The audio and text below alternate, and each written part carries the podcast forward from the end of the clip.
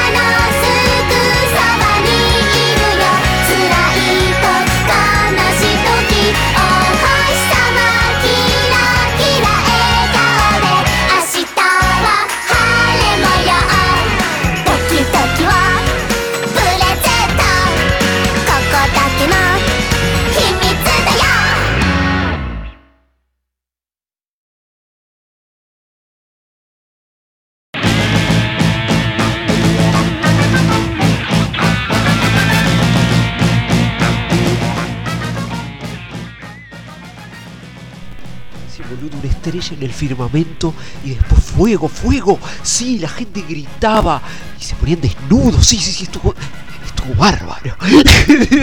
y después su persona se cae. Eh, así es como el inicio, ¿viste? El, el génesis fue así. Si te lo contaron mal, cagate.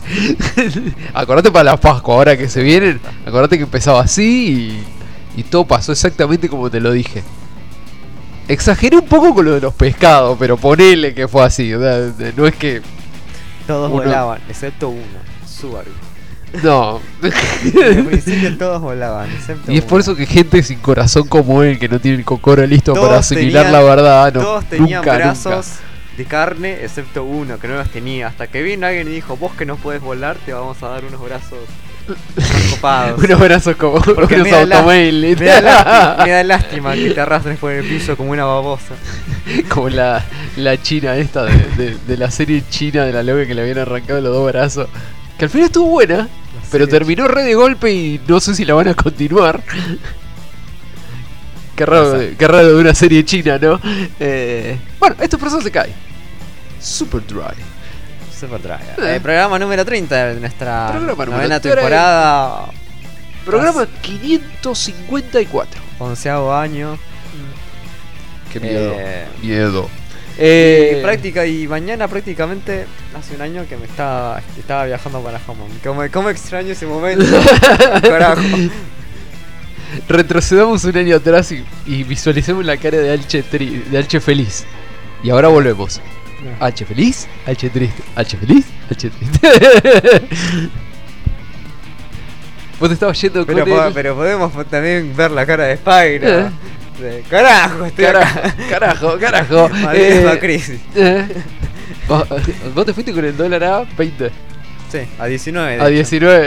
eh, bienvenido al dólar a 42. Sí, no sé cómo cerró, pero bueno, no importa.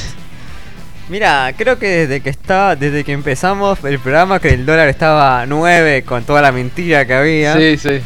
Y ahora estamos como a 40. como- 40 y pico. Clara muestra de cómo se va toda la mierda. A ver, pero hay algo, solo hay una cosa que no se va a la mierda. A que- ver. y esa cosa, única cosa que no se va a la mierda es mi ané. Eh, Porque mi ané está ahí arriba, forever.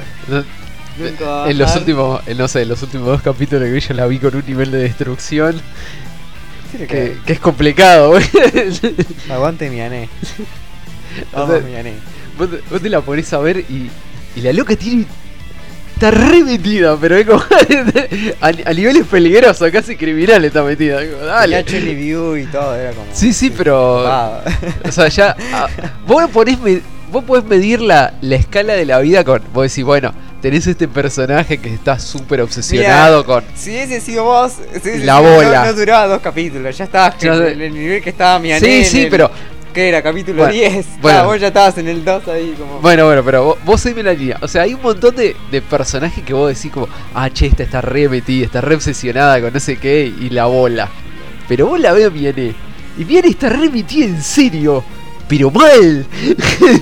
y no sale más de ahí. Y si la agarra la cara la mete en serio. Y, No va a pasar nada. Va a ser todo recopado, todos, Eh. todos van a. está, está metida a niveles de talla la loca. Con mi ané ahí arriba todo va a estar bien. Bueno, lo que escuchamos era el opening de Tenshi, Tenshi Nitachi ga eh, Moirita. Eh, que obviamente es Kimama na Tenshi Tachi. Interpretada por las. el, el usar el verbo el verbo mama en esto como es peor. Para Mama nuestro idioma lo hace peor. Bueno, eh, obviamente está interpretada por las pendejitas de la serie de, Sí. de Batalla Tenshi ga Moirita. Llamó a las pendejitas, pero ya tienen movida sexual que la mayoría de los oyentes. Uy, sí, También de primaria, de pedo que. Es, es, es que en tu mente loca de Pyro. Hagamos una la mente loca de en tu Pyro. mente donde, donde mi ané está destruidísima. Eh. De tu mente donde mi ané no, no, no puede.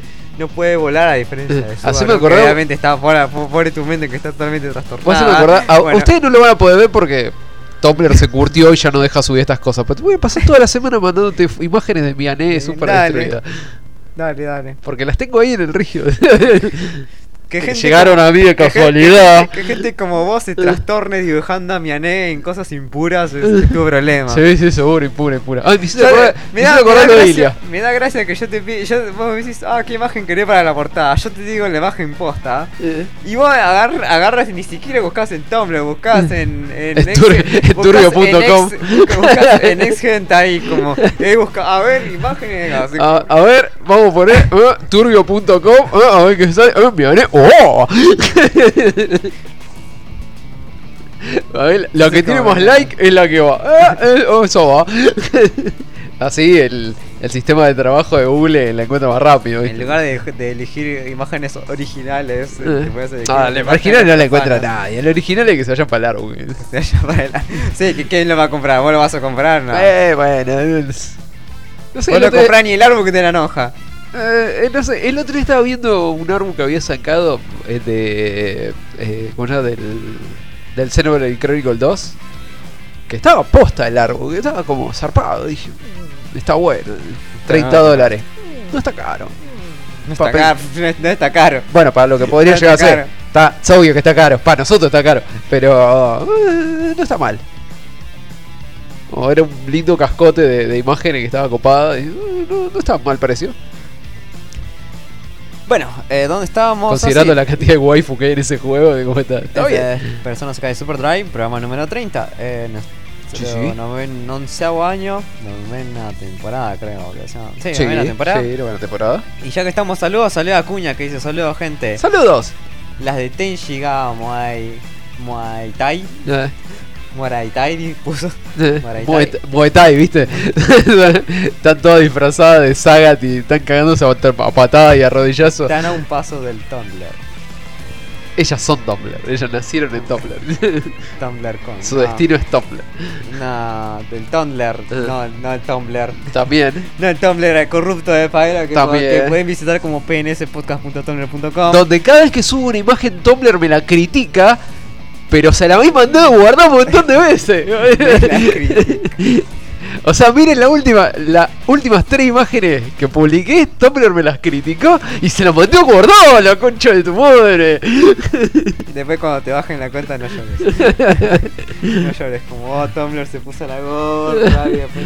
Bueno, Es verdad, Tumblr se puso la gorra, no, no es eh, crítica este mía. es un podcast en formato de radio que Sí. pueden escuchar a partir de las 7 y media de Argentina, siempre y cuando Gino no me apure. Eh. Salimos tarde por vos, Gino, sabelo. Yo te Eh. echo la culpa, indirectamente, no tiene nada que ver, pero te echo la culpa porque me hace sentir bien. Y además Lea Cuña dice, ah, es una línea que no hay que cruzar. Obviamente. Pero Pairo ya la cruzó hace mucho tiempo, así que él ya está perdido. Es que había que marcar lo que había del otro lado, no porque si la gente no sabe. él no puede ser salvado por Miané. Es como. Deje- déjelo con, con su G, su Mira, voy- a que la hacer mano, una- que es la mano derecha de, Eh. de ahí de Sofía. Voy a hacer, voy a hacer una referencia así de, de la pedorra de, de la La pedorra pedorra. serie de Sabo. O sea, es como la línea del territorio humano, esa de que no podés cruzar porque está bueno. Es como, yo tenía que ver que había del otro lado, porque capaz me estaban cagando. El Gino, va, o Gino, dice: Buenas noches, amigos. Acá firme como siempre. Vendiendo tu merca. Como gorrito verde de Pyro con todos en todos los eventos desde 2001. En realidad, desde el 2009 más o menos. Sí. Ahí lo tenemos al chino vendiendo su merca Y eh, con dice su... que no es su culpa, dice: No es mi culpa. Eh. Justo me fui a cagar y ya habían arrancado. Ah, viste, qué casualidad. Bueno, a ver, ¿dónde estamos? ¿Dónde estamos? Bueno, programa número 30. Ya prácticamente estamos a una semana, prácticamente. Ya, dos semanas de abril. No, una. Dos semanas. La que viene todavía no termina. Ah, no, razón. te- Después tenemos hasta el domingo. Tengo una oportunidad todavía de vivir una semana más. Y ya que hablamos de, de 31 y Eh. de marzo y de Sí. casi principios, de- casi finales, digo, principios de abril, finales de marzo, Sí, recordamos que el sábado 30 y domingo 31 eh, en Village Cine va a estar proyectando la segunda parte de eh, Fate, Fate Stay Night, eh, los, Heaven's Feel. Heaven's Feel, los Butterfly, parte 2. sí. Qué largo que es el título, pero tiene todo el sentido. Así que si ya vieron la primera parte, no puede perderse la segunda o parte sea, ahora. sí, se la pierde y a pegarse 25 tiros los huevos. ¿Qué más? ¿Qué más? Y bueno, También puede verse en Showcase, pero en Showcase me parece que está el 30 únicamente. Sí. No sé si ya abrieron la, la preventa de entrada. No sé. en el Yo Village no- Cine ya pueden comprar. ya pueden comprar las entradas y ya aparece. En el show que todavía no lo vi. Yo sí lo vi, pero está en próximos estrenos, pero como te dije, no está Eh. abierta la preventa. Sí. Bueno, eh, antes que pasemos con a iniciar el programa... Revisen los horarios porque no es como que, ah, mirá, sale el sábado y el domingo y tiene 25 funciones. No, no, no, creo que hay 4 o 5 funciones nada más. O sea, vigilen bien los horarios porque no quiero que se queden afuera de esto. Como que hay muchos personajes. Era 8 personas copadas. Eh, Ah, vamos a agarrar unos más. Ah, sí, viste que. Ah, este sí. Sí, sí, sí, ahí, ¿eh? Te dije ese sí, ese sí, ese sí. Este no me acuerdo. ¿De la puta? Este. Es de. Yo sé quién es, pero. Bueno. Ahora, ahora no me sale. Vamos a empezar a saludar a los personajes que están cumpliendo años hoy, 21 de marzo. Marzo. Es Ajá. el inicio, el inicio del, del otoño, así que. Eh, Ahí donde se muere el arbolito, ¿viste? y inicio de la primavera en Japón, de paso. Eh. estamos. Ya que estamos. ah, ya van a Ya cuando empezar pa- la Hanami. Ya cuando pasé el Hanabi. la Sakura- eh, la Sakura. No, ya, ahora me empezó. Ahora está, está empezando el blooming. Encima, pum, me acuerdo el, la imagen esta que pusiste de, de cómo hay que perseguir Hanabi. Fue como el, el mapa de, de sigamos la costillita. Eh, va, de, va de sur a norte, Pyro, es fácil. Y sí, no puedo ir de este a oeste, pues te caerías al agua. Qué boludo que sos. En realidad vas de oeste a este. Vamos a hablar de este personaje de Canvas. Pero Uy. serie vieja. Imagínense que esto tiene 19 años. Serie vieja y encima esta es de Canvas, no Sí. es de Canvas 2. Esta es de Canvas, o sea, esta es del, esta es del porno. Bueno, saludos a Mikage Yurina. Que tiene. Es la chiquita de pelo corto. Y otra serie. Mira, de hecho. Eh, Is, Is Pure es mucho más nueva que Canvas. Sí. Sal- Saludos a, es la vieja. Mm. Saludos a Yoshizuki Yori. De Is Pure. Ah, Que encima no me acuerdo cómo había ter- cómo, cómo fue la recepción del, ¿De del Pure? live action de Ah, ah, la, pues Pure fue malísima. O sea, como que ah, todos miramos sí, sí y lo odiamos, pero pasó. Y los que miraron Pure es como, ¡ah! Es una. ah". Habías hecho las cosas mal, pero ¡ah! te fuiste a la mierda. Bueno. También. eh, saludos también a, Sa- a- a Sakamaki Kanato de Diabolic Clover. Este era el, uno de los locos más zarpados. Este estaba loco posta. Este Sí. estaba loquísimo este pendejo. O sea, mirá, Creo que ese fue el primero que se violó a, a, la, a, la, a la loquita. No me acuerdo cómo le decían, pancake o cake, no me acuerdo. Sí, sí. Pero ese estaba loco en serio, ¿no? No era como los otros que, ay, mira, soy malo y soy vampiro y soy violador. No, no, este como, ah, mira, ¿querés ver la cabeza de mi conejito sangrante? ¡Ah! Y por qué no saludar a otro de estos sátiros. Saludos a Zoro Juliano, también conocido como Poseidón. Poseidón. El emperador Poseidón del océano. Que le, anda mal el despertador, ¿viste? Por eso tienen que avisarle para que se levante y, y por eso pasó todo lo que pasó Y después. entre personajes turbios también vamos a saludar a Papi ¡Papi! de Monster Musume. Eh, todo quiere a Monster papi. Musume no Iru. Y papi quiere a todo el mundo, excepto cuando hace uno, dos y ya. Ya está. y, tiene, y pone huevo, ¿viste? Es como. se- es como autosustentable, papi. Porque vos le das y ella también te da. También es media carnívora todo. Para pensarlo. Pasemos un poco a estos personajes tipo desvalidos. Vamos a saludar a Yuki Yuna de Yuki Yuna. Así Que la. Yuki Yuki Yuna wa Yuna. Yusha de La, la Yuki Yuna. O sea. No, que desvalido no, que eh, coso eh, trágico, extremadamente trágico. Grosa, pero trágico mal. Uh, Sí. bueno. Vamos a saludar también a este super personaje de, Ni, de Nisekoi. que, que pobre no lo merecía, pero bueno. Saludos a Haru Onodera Onodera. Ah, de Nisekoi. ah. Cuando pensabas que tu vida estaba tranquila, llegó Nodera, ¿viste? Ah, y este ya también, ya, ya prácticamente estamos en su. Sí, en, en su festividad. Sí, vamos a celebrar a Norman de. A Norman. ah, no, de Yakuza- Norman. Yakusoku no Neverland. Eh, O Neverland. Yakusoku no Neverland. Qué momento de mierda que está pasando en este momento precisamente. Sí, pero ya me parece que se. La serie se está estirando demasiado. No, Tiene un ritmo muy lento. de- es que la serie no terminó, entonces No, no, no, ya sé, a pero, pero te digo, el director optó por un ritmo muy lento en Yakuza con Neverland. Es como que pasan muy pocas cosas por Eh, no sé, capítulo. habría, y- que, habría que ver el manga como Sí, habría que ver si el manga para entender. Va, va Pero- tan así. Pero bueno. Eh, de estas series que empezaron bien y después se fueron. En realidad no empezaron bien. Empezó Tuvieron bien, una, tuvieron una idea, tuvo la idea de adaptar el manga correcto, pero lo adoptó en cualquier cosa. Los saludos, bueno, no sé si. Sí, sí. De tu Love Ru- De tu Love Ru- De Tu Love- Eh, ojo que muy, muy parecido. Eh. Saludos a este personaje también de, este Rosario to Vampire. Que es Nekonome Shizuka. Eh, la profesora La de profesora. Econome. Por suerte no tuve que bancarme la segunda temporada. No, porque es malísima la segunda temporada. Aún con toda la OST de Nana Bizuki sonando, Sí. malísima la temporada. Y tenemos dos personajes de Otome wa Nessa, Nessaman y Koishiteru. Saludos entonces a Yuyo Shinjo, Eh, Shion, perdón, sí, allí va. y también a Shion eh, Yuyo. Parece que va para encima de lo mismo. Sí, es ella. No son dos, es ella. Es el juego y el anime. Es Ah, ella. déjame que eso está bien. Bueno, no importa, eso facilita mis cosas. Eh, Y ya que ah, no había que pasar la línea del Thundercom, este personaje de Yugo-chan. Saludos a Hinamo- eh, Hinamori Ami. estás cruzando la línea que no tenía que cruzar. Esta es la hermanita de Coso, de Hiramori Amu. Esta es la, se le nota en la cara. es la, la hermanita chiquita. Que puede ver al, puede, puede ver a los Chara, pero no tiene Chara, pues tiene un año. pero lo puede ver.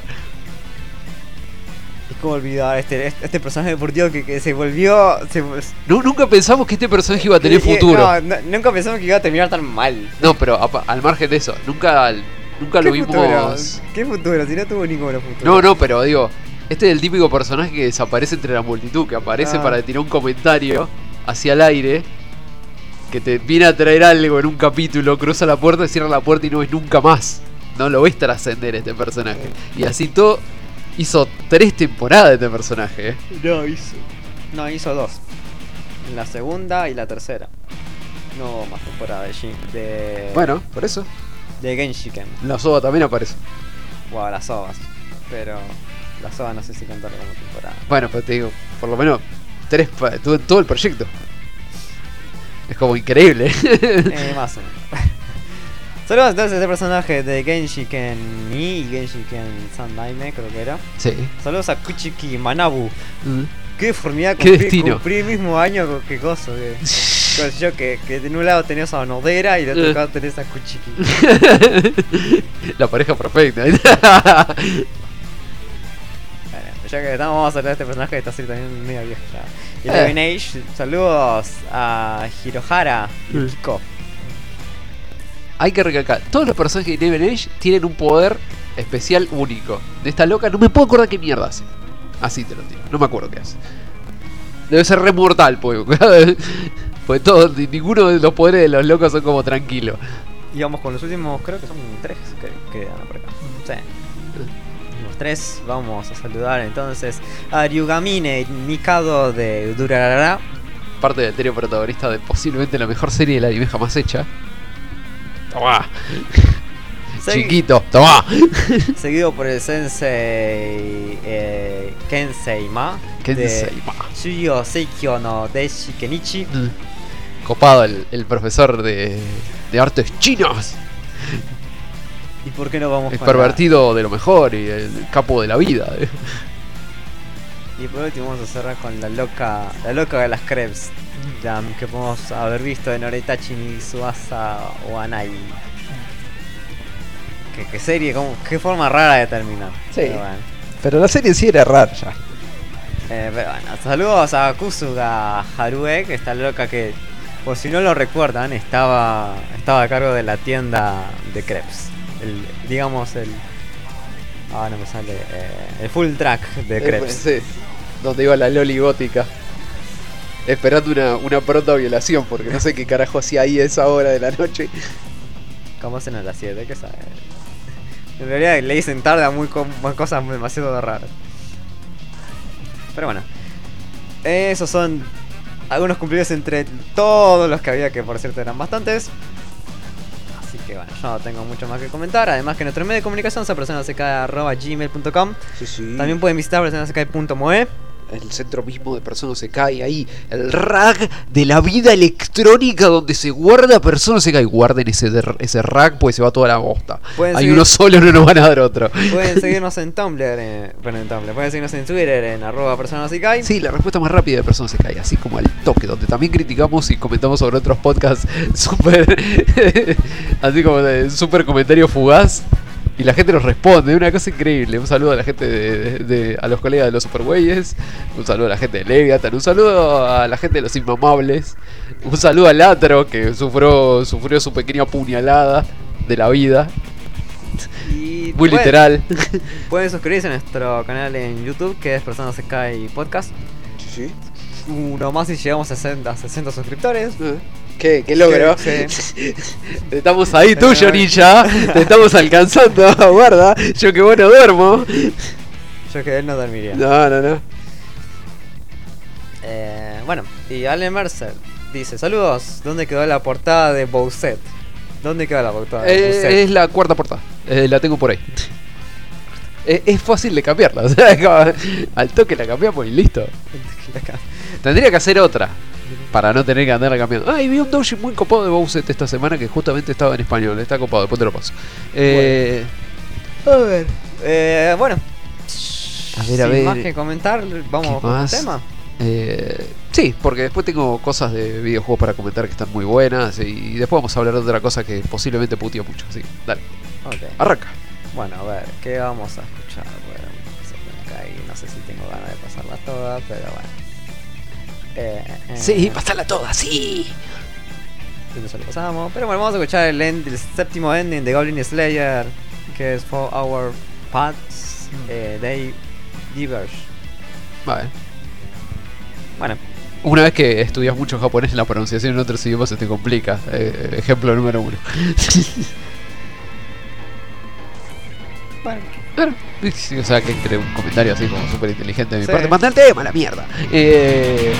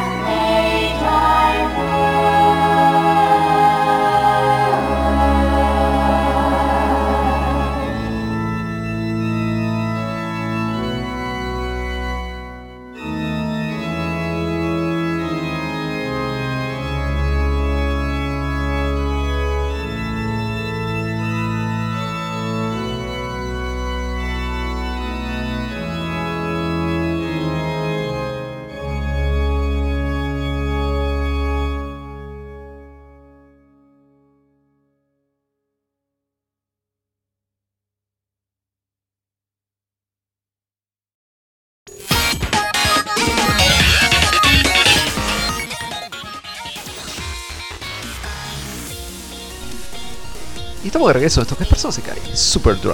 Recuerden que si estaban teniendo sexo y estaba justo sonando el tema anterior, lo mínimo que van a poder sacar es haber fecundado un demonio. O no sé, estaban jugando al Castlevania y algo, sa- algo sacro o diabólico salió de, de esa fugaz relación sexual que acaban de tener con el tema de ese sonando del fondo. Podría ser, capaz. No sé, capaz no sale nada. O capaz sale un feto ingeniero. Dale un fuerte genio. Ah, ya quisieras. bueno, eh, a ver, sección de noticias. Sección de noticias. acá de Super Drive. Sí, sí, sí. Tenemos, como va a terminar est- esta sección, me va a dar mucha gracia. Bueno. O sea, con odio, con odio infinito, pero. No. Pero bueno. Sinfoguear tiene más temporadas porque este no. Oh, a ver. ¿Por qué a ver, no? A ver. A ver. Eh. Espero una respuesta. Eh, ¿Dónde estábamos? Ah, sí, bueno. Eh, como venía diciendo. Eh, además, las semanas pasadas estuvieron, hubieron muchos anuncios. Y obviamente esta semana hubieron más anuncios. Y sí, porque estamos como a, a esto de abril y Pero no sé, hay cosas como que ya posta como que están anunciando para 2020. Como Sí, se están yendo a la bosta. Todavía no estamos, no pasamos ni el primer trimestre del. El primer cuatrimestre de- del año. eh, sumen eso a que este es como la puerta de, de lo que va a ser un par de meses de, de estrenos en videojuegos super cargados. Entonces como que tenemos las dos noticias así super bestias. Bueno. Durante el evento Fuji TV, Fuji TV Anime Up Press Conference 2019, la cadena, Ponete un nombre copado, llamate Gil o algo de eso. la cadena de televisión japonesa reveló las producciones animadas en las que digamos que en los próximos meses van a estar formando lo que es su bloque Noitamina. Entre ellas se encuentra la ya anunciada temporada de Psycho Pass, ¿Eh? de la cual ya se, digamos, se sabe que va a llegar ahora durante el mes de octubre Sí. para la temporada otoñal 2019. Como ya sabemos, esto va a venir producido por Production ENG y dirigido por Naoyoshi eh, Shiotani. Por otra parte, también confirmaron Given, que es una adaptación de un manga del manga homónimo de Natsuki Kisu. Que es una. es un manga ya hoy. Como para que. Es como que. Ah, bueno, pasamos. Sí, algo bueno, algo malo, no, algo bueno, cada, algo cada malo. año hay algo como venía así Yuri on Ice. Ah, sí. Después vino Banana Fish. Bueno, Ah. este, este año es esta. Es, es- calculo que este anime Ah. de, de Given. Ah. Que es de una banda. Así, dar. También va a haber una serie. Entre otras cosas que había leído, también va a haber una serie de rugby. Mm. Pero. De revilla hoy. De rugby BL, digamos. no, rugby BL, la digamos. Va rugby eh. Mm. No sé si BL, no quise, no quise interiorizarme tanto. No, no, la verdad que no me Pero interesa. bueno. No me interesa ninguna de las dos cosas que acabo de nombrar, así que. Lo raro es que este, o sea, Given sí va a estar dentro del, dentro del bloque Noitamina. Mm. Pero esto va a estrenar en, en julio de este año. Bueno, pasando a otra cosa. eh, la portada del magazine G Fantasy número 4 desvela que el manga Jibaku Shonen Hanako-kun cuenta con un proyecto animado en proceso. Es el, mis- el mismo, se trata de una adaptación para televisión con fecha de estreno aún por confirmar. Este es, es la versión trap de, de un pendejo que murió en el baño y ahora cobota gente. ¿Cómo, cómo funciona? eh? Eh, Hanako-kun es la actual obra de serialización del mangaka Hiro Aida, contando al día de la fecha con nueve tomos. Es un manga shonen. Y esto viene publicándose desde 2015 en las páginas dice, de la, de la G Fantasy de Square Enix. Este manga shonen se sitúa en la Academia Kamome, un lugar donde abundan los rumores sobre los siete misterios. Eh, El fam- más famoso de ellos, el séptimo, es Hanako- Hanako-san del baño, habita el tercer puesto del baño de mujeres en el tercer piso del viejo edificio del Eh. instituto. Allí, eh, digamos, entre ellos tenemos a este personaje, digamos que Hanako va a conceder a cualquier, a cualquiera el dese- un deseo. eh. Un buen cago. A cualquiera, o sea, ella le concede un deseo a cualquiera. Justamente que, digamos, que invoque su espíritu. A cambio de eso, ¿Cómo le invoca haciendo fuerza, boludo? acá, acá un círculo de, círculo de, De transmutación en la pared. círculo de teresos. Dibuja, dibuja un pentagrama en la pared. Eh, por eso es difícil. Bueno, Por, como diciendo- por eso un, por eso un sticker en la pared canaco disponible de 4 a 5. círculo de diciendo. Ella concede un deseo a cambio de justamente de que la persona de tu entregue- caca. entrega, algo equivalente. entrega algo preciado. Bueno, tenés. Pero, lo de eh, lo más profundo de mí. El rumor no es de todo cierto, eh, al menos no Buen será- provecho. al menos no va a ser así para Nene y Ashiro, quien ama el ocultismo y sueña con tener un romance, o digamos desquitarse de un romance. sí, sí, tiene ganas de ponerla, ¿no? No, digamos que la rechazaron, a Nene la rechazó el, su su amor de tres años, de, digamos de secundaria, Eh, y ahora se va a desquitar eh, agarrando y queriendo enamorar al senpai más copado del instituto. Por lo que bueno, acude a Hanako, está urgida.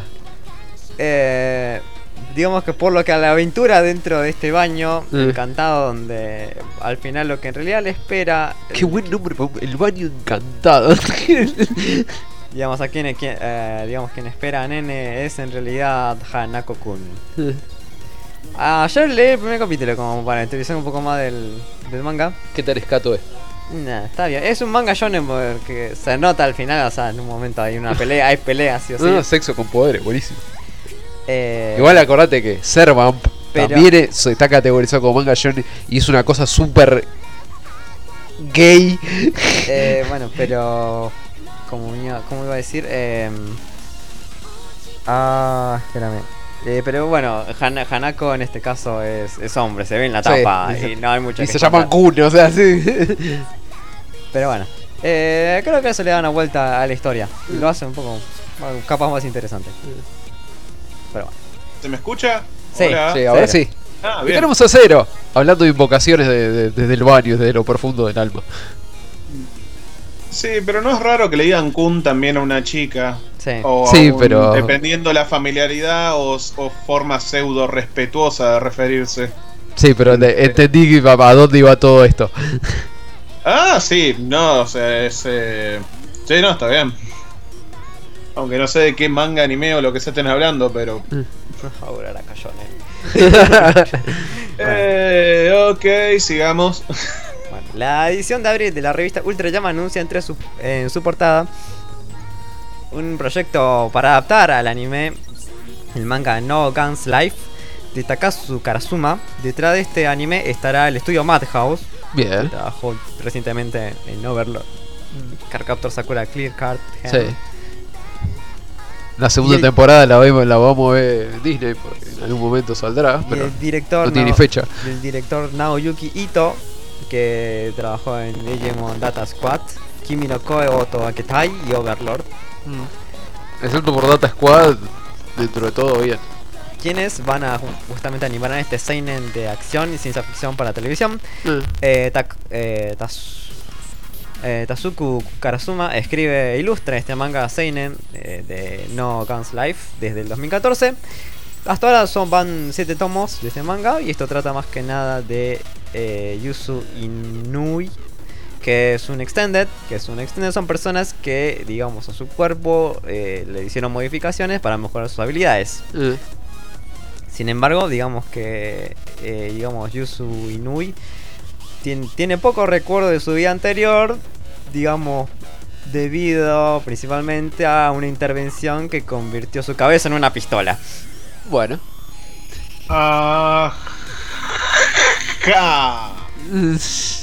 Un día se encuentra con un misterioso extended que está siendo perseguido por una agencia de seguridad por haber secuestrado a un niño. El tema Ah, es ja. que ahí se debata, se, se sale, digamos, como el tema. Yusui deberá, va, va a tener que ayudarlo, no Tendrá- le va a tener que ayudar, le va a tener que dar un cabezazo Eh, mortal o. Tendré que usar su pistola para ayudar al niño.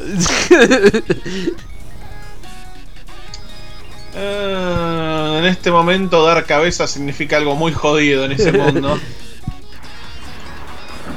A ver, eh, bueno, con, volviendo- Usará su bala Voy de por- poder. A ver, acá Lea Acuña dice a todo esto, no hay nada semi-hentai esta temporada. Ah, bueno, después de lo del Hotel Cápsula, me parece que se pasaron un toque. ¿Cuál? sea, venía- veníamos de, del alumno y la profesora. Ah, sí. Y después vino lo del hotel cápsula, donde eso ya lo clasificaron como hentai re temprano. y lo mandaron a, lo mandaron a- directamente a la cápsula hentai. Y después me parece que se calmaron un toque porque dijeron, che, nos estamos yendo un toque a la bosta.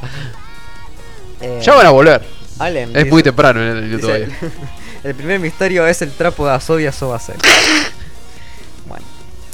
Eh, entre cosas que van a volver. En la promo del número de mayo de la revista mensual Sunday GX se anuncia una tercera temporada para el anime basado en la light novel de Yahari Ore no Seishun Lawa Machigateru. Porque tiene que haber, porque sí, boludo, porque es una Porque historia de la concha de su madre. Pues Hachiman y la vida y la puta y los parió todo. Eh, bueno, por el momento no hay más datos sobre esta nueva entrega para televisión de la conocida comedia romántica de Wataru Watari. La novela ligera de esta autora es una comedia juvenil publicada en la editorial por la editorial Shogakukan a través del sello editorial Kagabunko con ilustraciones de Ponkan Hachi. Eh, hasta el momento van 14 volúmenes. Qué buena serie, la puta madre. Qué bronca que te da, pero qué buena serie. Ah, por cierto, también justamente ahora me acordaba. Eh, Love como Oregairu va justamente. Ya está por terminar. Finaliza, termina el mes que viene. Ah, bueno, van a El- poder adaptar el bastante 18. entonces. Sí. Estar ocupado. capaz pueden eh, cerrar la historia, pero no sé. Y además ya deben saber, pero bueno, el website para la adaptación al anime de Tensai Shitara Smile Data Ken confirmó el domingo que el anime contará con una segunda temporada, la cual se estrenará el próximo año 2020. Sí, sí. Porque no llegaba ni en pedo.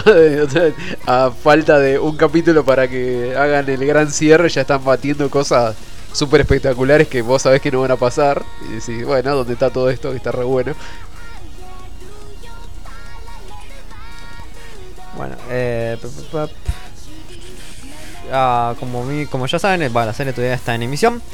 Pero justamente lo que vendría a ser el. el- si bien la serie es, de, fichó como de 25 episodios, eh, la historia principal finalizó el, eh, ma- el- con el episodio 23. Sí, la semana pasada terminó. Y los últimos dos son episodios especiales. Sí. Muy bueno el episodio de esta semana. Sin salir del tema de segundas temporadas, y a gente que lo haya visto, yo todavía no lo pude ver, bajo el título High Score, High Score Gear Sí. Ni, se anunció una segunda temporada para esta serie de High Score Gear. Sí, lo anunciaron cuando salió el, el primer capítulo de las triples. Mm, No me acuerdo. Pero bueno, The esto Final. va a estrenar en octubre de este año también. Sí. Y entre otras cosas. A ver dónde estaba, me lo dejé un poco arriba, pero bueno. Mm, mm, Bueno, eh, para los que no sepan, ya, habíamos- ya habíamos confirmado en su momento que ya se habían adaptado la. Se había anunciado la adaptación al anime de En, En no Shobotai, que también puede ser conocido como Fire Force. Que es esta es la esta es la digamos la actual obra del mangaka de Soul Eater. Ah, muy bien. Este que trata sobre uh, este cuerpo, digamos, digamos bomberos entre comillas. Ah, muy entre sí, comillas. ya sé cuál pero es. en realidad es como que hay tipo demonios de Sí, fuego, bom- y bombero, todo. bombero shonen. eh, Sí, sí. hay un tráiler. No, no diría bomberos porque No, no, no, es como por llamarlo de alguna manera. Muy Se viste la- como bombero, pero nada más. en el equipo también hay una monja. Sí, sí, sí, pero Garpa, o sea, tiene mucha publicidad, está, está bastante bien publicidad esta cosa. Tiene, para mí tiene buen diseño de personaje. También, sí, el tipo dibuja de la mierda. Eh. Está, está re bien. Bueno, como lo que venía diciendo, esto ya tiene un nuevo tráiler y además se va a estrenar ahora el 5 de julio. Va, el 5 de julio se va a estrenar. Sin salir mucho del tema de cosas que se van a estrenar en julio, Ya también, nos estamos hypeando para julio, boludo. también, hay, también se reveló que la adaptación al anime de Doctor Stone también va a ser para julio de este año. Y el, el, digamos, el equipo técnico y artístico va a estar integrado por Shinya eh, Ino como director, que ya trabajó en los, en como director de episodios en Barakamon, Codebreakers y Plastic Memories. Ah, interesante. Por su parte, la voz va a estar a cargo de Tatsuya Kato, que trabajó en Comet Lucifer Shokugeki y Shokugeki no Soma.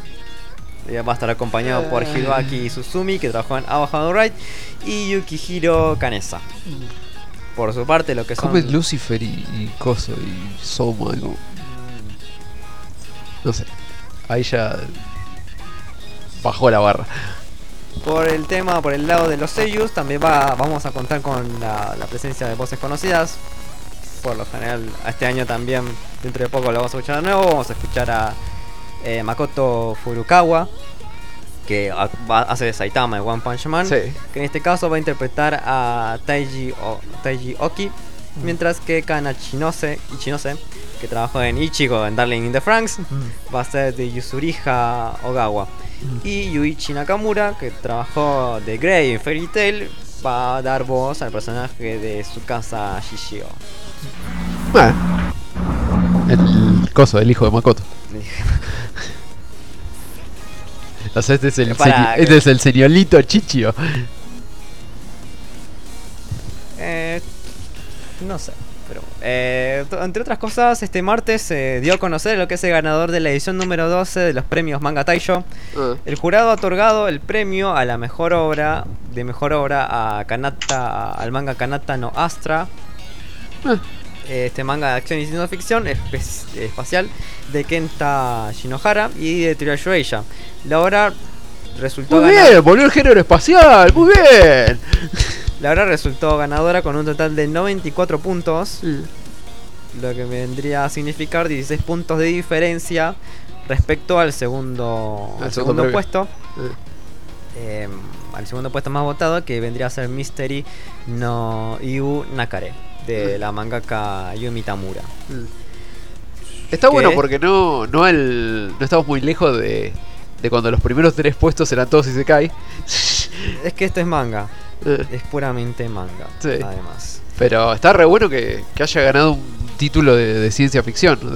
Ojo, va, el- hago una acotación porque muchas veces lo mencionamos, pero a veces está bueno volver a repasarlo. El premio Manga Taisho es, digamos, es otorgado por un comité que está conformado no por tem- no por gente de, digamos, del ámbito de la publicación propiamente dicha, o sea, que sean de editoriales o de productoras, sino que está exclusivamente Sí, para los que trabajan dentro de... Sí, está, está conformado por gente que trabaja en librerías a cargo de la sección de manga en sus. eh, digamos, en sus librerías. O sea que, que Esqueleto San vota esto. Sí. eh, Ha- Hanta. Hamda. Donde, bueno, en total son más o menos 89 empleados los que participan de esta de este comité.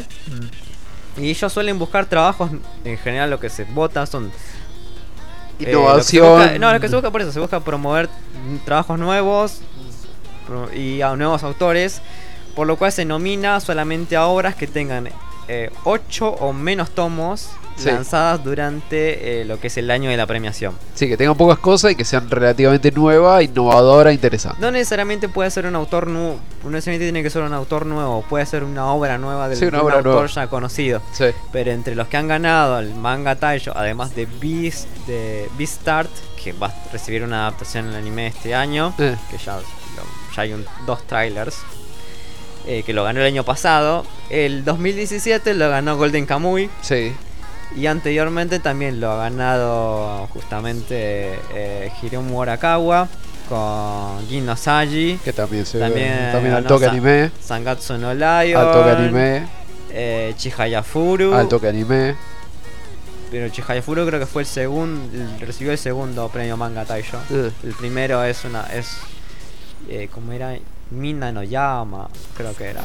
No, no conozco ese manga, pero en general son obras que para mí, si vale la pena buscar algo para leer, está bueno agarrar cosas de ahí. A pesar de que muchas son- después tienen anime o son conocidas. Sí. Pero bueno, Lo que queremos decir es que es muy común que estos premios se conviertan a. cambien de formato al toque. Eso es lo que estamos diciendo. igual yo, mirá, Golden Kamuy se estrenó en 2018 el, el, el anime. Pero fue, eh, tirarle que un año antes. O sea, ya había salido, ya había ganado el, Y bueno. el premio manga Taisho. ese Tirale que año. la- tirale que lo puedes agarrar un poco antes de que empiece el anime. Ya sé, pero digo, ese año, cuando Sí. ganó el Manga Taisho, ahí fue nominado para como volverse serie. Mm, Y estuvo un año en producción hasta que salió. no sé cuánto. No, no es que, ah, mirá, salió este la semana que viene y sacamos el primer capítulo. No, boludo. Un año mínimo de azotea coreano hasta que sale el primer capítulo. No, no funciona así. Allen dice, segunda temporada en octubre de High Score Gear. Sí, sí. Es el final, es el diario del dragón Sundere Berudora. Son bomberos exorcistas. Eh,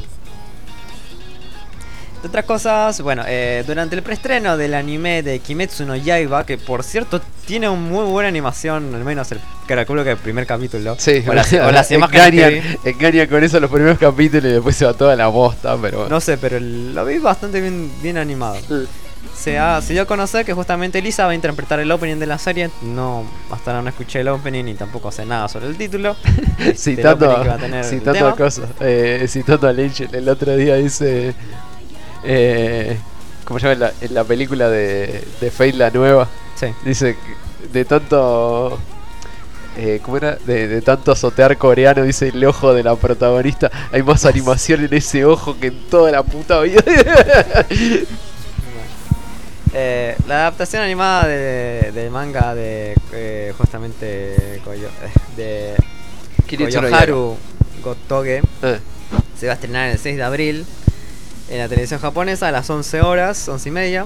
Y van a, van a ver como 20 cadenas que lo van a transmitir. Si está que- tan promocionado que parece que coso, boludo. Eh, ahí no me sale. ¡Ah! Game of Thrones. Digo, ahora, dentro de poco. de Casi ponen un reloj de una página esperando el estreno de Kimetsu no Yaiba. Pará, calmate un toque, boludo. Eh, Lisa Oribe, también conocida artísticamente como Lisa, se trata de una cantante originaria de, Se- dientes blancos son. de Seki, prefectura de Gifu. A lo largo de sus nueve años de carrera musical ha interpretado temas muy populares, por ejemplo para Fate State, de otras cosas Fate State Zero, eh, Fate Stay Night Zero, que por cierto me parece que iba, iba a estar en Netflix ahora. Ah. Y Sword Art Online y Mahoka, entre otros. Fate Stay Zero está en Netflix Sí. hace una bocha. Y por eso Sí. ya lleva nueve años. Y Sorar Sí, Sword Art, sí. De hecho creo que Sword Art fue una de las cosas que más, más la remontó. Eh, eh, eh, bueno, ahora sí, última noticia. El día de ayer, con motivo del 25 aniversarios, Qué miedo. se abrió un sitio web relacionado a la serie de light novels de Mayutsuji Orphan. Ah, sí, sí. Más precisamente, la web anuncia un, pro- un proyecto animado para la obra original de Yoshinobu Akita. Además, dicha web también deja ver un trailer de 60 segundos con animación que muestra el prearco sobre, las, sobre los días estudiantes de Orphan antes del arco de errante de la historia. Mayutsuji, Mayutsuji Orphan ya fue llevada Orfen, el mago negro. ya fue llevada al anime a una serie de televisión con Dos. anterioridad. Bueno, una serie de unas adaptación de anime con dos temporadas, ¿te parece? Sí, ahí? tranquilamente, tranquilamente podemos decir que son dos series, porque la primera temporada es tan diferente de la segunda que podemos decir que son Eh, en 1998 se estrenó la primera temporada de 24 y en, 2000, en 1999 la de 23. Y fueron animadas por el estudio JC Staff y su increíble opening. Con 20 dos. refre- Super hypero y mentiroso vende humo. No me sorprendería que Staff en su intento de salir de cosas pues dijo vamos a hacer Orphan otra vez. sí, te recuerda, vamos a hacer Soul Hunter otra vez. Bueno, pero no, justamente no era JC Staff. Pero bueno. Eh, las novelas, las dos novelas originales, Mayutsuji Orphan, eh, Haru, Harure Tabi y Mayutsu Orphan Mabuhem, fueron editadas en Japón entre 1994 y septiembre de 2003, finalizando con un total de 20 y 13 volúmenes respectivamente. Aquel que pertenece a la torre de la magia Y que lleva un 2005. pendiente de dragón. Comenzó una publicación con, de una nueva Y novela. que viste apretado pantalones de cuero negro. En 2005 había comenzado una nueva novela, Slayers Orphan, en una... Sí, esta ocasión, crossover ese loco que tuvo. Hayume Kansanka y el propio eh, Yoshinobu Akita habían Eh. hecho esta, este super crossover. Porque si Revolution R. Sí, sí. Me va a quedar el pedo, boludo. ya, está Vamos a buscar a Eh, nuestro máximo. Una serie de Slayer, no sé cuál es el problema con ustedes dos. Y las últimas series de Ledger fueron una. Sí, las dos últimas series le hice una por Son todas las series de Slayer lo mismo. No, No, sé cuál las es últimas la dos son malísimas. Son exactamente iguales a las anteriores. El tema que volvieron, o sea, habíamos, Boludo, habíamos Slayer era superado. una serie formulaica, déjame de romper la bola. eh, Habíamos terminado con el tema de, de Rezo, el monje rojo, pero no, teníamos que volver con Rezo. Sí, bueno, y. Y una historia que Y- prácticamente Era en la historia primera temporada- chotísima, con la personajes chotos. No, no decían nada. No, la primera temporada fue o sea, real pedo, no sirvió para el, nada. el meme que no muere en Slayer, déjame de romper la bola. eh. Yo no tengo la culpa que hayan elegido eso, pero déjame de hinchar la bola. Pero bueno, yo digo. No te podés quejar de algo que siempre fue así, boludo. No, reus- es- rehusar un montón de elementos que ya habías superado en tu Eh, historia. si son los elementos que creaste, son tus propios tropes, no veo por qué no lo puedes reutilizar. Porque, es, porque es muy paja y muy triste de parte de un autor sacar su propio zombie de, Bueno, del bajo el mismo concepto, boludo, tenemos que condenar a todas las series de Macros. A todas las- Bajo el mismo concepto debemos condenar a todas las series de Dragon Ball. Bajo el mismo concepto tenemos que condenar a Sailor Moon en cada una de sus condenadas. Oh, perdón, Pretty Cure. Empezamos por Pretty Cure, boludo. Todas las temporadas son exactamente lo mismo.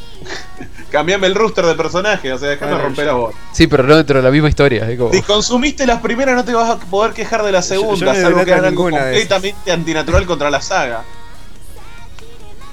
Pero bueno. O sea, me, me parece estúpido e hipócrita quejarse de algo que sigue exactamente la misma regla que siguió siempre. Si lo haces mal después de tanto tiempo, no, no es hipócrita, es una queja no, recontra no lo haces mal. Es, eso, el- esa es la impresión tuya, porque estás haciendo revisionismo. O sea, no, no te acordás cuando lo viste por primera vez. No, sí, cuando lo vi por primera vez me recopó. No, es exactamente lo mismo, boludo. Me recopó y tenía sentido y estaba bueno. Esta vuelta no. Sí, eh, eh, de vuelta, revisionismo mental. Déjame de joder. Va- Vamos a escuchar Tornado Voice. Tornado Boys. Que esto es como Sharknado, pero es un Sí, tornado sí. que empieza a revolear pibes. Eh, voice, pero de voz, no de, de, de voice. Voice. Sí, Esta es como una canción Ah. de NSYNC. no. eh, del el- el opening de Final Fantasy XV. del OST de Balrume Yokoso. Eh, a ver, Y para. Un tema épico de Slam Dunk, Alche. ¿Para cuándo un tema No, épico porque de ya me. Slam Dunk? ya- ya Eso me- Tornado Boys. En, en el trabajo ya, ya se pusieron a poner. un- le habían puesto el opening de Slam Dunk versión 2019 de. de ¿Cómo se llama este tipo? Ah. En tu Ah, trabajo. Y como que dije, no, ya de está. Hanagata. Para, para, para. ¿En tu trabajo? Sí. Tenemos una playlist compartida en Spotify. Así de simple. Oh, decime que también tienen medallitas de mejores amigos por siempre. Eso No. es. eh, tiene algo parecido. Simplemente No sé, tenemos siento paja agarrar y que, ca- y que cada uno elija algo. Como que Bayro, dijo, rápido, bueno, revisarle las muñecas y el cuello. Rápido. Y por la duda tobillos. No sabe- no sabe con qué cosas raras anda este chico ya. pero bueno. Tiene un tatuaje que remite a una parte del cuerpo. Los encodeadores del infierno, lo sabía. A ver, eh, Sergio dice: Hola, gente de, persona, ¿qué onda? Hola. Ja, ja, ja. Vengo a unirme al grupo de investigación de Alche para informar al mundo que su una vuela y hacer llegar nuestra investigación a los lugares más recónditos del mundo. Tu investigación no va a dar frutos. Que, que aunque cree que vuela, saludo desde Salta la Linda. Si es tan linda y salta tan alto que y venga Allen para dice, acá. los dragones de Slayer estaban pota- re potables. Y Sergio Webb dice, aquí esperando el final de temporada de Deadly Class, Deadly Class, mientras escucho a persona. Como mucha gente, están todos ahí esperando. Hashtag un Eh, temita de Espero sinfonía. que no la caguen. Estoy guardando el capítulo 9 para tenerlo junto con el 10 porque va a ser un cliffhanger de la mierda. Bueno, como venía diciendo... Ah, y a todo esto, gente, Umbrella Academy. Ah, más aburrido que ver la pintura secar. Ah, no, todavía no la vi. No, no opino. Sí, bueno, te lo digo de ya, súper aburrido. Ah, después, después vamos a chequear algo. Eh, fíjate en tu Netflix la parte de Love and Robots, en qué orden te vinieron los capítulos para comprobar una boludez. Bueno, Bien. Vamos a escuchar Tornado Boys. Eh, de la OST de Ballroom Yokos. dale.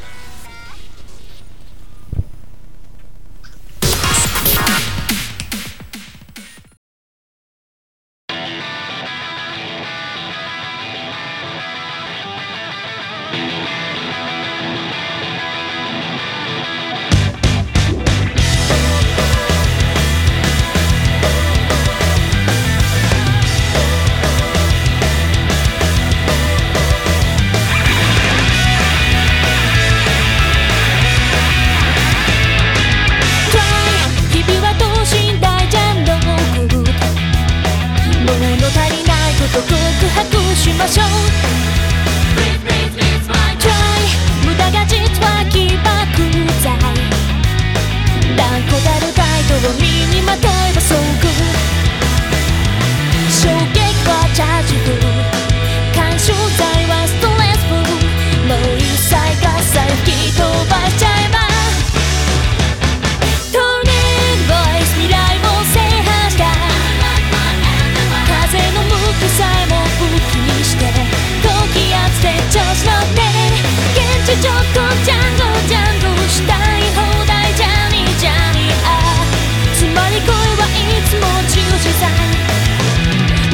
だこのままで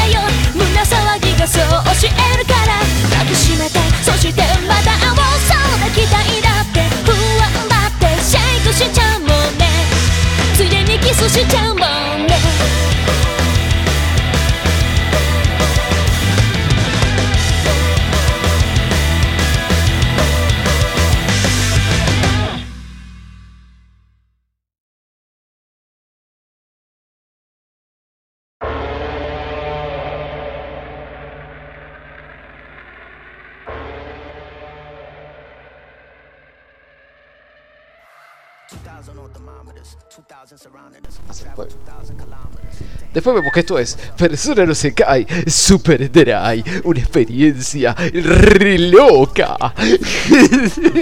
No sé por qué cuando dijiste eso me hiciste acordar el, el tráiler de, de la película de Elton John, eh, de Rocketman. No sé, bueno, ponele. como, no sé, pero La mente trabaja de formas misteriosas. Tu cerebro está pitado. Eh, Bueno, gente, sean todos bienvenidos a esto que es Persona se cae Super una experiencia difícil de encuadrar. Eh, y más ahora cuando le vamos a hablar sobre cine, esta que es la sección de cine de Persona se cae Super. Eh, ni contar como que estoy haciendo tiempo y estoy esperando a ver si H termina de configurar todas las cosas, así como súper loco. Eh, bueno, sea, que me confirma que está todo bien. A ver, ¿de qué vamos a hablar esta semana? Porque lo pospuse demasiado y sí, vamos a hablar de eso. Vamos de la falta de, De- culo. De eso vamos a hablar y no eso la película, porque eso la película es un peliculón de los 80, está re buena. Eh, no, vamos a hablar de algo totalmente opuesto, vamos a hablar de eso que no está bueno. Vamos a hablar sobre Captain Marvel.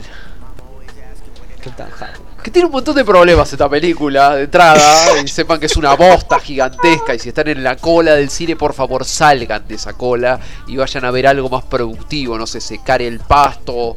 eh, saquen una, una entrada anticipada para Fate. Hasta les diría que, se metían a fandango.com y sacaran una entrada anticipada para Dumbo, que será la semana que viene. No, no, da un- no, no, no da entren, no mucho creepy esa cosa y tampoco está copada, Jairo, Jairo, no entren a fandango.com. Es uno del- eh, es justamente la doña Rotten Tomatoes y una de las que estuvo uno de los lugares la compañía que estuvo haciendo, vamos a decir, la contracultura contra la gente que no le gustó la película, la contraguerra más, más grande. Acá estuvo manipulando eh, manipulando por completo las reviews de los usuarios. O sea, Fa- Fandango no, no puedes creer una mierda. Fandango y estuvo mintiendo también en la, en la condenada de los números de venta de las entradas. Me encanta la- el, el concepto que tienen ellos de, de guerra contra cultura, que es prácticamente taparse los oídos y empezar. "Ne, ne, ne, ne, ne". Sí, y también decir que por un glitch se borraron más de 50.000 reviews de usuarios. Sí, Viste, qué jodido, justo cayó ese rayo, qué loco. Sí, sí, qué casualidad. No, no, no vayan, no vayan a Fandango, no usen ese, ese sitio de mierda. O sea que vamos a tener que comprar todas las entradas a patín. A patín. A patín. A patín. Ah, me hiciste acordar otra cosa que tengo que hablar en la sección de videojuegos, gracias. Eh. Bien, pero esa va a ser una sección alegre, no, no como de esta. estas- de este, ah, no, ¿cómo, ¿Cómo se llama este juego? Donde pintabas, estabas en rollers y pintabas grafitis. Ah, el. Ah, Eh, cómo mierda. Sí, eh, eh, sketch. Eh, ay, ¿cómo era? Eh, radio. Ay, la concha de su madre. Eh, Jet Set Radio. Bueno, no es de eso, sí. O sí. No. Eh, bien. Bien. A ver, de que me- lo estoy proponiendo todo lo que puedo, porque sepan que la voy a pasar re mal haciendo este informe. Eh, va, Vamos con más importante, el gato. Sí, a ver. Porque el gato y... Ya el gato te pintaba que la película iba a ser una garcha y eh, ustedes no me quieren hacer caso, pero sí, o sea, funciona de esa manera. Allen dice si es la hora del patriarcado opresor. Sí, hoy es la hora del patriarcado opresor, de... Usted póngase sus lentes del Eh, patriarcado. Sí, sí, preste, eh, pónganse los anteojos orejeras. 3D, la, la pantalla va a empezar a girar y voy a estar yo en el medio, este machirulo que les va a tirar mierda de una película supuestamente protectora del género y otra mierda. Eh, Bien, eh, solamente voy a adelantar algo. Aparentemente Netflix piensa que soy una lesbiana. Bueno, bueno, ¿qué? ¿No es cierto? Y mira. Según el concepto de South Park, no somos-. Yo Creo que a Pablo no le molestaría que te como, que, como no identificable. No, no puedo autoidentificar porque mi, mi biología me impide autoidentificarme como algo que no soy eh, y como algo que no quiero tampoco identificarme. como dicen en, Los Padrinos Mágicos, un bulto mío, gris. o, sea, o sea, lo mío es complicado. Mm. Yo estoy completamente a gusto con mi cuerpo y con mi sexualidad. O sea, es complicado, ¿no? No tengo ningún tipo de delirio mental. No creo que soy una tostadora, por ejemplo. No, no creo que soy de un género que no exista, como, no sé, Skink o alguna pelotudez por el estilo. Es por eso, es que... el nombre de una Es por eso de que un anime de, nosotros el sería aburridísimo, perfecto. porque vos tenés al personaje totalmente conforme con, con su persona. Es como... Yo estoy perfectamente conforme con tener un grande y generoso pene y con ser hombre y que me gustan las mujeres. No, no, no sé cuál es el problema de los demás y no me importa. Eso fue, Parte de eso Ese está es mal. eso fue no me claro... importa, no tengo por qué escuchar al respecto de esto. Pero es, es, es simpático ver que, que Netflix piensa que soy una lesbiana. Bien, estamos haciendo todo lo posible por desviar de este tema. O sea, que queremos Sí. que salgan corriendo de esto. Eh, ¿Te puedo hacer un trato? No voy a hablar de esto hasta que vos termines. bueno, No voy a ni siquiera comentar a menos que me lo pidas. bueno, vamos a ver cuánto te vas a y aguantar. remarco, no vi ni pienso ver la película. Perfecto. Alche sí la vio. Voy a comentar eso. Alche sí la vio y. eh, bien. A ver. A ver. Capitana Marvel, me- hasta me duele decirlo. Eh, ¿De qué se trata esta horrible y patética película que ensucia una saga que tiene como ya como 20 años en el cine y es como la piedra no, no tiene 20 años. no sé cuánto tiene ¿cuánto, cuánto empezó? ¿cuándo fue Hulk la, la 2? Y mayor al 2000. Debe ser 2006 como mucho. bueno ponele 2000 se pone 10, 10 Siempre, años. todo, cada vez que agarra y aparece una película nueva de Marvel, hace- hacemos la misma sí historia. sí sí por eso Eh, pero bueno 10 años ponele esto es como ah mira estamos llegando al final y esta es la piedra donde te tropezás y te caes y te rompes toda la vida 2008. 2008 bueno La segunda de Hulk. la segunda de Hulk Sí, 2008. Sí. No, tiene 10 años, bien 20 años, que va a tener 20 ¿Viste, años. ¿Viste cuando vos caes en ese piso todo rasposo y te haces Sí. mierda y rebotás y capaz que te rompes el cuello? Bueno, esta es la piedra de la que estamos hablando. Eh, a ver, Capitana Marvel es una película situada muy evidentemente y sin ninguna gana de explicarte o, o, o quererte ocultar, mejor dicho, eh, que está situada en 1990 o ponele por esa fecha, eh, donde en un, primer, en un principio eso, ese tema no importa tanto, porque lo que vamos a conocer en este momento es a Bess, eh, una recluta del eh, todopoderoso, heroico y justo Imperio Kree, eh, la cual está entrenando en uno de los tantos planetas pertenecientes al Imperio, junto con su entrenador barra camarada de equipo, que en este momento no me acuerdo cómo se llama, y posta no importa. Que se- igual está interpretado por Jude Law, Por eso. O sea, no importa. De- cual- voy a hacer esto, voy a explicarles esto de entrada. Cualquier mención al género masculino, independientemente de Nick Fury, no importa en esta película. O sea, pónganle el nombre que ustedes quieran a la gente que aparece en esta película que no sea Nick porque no interesa. Es totalmente intrascendente y la película les va a funcionar igual. Eh, volviendo a ese hecho, tenés como este tipo está esforzándose por entrenar a Bess para mejorar sus habilidades de combate, las cuales ya son bastante altas, aparte tiene poderes de tirar rayitos y boludeces, cosas que según la película te explica, son inherentes de los Kree. O sea, el simple hecho de tirar rayos y cosas así es como muy de Kree. Al margen del Kung Fu y toda la gilada. Mentira, pero bueno, eh, ponele que sí. O sea, si un Kree podría transformar su brazo en un cañón de energía, podría tirar un rayo, en teoría.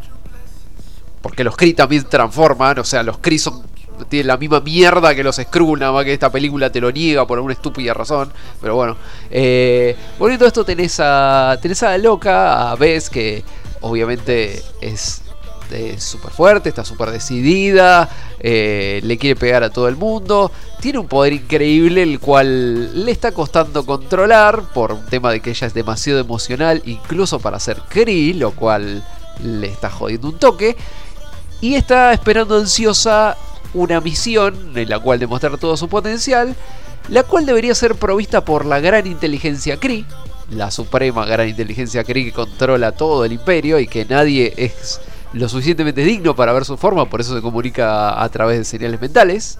Eh, pero esa cosa no llega nunca, hasta que, bueno, por fin llega. En un primer momento vemos que al conectarse a la gran, eh, vamos a decir, a la gran masa mental Kree, ella debería ver lo que para ella sería una figura heroica importante, eh, vamos a decir, eh, trascendente dentro de su vida, que es la imagen que la gran inteligencia Kree elige para comunicarte. Lo que ella ve es a una vieja. ¿Por qué ve a una vieja que no sabe quién es? Y básicamente porque ves no tiene memoria. Nos informan que en esta película eh, todo lo que venga de 6 años para atrás, ella lo perdió. Por alguna situación accidental no determinada.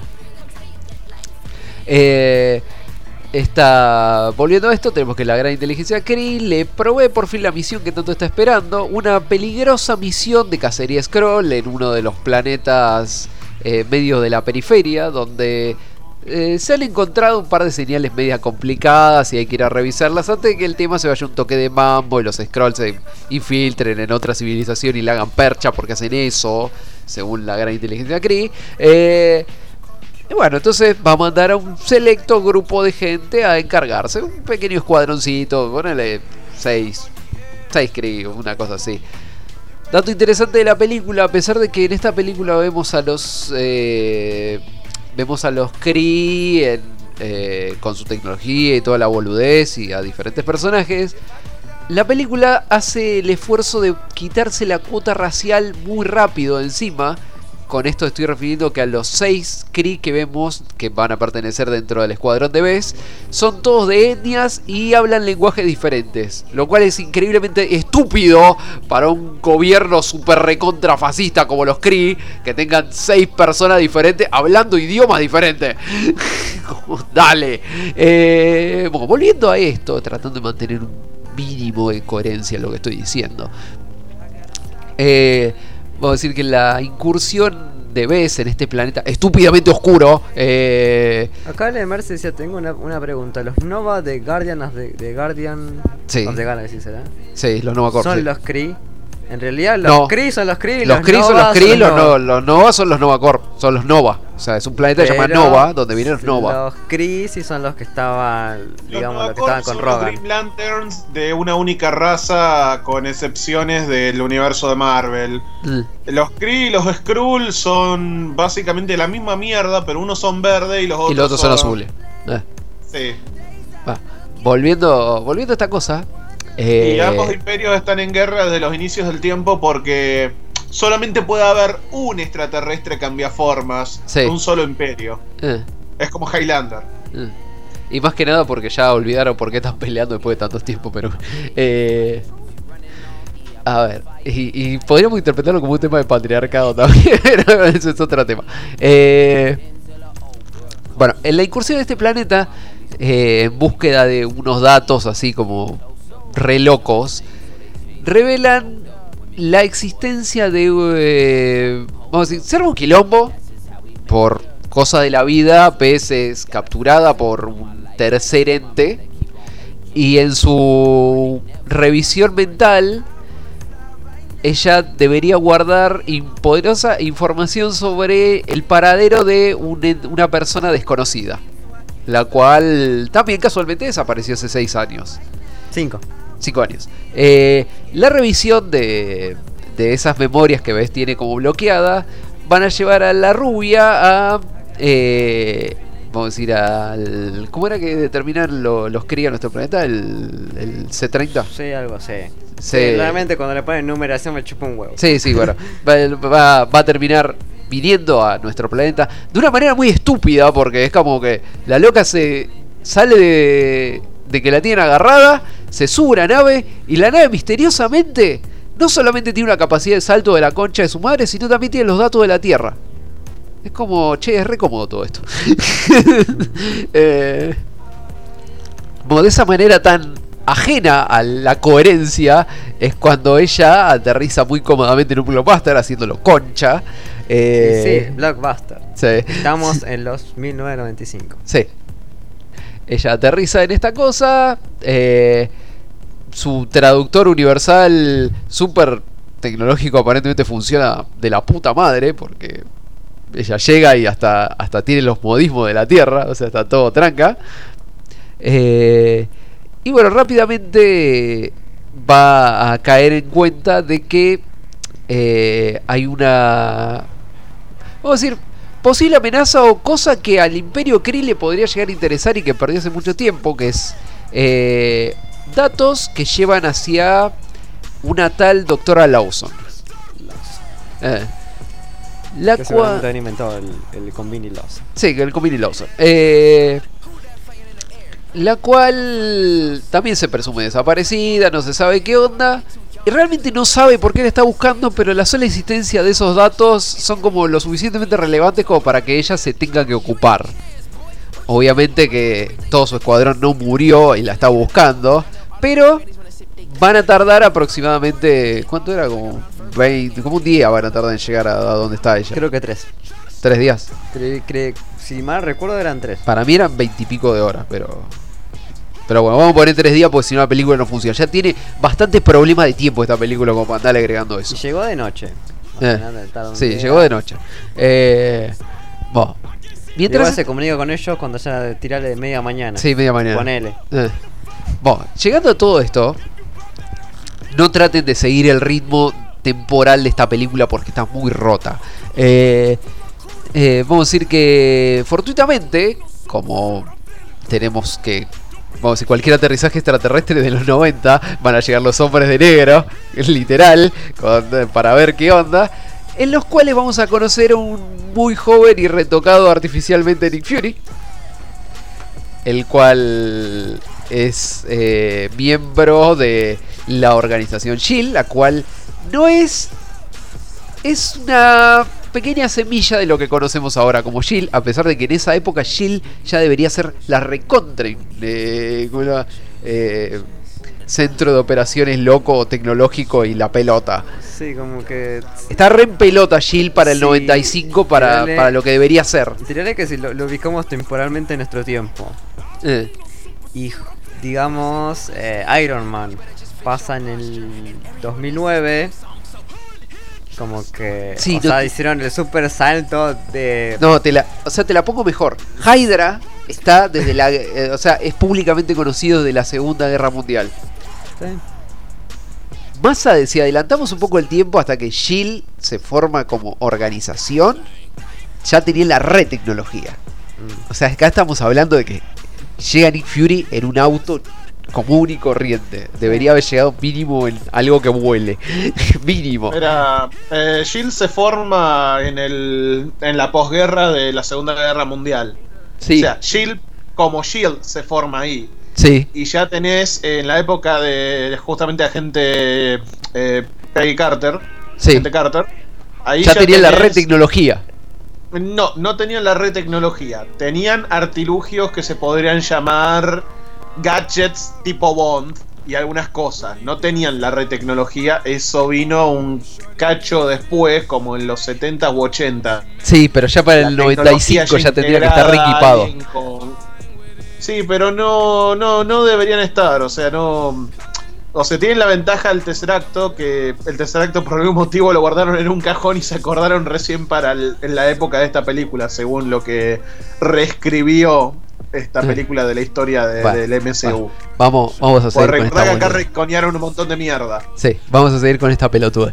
Eh, en el medio de toda esta huevada, eh, tenemos que Nick conoce a, eh, a Bess, vamos a decir que la, la encara de una manera muy amable y por algún motivo que no entiendo, Bess no le arranca la cabeza en ese mismo momento.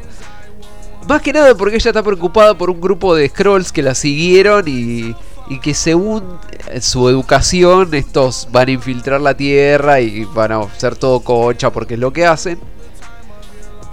Vamos a decir que Nick Fury también en ese momento por alguna cosa que se llama guion mal escrito empatiza mucho con Bess y le deja hacer lo que se le canta a las pelotas. Esto incluye eh, perseguir a Skrulls dentro de un... eh, dentro de un monorriel, armar un montón de quilombo, presenciar un cameo de Stanley súper lamentable, eh, ¿cómo Golpear a una vieja. golpear una vieja, eh, destruir propiedad pública, no, no sé, hacer un montón de bardo. Y después está todo bien porque el loco como, ah, sí, mirá, sos extraterrestre, tenés poderes, qué bárbaro. eh, ¿No querés conocer mi super organización secreta que seguramente te va a ayudar en lo que vos quieras independientemente de que eh, sea contra la ley o contraproducente de nuestro propio mundo? Tomá, te, te ayudo, no, no pasa nada. Tomá, tenés acceso a toda la información que vos quieras. Total, seguro la usarás para el bien. Eh, bueno, en el medio de toda esta boludez, la exploración mental de Debes nos da como resultado eh, una pequeña incursión a un centro de datos del 90. eh, y bastante información, la cual conducirá a lo que vendría siendo el secreto de. eh, el secreto guardado de la memoria de Bess, la cual no es tan cri como ella cree. Entonces vamos a conocer un poco de su vida. Y de paso vamos a conocer a esta mujer que es eh, la doctora Lawson, la cual tiene mucho que ver con lo que es ella, con lo que perdió y vamos a decir con el evento que la llevó a, a ser lo que es en este momento. Eh, ahora vuelvo. Eh, también vamos a ver un poco de... no, no sé hasta qué punto spoilear de esta película pedorra. Eh, o sea, voy a tener que explicar un poco esto. También vamos a ver cosas como... Eh, ¿Cómo lo puedo explicar? Eh, vamos a conocer a un agente cubierto. Muy encubierto en la película. No. Eh, eh, con casuales pero muy eh, muy oportunos puntos en común con la investigación de, de Bess. Después vamos a conocer también a, viejas personas muy importantes dentro de la vida de Bess. A, vamos a decir familia que tenía tirada por ahí. Eh, y, ¿por qué no? Al decir, gran secreto que lleva detrás de la adquisición de su poder especial, de cómo funciona y de qué onda, y el propósito principal por el cual debería tener ese poder y cómo lo va a usar de ahora en adelante. Eh, a partir de esto todo es spoiler lo que puedo llegar a decir. Igual no vale la pena, o sea, como no esperen nada que valga la pena o tenga el más mínimo sentido a partir de este punto. Lo que sí les puedo comentar es un par de cosas muy puntuales de... A ver. Eh, la película no tiene ningún punto salvable. Tanto a nivel gráfico, actoral, musical, eh, filmográfico, eh, fotográfico. Realmente no le encontré ningún punto a favor. No la puedo ayudar en ningún sentido y no es mi intención hacerlo porque la película está manchadísima de todo aspecto posible. eh, tanto de su producción como de sus actores y toda la mierda que tiene alrededor. Eh, a ver, como primer punto para tratar de ser un poco centrado en lo que me estoy diciendo, voy a decir que la película no es mala por que eh, no sé, vamos a decir, no es mala solo por el hecho de ser una mala película, es mala por todo lo que rompe y no me refiero a, a romper las bolas, o sea, la película rompe una saga de películas que se costó mucho crear, la rompe a nivel de continuidad, la rompe a nivel de estilo, y no lo digo positivamente, o sea, la película maneja ya de entrada muy mal lo que es el tema de la temporalidad dentro de su propia saga. Hace, como dijo Seba, hace retconeos de muy estúpidos y muy mal pensados de un montón de cosas que después en posteriores películas van a tener que arreglar porque seguro la terminaron de cerrar la lata y se dieron cuenta de che, ¿y esto cómo funcionaría? Porque la verdad es que no tiene mucho sentido. Es como, uy, eh, sacrificame al continuista. Eh, a ver, después eh, la película se, se esfuerza por darte una falsa sensación de 1995. Más que nada, no, no tanto metiendo cameos o apariciones de cosas de, 19, de 1995, así características. Muy linda la computadora, muy lindo el lodeo, muy lindo los ciber, muy lindo todo lo que quieran. Muy lindo los teléfonos públicos, que viva la pelota.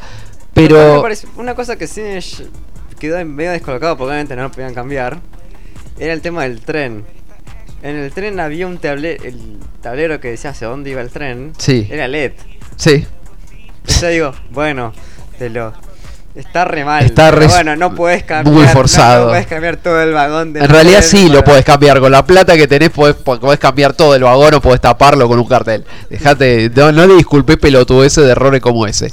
Eh, bo, ta- tiene cosas, como les venía diciendo, a nivel musical. La película se esfuerza por ponerte un catálogo de, peli de música noventosa. Punto, debería hacerlo. ¿Cuál es el punto malo? La usa mal. Tiene momentos en donde no está sonando nada y debería sonar cosas.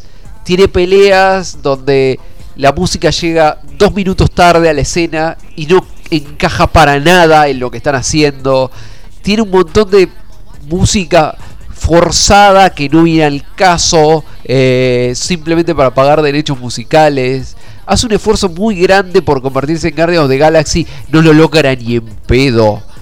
Porque esto no es James Gunn, no me acuerdo quién es el pelotudo que dirige esta película, pero es un deforme. Eh, a ver, ¿qué más tiene? Eh, Joss Whedon. Whedon. Dice Joss Whedon. directo. Joss Whedon dirige esta película. No, Joss Whedon es... Ah, no, este es Los Vengadores, perdón. Eso, ¿de, de qué me Está- estás hablando? Estaba leyendo muy bien. Eh, Ryan Fleck y Anna Bodem. Bueno, buscame qué hicieron estos dos. Deben haber hecho algún comercial seguramente, porque no tienen ni idea de lo que estaban haciendo. Eh, a nivel filmográfico, les venía diciendo, la película es estúpidamente oscura, Serie, serie. innecesariamente oscura. O sea, si pensaban que Black Panther era oscura en esas escenas donde tenés a un superhéroe vestido de negro en una zona oscura de noche y no se ve una chota de qué pija está pasando. Bueno, acá tenés a una heroína con los trajes, con la paleta de colores de Superman y un trajecito muy pegado al cuerpo que supuestamente la loca brilla en una nave donde está todo re oscuro. Igual no se ve nada de lo que está haciendo. Es como escuchás golpes y ah, ah, ah, ah, ah, onomatopeya de, de puñetazo porque no ves lo que está pasando. Y es al pedo, porque realmente eso podría estar tranquilamente iluminado y podría ser una escena de acción decente, pero no, eligieron que no se viera una mierda lo que estaban haciendo. Eh, Estos dos trabajan, parece que juntos siempre. Porque Bueno. tienen. Uno tiene 10 cosas. Eh, Anna Boden tiene 10 cosas, de las cuales una es Capitán Marvel. eh, Y tiene una, dos, tres, cuatro, cinco. Cinco series de TV. va. Que encima son dos episodios, tres episodios, un episodio. Ah, sí, sí, sí. un documental. Y la- esta, esta película se llama Sugar. Que es simplemente Sugar. Mm. Eh, y eh, Ryan Fleck también tiene prácticamente lo mismo, pero seis cosas más que también son más series de televisión. Half Nelson, Mm. una calculo que película porque Podemos entender de dónde vienen la mayoría de los problemas con esta porta.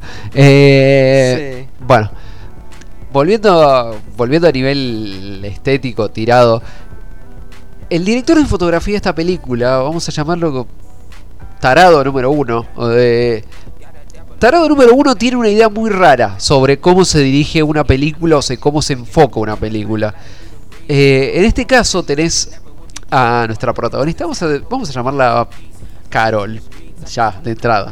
Eh, tenés a Carol eh, en un estilo de filmar que creo que no se usa desde los 50 o desde los 40 fácil. Es el personaje en el medio de la escena todo el tiempo. Es como raro. No hay atrás, adelante, al costado, ángulos, eh, puntos de quiebre, eh, picados, contrapicados. No, no, no, no, no, no, olvídate, no, no, no. El personaje en el medio de la escena todo el tiempo.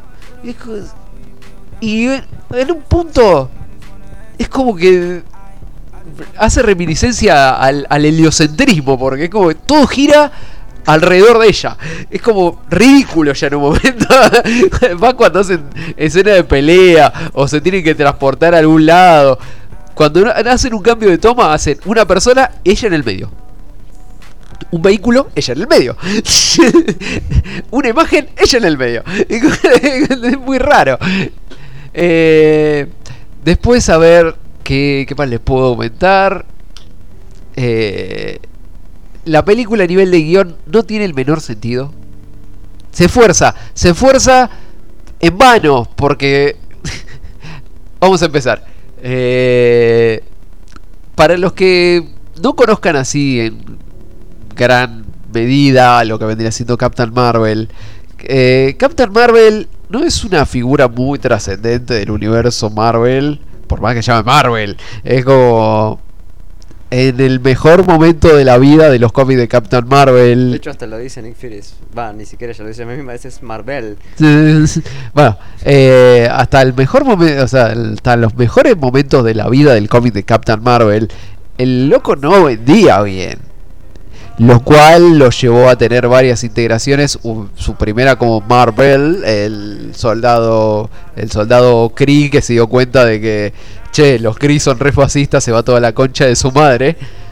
Eh, hasta sus siguientes integraciones como Carol Danvers, la cual su mejor momento en la vida fue caer en coma durante 20 años mientras Rogue andaba con sus poderes por la vida. Mm, o sea, te pongo directamente la línea histórica de Capitán Marvel. No, no, de eso vamos a hablar después. No, no, Eh. pero esto, esto es- solamente es una oración de 30 segundos. O sea, tenés eh, Captain Marvel, Marvel, el agente Kree que vino a- básicamente a explorar la Tierra para ver qué tan factible era arrasarla, volver las cenizas y conquistar a su gente. Sí. Se enamoró de la Tierra y empezó, pensó que en vez, en vez de tirar, en vez de tirarla abajo, vamos a protegerla y bla bla bla. Hizo la gran. de- hizo la Silver Surfer. Eh, no. El cap- eh, esto no, para nada. El Capitán Marvel, eh, Marvel básicamente tuvo una popularidad relativa con picos. En ciertos arcos y un montón de cosas.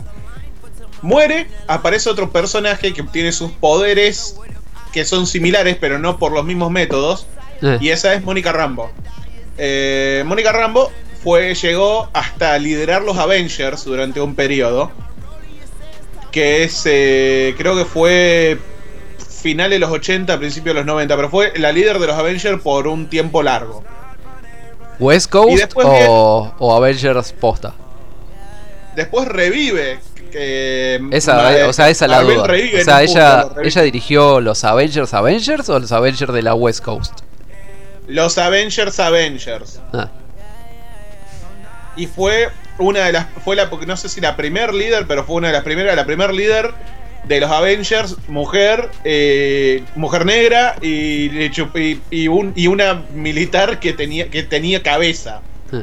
O sea, era básicamente Steve Rogers volando. La chica Recordemos, tenía- tenía recordemos que también los Avengers en su momento fueron dirigidos por el doctor, no me acuerdo cuánto, que nadie se acuerda quién mierda es. Irrelevante. Este fue Sí, un personaje que no, de ser capitán de los Avengers tampoco es un título muy copado. Eh, sí, ser líder de los Avengers es un título muy copado. No rompa la bola, deja de, deja de, de hablar de personajes que no conoce.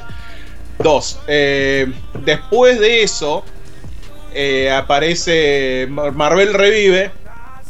Hay dos Capitán Marvel. Mónica Rambo sufre un accidente de muerte borrada por otros temas del universo. Marvel vuelve a, a morir. Le pasa los poderes a Miss Marvel. Y acá es por lo que en la película se esforzaron hasta el hartazgo para reescribir, reconear su inicio, su- sus orígenes. Para que no fuera un hombre el que le diera los poderes. Porque si no, no sería feminismo. Y, y su mejor logro en todo, el- en, todo, en todo Marvel fue ser la rubia tetona del bikini negro y haberle dado sus poderes a Rogue. Fin. Sí. Y después la revivieron en los últimos años, la última década, década y media, la revivieron para ser eh, una nazi autoritaria que vive en una estación espacial y hace de, de policía gestapo en todo el mundo y tiene su propio escuadrón de la juventud hitleriana, inter- eh, dirigido por su por la Miss Marvel Kamala Khan. Así que ahí lo dejamos. Ejemplo de vida. Eh, va. Como venía diciendo, eh, tenés a. Primero que nada, la película no sé por qué se llama Captain Marvel. Vamos a arrancar por ahí. No tiene sentido el título de esta película. Eh, al margen de eso, esta película eh, hace un retcon completo de lo que vendría siendo el origen y la obtención de los poderes, como dijimos, de eh, la creación en sí de lo que vendría siendo Captain Marvel en su momento. Porque esta película directamente la convierte en Hulk.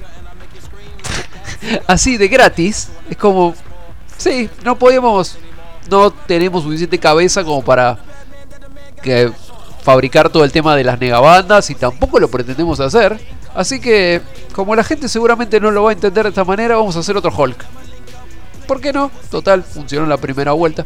Eh, a ver, todo el motivo de la película está mal. Vamos a llamarlo como que eh, entrando en un poco en un poco de terreno de spoiler, pero de cualquier manera la película es pedorra, así que no les va a afectar. Eh, esta doctora Lawson, que, vamos, que nombran durante toda la película, eh, va a resultar ser una científica.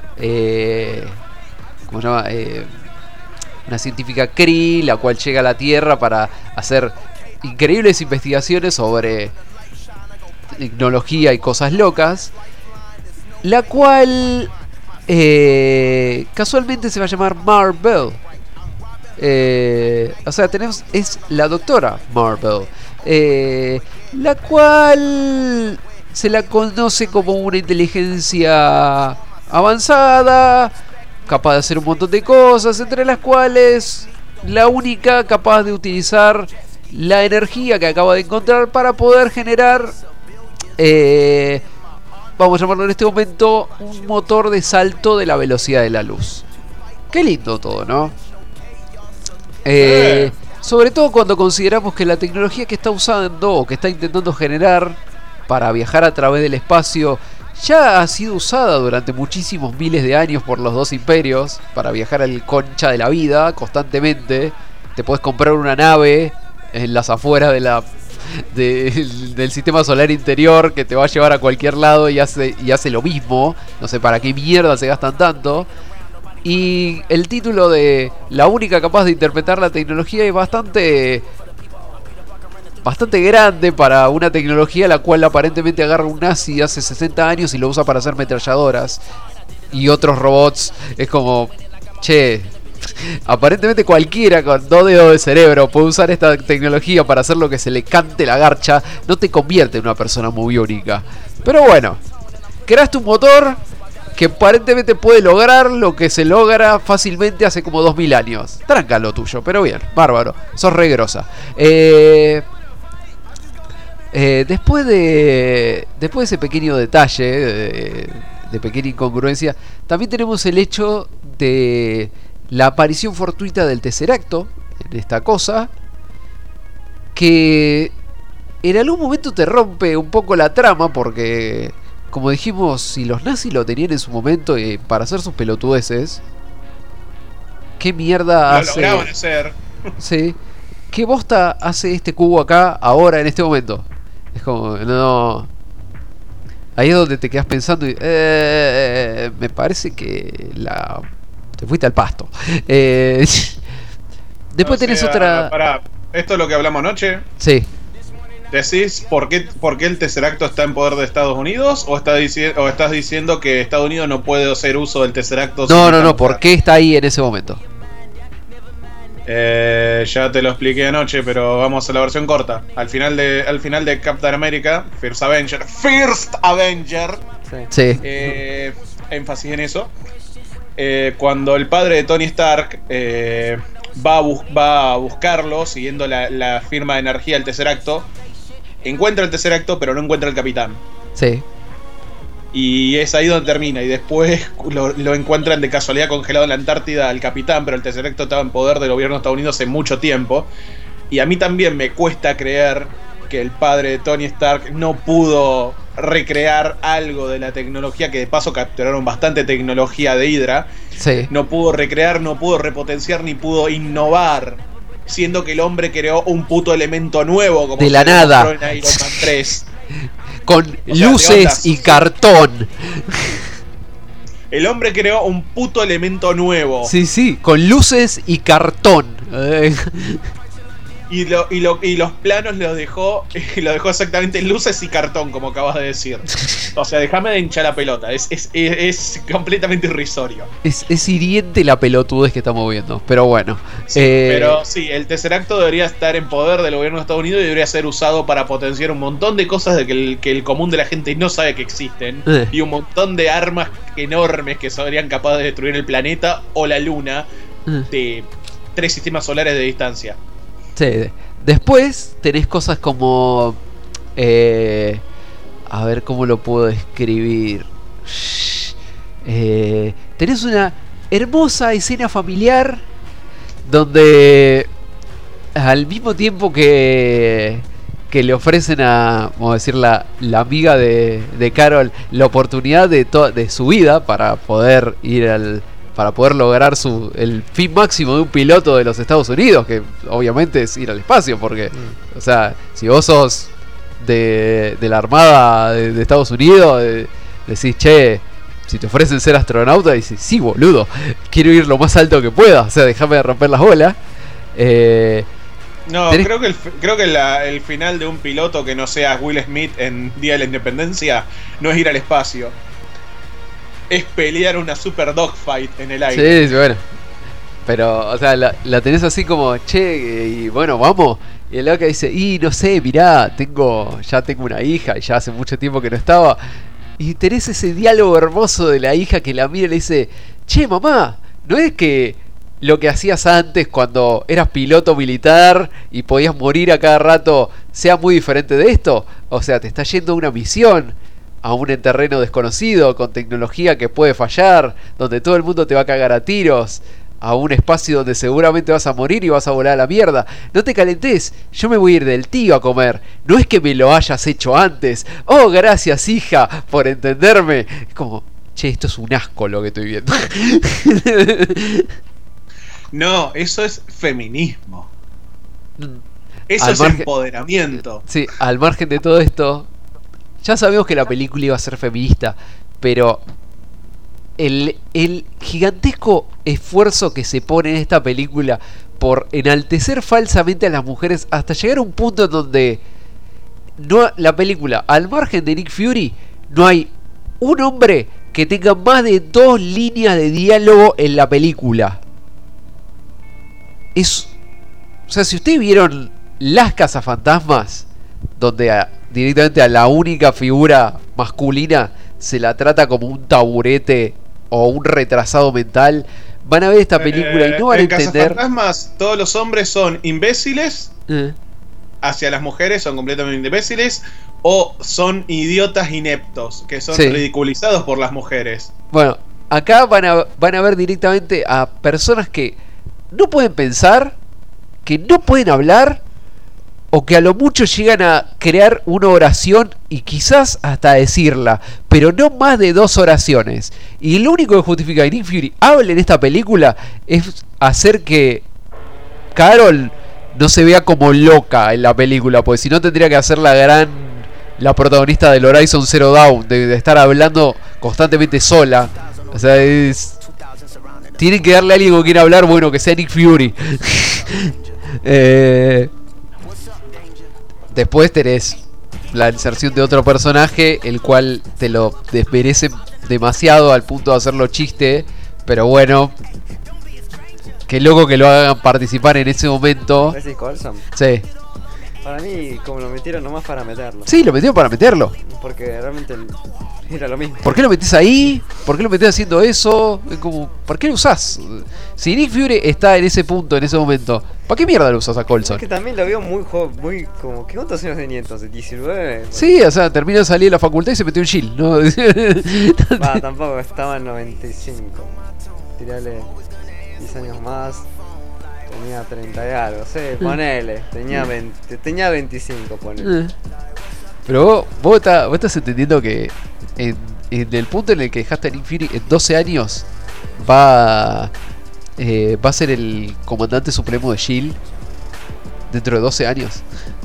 Así, Sí. do- donde está ahí sentado, donde se quedó sentado en esta película en 12 años, va a estar sentado arriba del helicarrier, Eh, bombardeando eh, Nueva York, Si hubo, si peleando hubo una- contra extraterrestres. Tirale, tirale que en un momento hubo una crisis en el departamento donde estaba Nick Fury de Shield. Sí. Digamos que dijeron, ah, yo me voy a la mierda. Y uno era muy viejo. Y si hay mucha gente que se jubila o se cambia de empleo, va a subir rápido. Pero ¿no te parece algo como el, los capítulos estos de del laboratorio de Dexter, donde Dexter se mete abajo de un túnel y empieza a escarbar y cuando sale tiene músculos y barba? Es como, dale, boludo, de- de- no tiene sentido la progresión del personaje en este momento, dejate hinchar un poco la garcha. Eh, Eh, Mirá, si te acordás de, No me acuerdo si era Avengers 2 o fue Capitán América 2 o, Capitán América 3, no me acuerdo cuál de las, de las tres Capitán América, pero no fue la 1. Eh, Nick Fury, uno de los, uno de los jefes que están arriba de Nick Fury, uno de los, jefes del verdadero ejército secreto, le recuerda ciertos años atrás cuando él salvó a, a su a- lo salvó a él, no me acuerdo cuánta gente, y, incluyendo creo que hasta su hija, de que los hicieran mierda unos terroristas, no me acuerdo en qué parte de Latinoamérica. Y, y o sea, básicamente pasándose por el culo sus órdenes. Y era como que ya en ese momento Nick Fury era demasiado grosso. Y no era un. Sí, ¿qué acá, ¿Qué carajo es acá? ¿Coronel? ¿Un soldado? ¿Qué, qué mierda es? ¿Un subteniente? ¿Qué Policía casi. Sí, Eh, no, ol- olvídate, no. en esta no película, vos no tenés imaginate que en esta película Nick Fury es. Eh, eh, coso, ¿cómo se llama? Ay, no me sale el nombre. Eh, ay, la puta que lo parió. Eh, sí me estoy pensando en Duro de Matar, pero no es Duro de Matar. Eh, ay, la concha de la lora. ¿Dónde está? Hudson Hawk. ¿Cómo? Hudson Hawk. No, no, donde está la body cop esta donde está Rick y el policía negro. que Ah, no- arma mortal. Ah, sí, bueno, es el negro de Arma Mortal 1. Oh, Es eso Nick Fury en esta película. Y vos decís, che, este loco dentro de 15 años va a estar bombardeando los Kree que se meten por el agujero dimensional. Dejate de hinchar un poco los huevos. O sea, no te creo ni pija lo que está pasando en esta película. che, quizá lo subieron 5 rangos por, por perder el ojo. Sí, sí, que lo perdió de una manera heroica, increíble, ¿eh? ¿viste? Súper heroica. Sí, súper Re- heroica. re- recordá, recordá, la última vez que confié en alguien, perdí mi ojo. Sí, recordá sí. esa frase. Sí, sí. Recordá esa frase y ahora mirá esta película. Eh. Ah, eh, eh, también voy a aclarar, la película, como toda película de Marvel, tiene dos finales. El primero es bastante tarado, porque te hace reminiscencia al, al Viper que vemos en eh, vemos en la primera Avengers eh, de- ¿cómo Eh, War. en la Infinity War donde vemos el uso de ese Viper o más o menos la creación de ese Viper lo que lo que hace eh, ¿cómo era? lo que hace Carol con ese Viper en 3 segundos supera ampliamente toda la tecnología del universo o sea, la loca se sienta y en dos segundos se pasa por el orto todo lo que podía haber tenido de tecnológico el universo, los conocimientos de tecnología que tuvo la, la original Marvel, toda la tecnología del Imperio Kree, la pone en ese Viper de una manera super mágica que no tiene sentido. Porque después te dicen, oh no, sí, mirá, está sonando el Viper. Che, ¿hace cuánto está sonando? No sé, hace muchísimo tiempo. ¿Qué alcance tiene? Y un par de galaxias. Bueno, ¿lo dejamos sonar o le sacamos la batería? No, ya le sacamos la batería y sigue sonando. O sea, explícame qué pija le hizo ese coso. Y lo hace en 3 segundos. El segundo... Eh, ¿Cómo era? El segundo. El segundo. La segunda escena post créditos. Al margen de ser una pelotudez, yo no entendí cuál era la idea de esa escena. Sorprender, obviamente no era. Porque vos ves lo que pasa 10 minutos antes de que termine la película.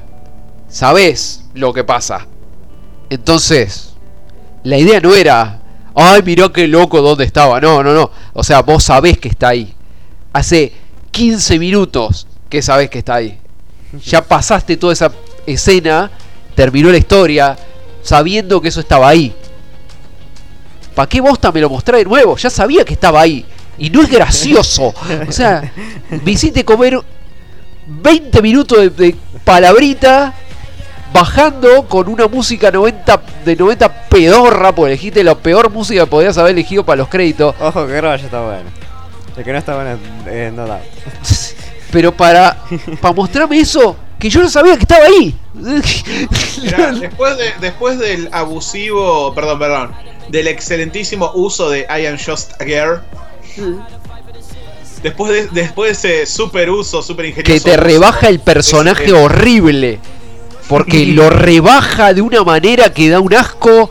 Vos ya viendo un personaje así y yo qué sé, podías llegar a ver desde con mucho esfuerzo a, a la Lara Croft de la primer Tomb Raider, vos decías, bueno, la loca va a pelear. Y después te ponen eso de fondo y te la baja al nivel de Britney Spears. Pero tristísimo lo que le hace a la película. Y de nuevo, ella en el medio de la toma. Como, qué asco de. Qué asco de filmografía tiene esta película. Con gráficos super CG horribles todo el tiempo. Armaduras La peli responeadas de Halo. El tema en esa, en esa escena de ya de, de- cuando comienza la pelea es como que de onda le robaron demasiado a Guardians of the Galaxy, no lo supieron hacer. Un control Bueno, lo- lo trajeron espacial. a Ronan, eso era post. Eh, ¿Qué cosa? Lo trajeron de vuelta a Ronan. Eso Sí, lo trajeron de nuevo a Ronan. Eso sí, porque, pero me refiero a que No, tiene la decencia de no usarlo, pero. Sé a lo que te refería, Alche, pero bueno. me quería sacar esa duda, me hiciste acordar. Eso sí, sí. De hecho, también hay una cosa medio rara, es por ejemplo así, destruyó un crucero bárbaro. Eh, Pero ese calculo que no se transportó porque lo salió hizo mierda. Bueno, Y eso. los pedazos que caían. Bueno, eso es otro punto. O sea, la película tiene un cero control espacial de lo que está pasando. En el medio de una pelea, los golpes son reaccionarios. O sea, nunca vas a ver un golpe por sorpresa que ah, hacia ella. Es el gran efecto de, de Batman en, la- en los juegos de Arkham. O sea, la gente se reúne alrededor tuyo y hace un esfuerzo enorme por pelearte uno a uno siempre. Nunca van a haber dos o tres personas tratando de pegarte al mismo tiempo. De la misma manera, los disparos van a salir volando para todos lados y nunca va a haber una consecuencia de algún tiro que haga ella. Ella puede tirar un Kamehameha destructor de planetas dentro de un espacio de una habitación, pero ese esa bola de energía o rayo de mortal matamundo que, te- que salga de sus manos, de alguna manera misteriosa, nunca va a tocar la pared que está a dos metros de ella No la va a perforar. y a- nunca la va a perforar. Y aunque lo haga y la pared vuela a la mierda y todo lo que esté a su alrededor vuela a la mierda, de alguna manera no va a afectar a la gente que está en el medio. Es como muy rara su, su ciencia loca de tirar cosas.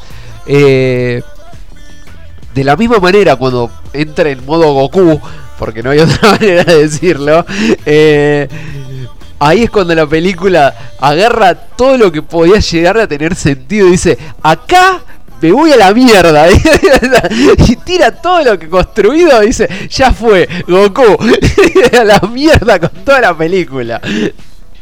Después tenés cosas como que yo que sé, como dijimos, aparece Ronan en esta película y alguien le. Vamos a decir que lo, lo llama por teléfono y dice, che Ronan, vos que sos un tipo recentrado y nunca matás mundos porque sí. Mira, tenemos la idea de que acá en la Tierra puede haber algo. Entonces venite para acá y lo hace. Y venite para acá y hacelo concha. Y Ronan está como, bueno, dale. No es que planear hacer otra cosa este sábado. Voy a ir hasta la Tierra y la voy a hacer concha. Y en el medio de todo esto lo llaman de nuevo y dice, che Ronan, al final no hace falta que vengas a la Tierra. Y vos te quedas pensando como, che, ¿qué haría Ronan en esta situación? ah, sí, bueno. Gracias por decir que no tenía que ir hasta allá. Me voy a ir a comer papas con los guardianes de la galaxia. No, Ronan va a venir a la Tierra y la va a hacer concha. No te va a preguntar dos veces. Y si le decís que no venga, va a venir igual.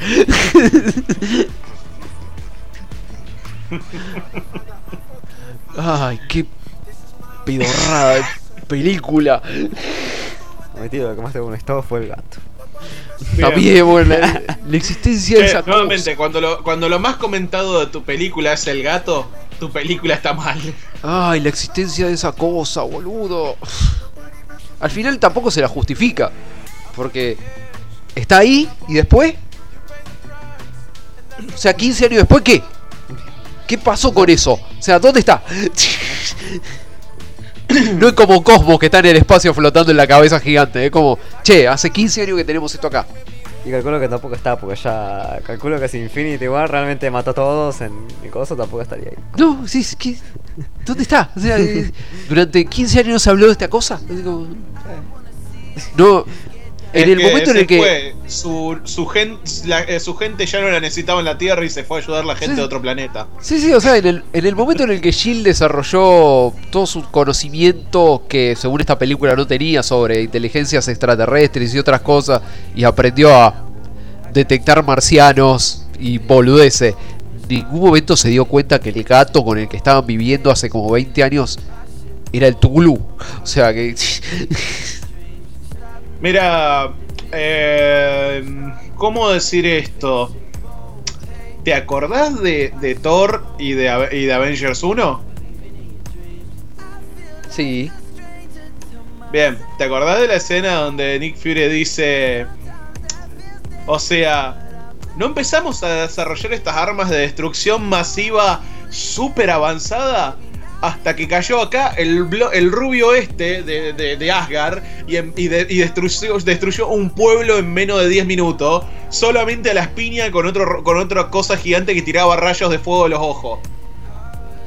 O sea, fue ahí al que cuando nos dimos cuenta de que no estábamos solo en el mundo y que el mundo nos podía hacer concha de una. Ah, perdón, y, y Captain Marvel cuándo pasa entonces? En los Sí, 90. sí, O sea que sí sabían. O sea que sí sabían. Sí, sí. Pero o no, sea que el no, proyecto, el proyecto fue creado desde antes. Ponele. No, no, no, es que no, no tienen un, no tienen un continuista, no tienen una idea de los personajes del cómic, mucho menos, ni- y no tienen una idea del mundo que crearon en, en el universo cinemático de Marvel tampoco. Esta gente la, manda, la pusieron con un dedo ahí, las mandaron y dijeron, hace una película de agenda progresista feminazi. Eh. Con una, con una mina que de casualidad es superhéroe, por favor. A todo esto Ah, quiero recalcar. No te preocupes, no te preocupes por, no te preocupes por el mundo que ya creamos, no te preocupes por la mitología que ya, que ya establecimos. No importa, como son mujeres lo podemos borrar y hacer, borrar y cuenta nueva para todo lo demás. Bueno, voy a. También voy a recalcar dos cosas. Primer punto. Marvel, o sea, Capitán Marvel, en lo que vendría siendo el mundo Marvel, es un superhéroe re de la B. Pero re contra de la B. Es el superhéroe de Racing, boludo. Es como. Es, un tipo que. Ay, tengo todos los poderes. Sí, tenés todos los poderes. Pero viene un X-Men. Viene Júbilo y te caga palo. O sea. no, no sos como la super representante de nada. Y no digo, creo que los Guardianes de la Galaxia tienen más seguidores que vos. en el momento en que no os conocía a nadie. O sea, dale, media pila con tu representación.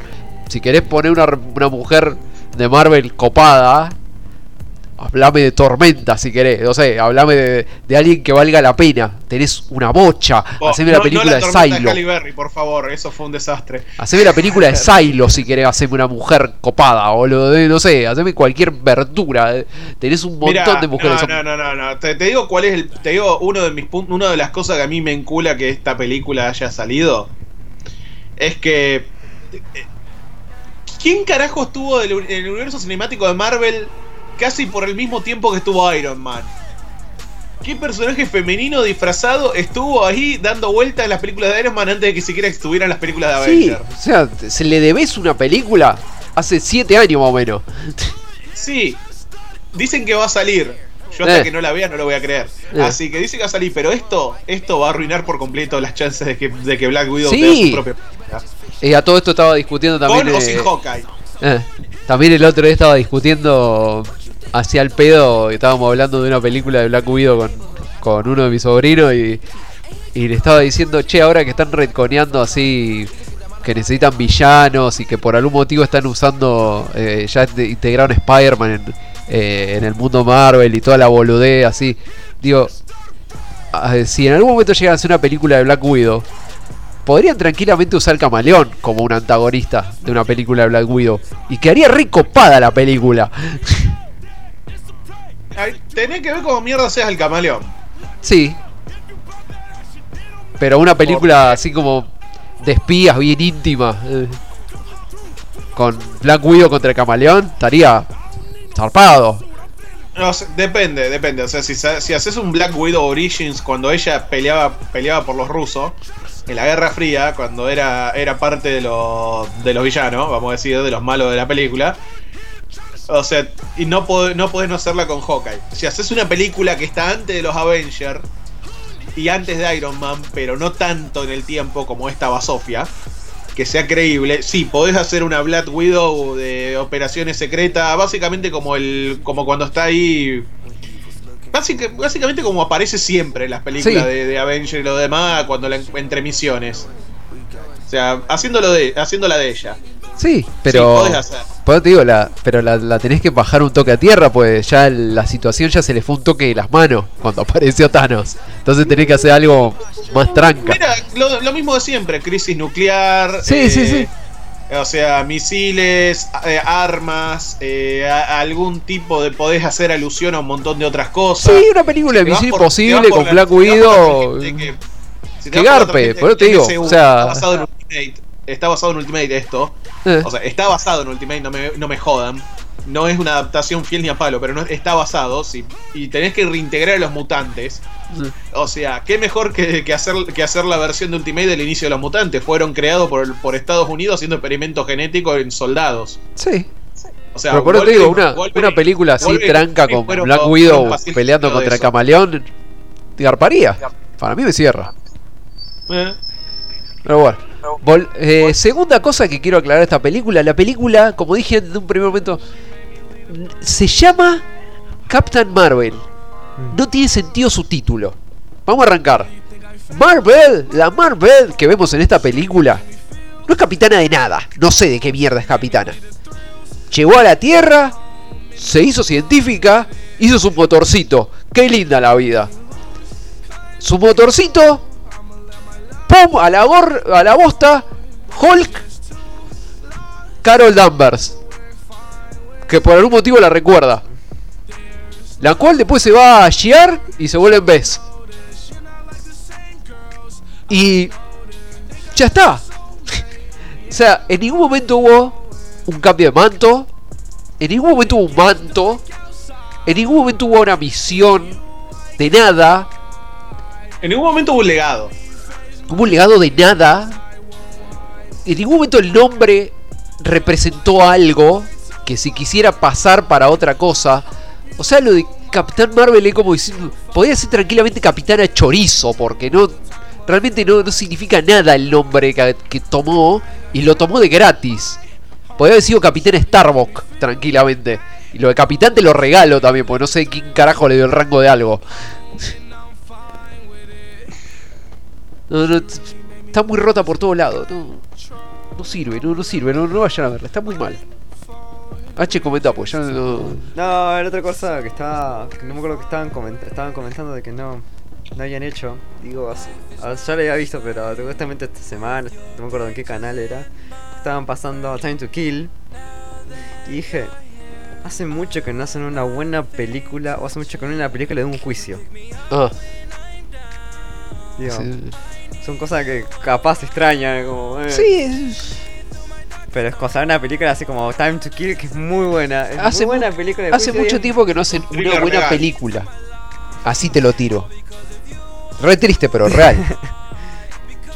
Que no sea así como algo de autocomplacencia o de gente sufriendo al pedo o, o la tristeza del- de la derrota o alguna cosa así. Hace mucho tiempo que no hacen una buena película basada en algo que no significa llorar como un tarado porque algo malo te pasó en la vida. Eh, es, es un tema del. Es un tema del cambio cultural, desgraciadamente. O sea. Las únicas películas que más o menos describen lo que vos decís, desgraciadamente, son las películas de La Roca.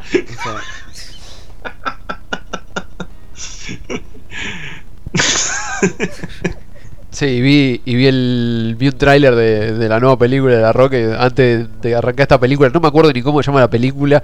Me quería parar y me quería ir antes de que arrancara la película. Pero ya, ya, arrancamos así. Habrás visto el tráiler de Shumanji 2. Ya arrancamos así con este tráiler. Ya no tengo más ganas de ver esta película que sé de entrada que va a ser mala. Fue peor de lo que yo pensaba que era. Bien, eh, puedo pasar a, a tirar, Por favor. eh, a, ti- a tirar Por lo que dije que iba a tirar porque no voy a hacer eh, no voy a hacer mi sección porque no he tenido tiempo en las últimas semanas de ponerme al día con mis cosas y un montón de otras mierdas, así que fuera- dejando las excusas, voy a empezar con un mini resumen y cuando digo mini resumen va a ser un mini resumen y después voy a empezar a tirar una lista de encabezados. Y MDB le da 7.1 a esta película. Creo que le sobran como 7 puntos. Sí.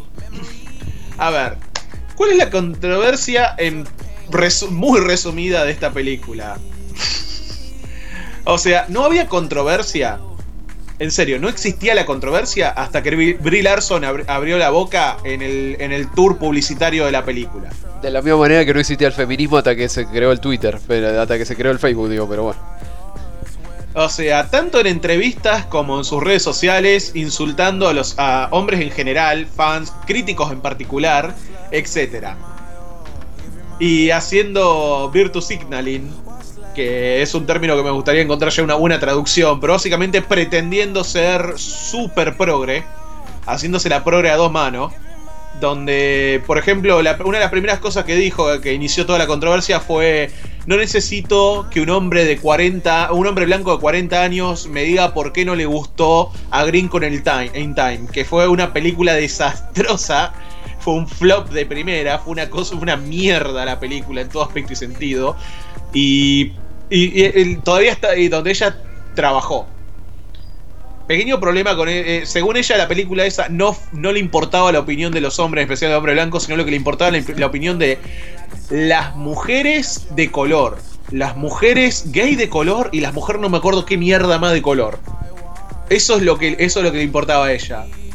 Eh, que Para yo recuerde que yo que yo recuerde el libro no tenía a ninguna mujer de color como eh, demográfico, pero bueno, en el que se basó. Pero aparentemente la película tenía que ser importante para las mujeres jóvenes de color con, o mujeres lesbianas jóvenes de color, o algo, supuestamente son ellas. Después vinieron un montón de. Vino la, la estupidez esta donde básicamente. No, la película fue Eh. importante. O sea, la- llevamos como 10 años tratando de mostrar que los cómics no son una pelotudez. Y esta cosa acaba de mostrar que sí, que los cómics son una pelotudez. Sí, regresamos como 20 años atrás a la época de Batman y Robin. Eh, volviendo, vol- terminando con ese punto en particular, después de todas las idioteces que la mujer dijo, después de todas las todo, todos la- los comentarios anti-hombre y anti-hombre blanco que tiró, y después diciendo yo no soy esto, no, no me caracteriza así, acabas de decir que no querés saber la opinión, te importa la opinión de un hombre blanco, punto. Entre- y eso es lo más benévolo que dijo, lo más benigno eh, llegó a los extremos de, de buscar a una, a una crítica de, espe- de espectáculos discapacitada, negra y no me acuerdo si también lesbiana o transexual, por el único, o por lo, por lo único, único mérito de ser de color de- y de ser discapacitada. Sus dos superpoderes. Para dar las entrevistas, o sea, Un poco más y era protagonista de Yuki Yuna, la loca. y nazis que escuché en mi vida. Pero bueno. Eh, segundo punto importante de la controversia detrás de esta, detrás de esta intento de película.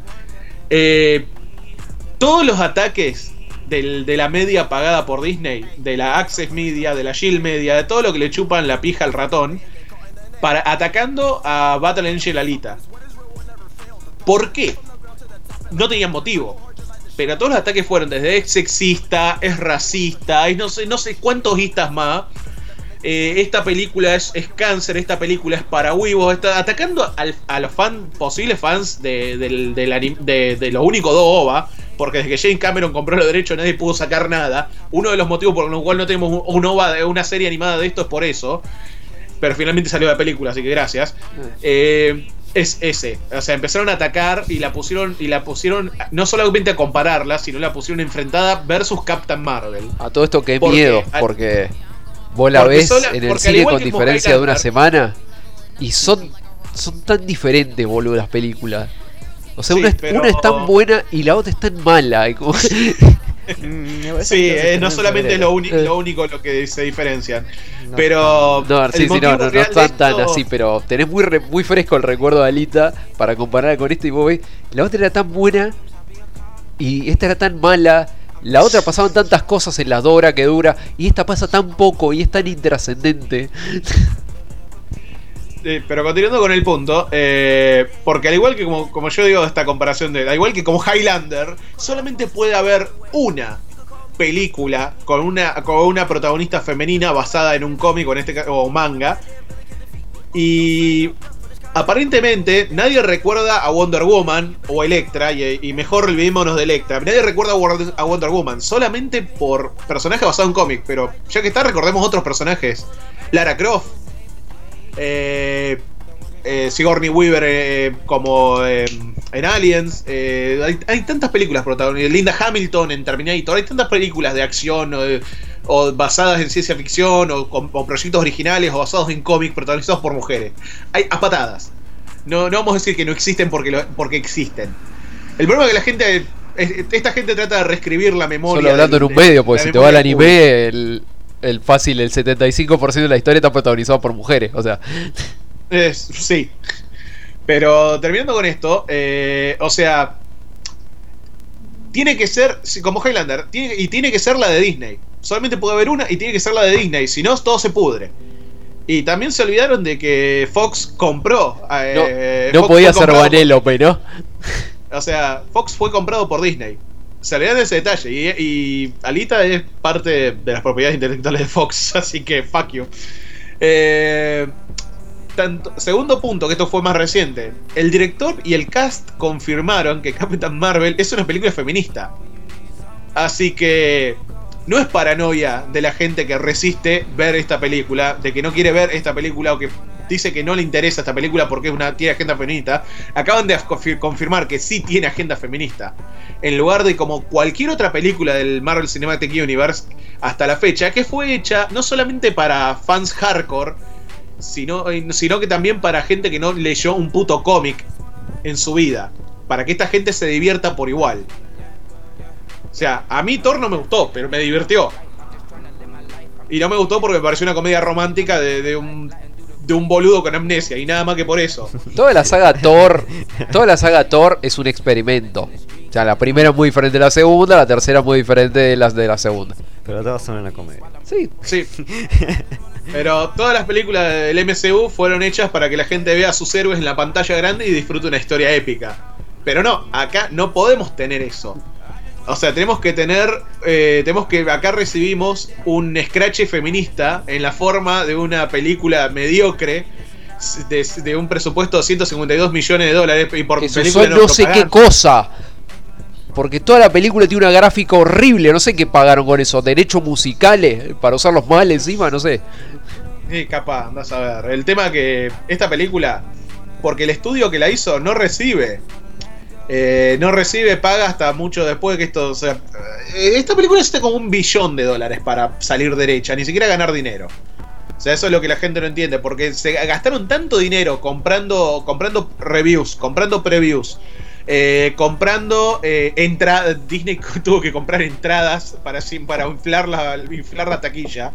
No sea, déjenme de joder. eh, Se gastó tanto dinero en promoción, en, eh, en combatir, eh, en- no solamente en redes sociales, sino en, programas de, de noticias, combatir el backlash de los fans al respecto, que básicamente se habrán gastado como tres o cuatro veces el presupuesto de la película solo en promoción y en básicamente eh, reparar daños. Daños inflaron hechos por tanto a- daños hechos por el director, daños hechos por todo el que habló de esta película antes de que salga. Me inflaron tanto acoso a, a- al Captain Marvel en, eh, en el juego de, de coso de, del Marvel Ultimate Alliance 3 que está por salir. Que después de ver esta película, posta que perdí un interés bastante grande en ese juego. Eh, tercer punto de la controversia. Eh, la, gran, la gigantesca tormenta de mierda y de censura en, sitios de reviews, en, media social, el, el perseguimiento a gente que dice no estoy interesado en ver esta película.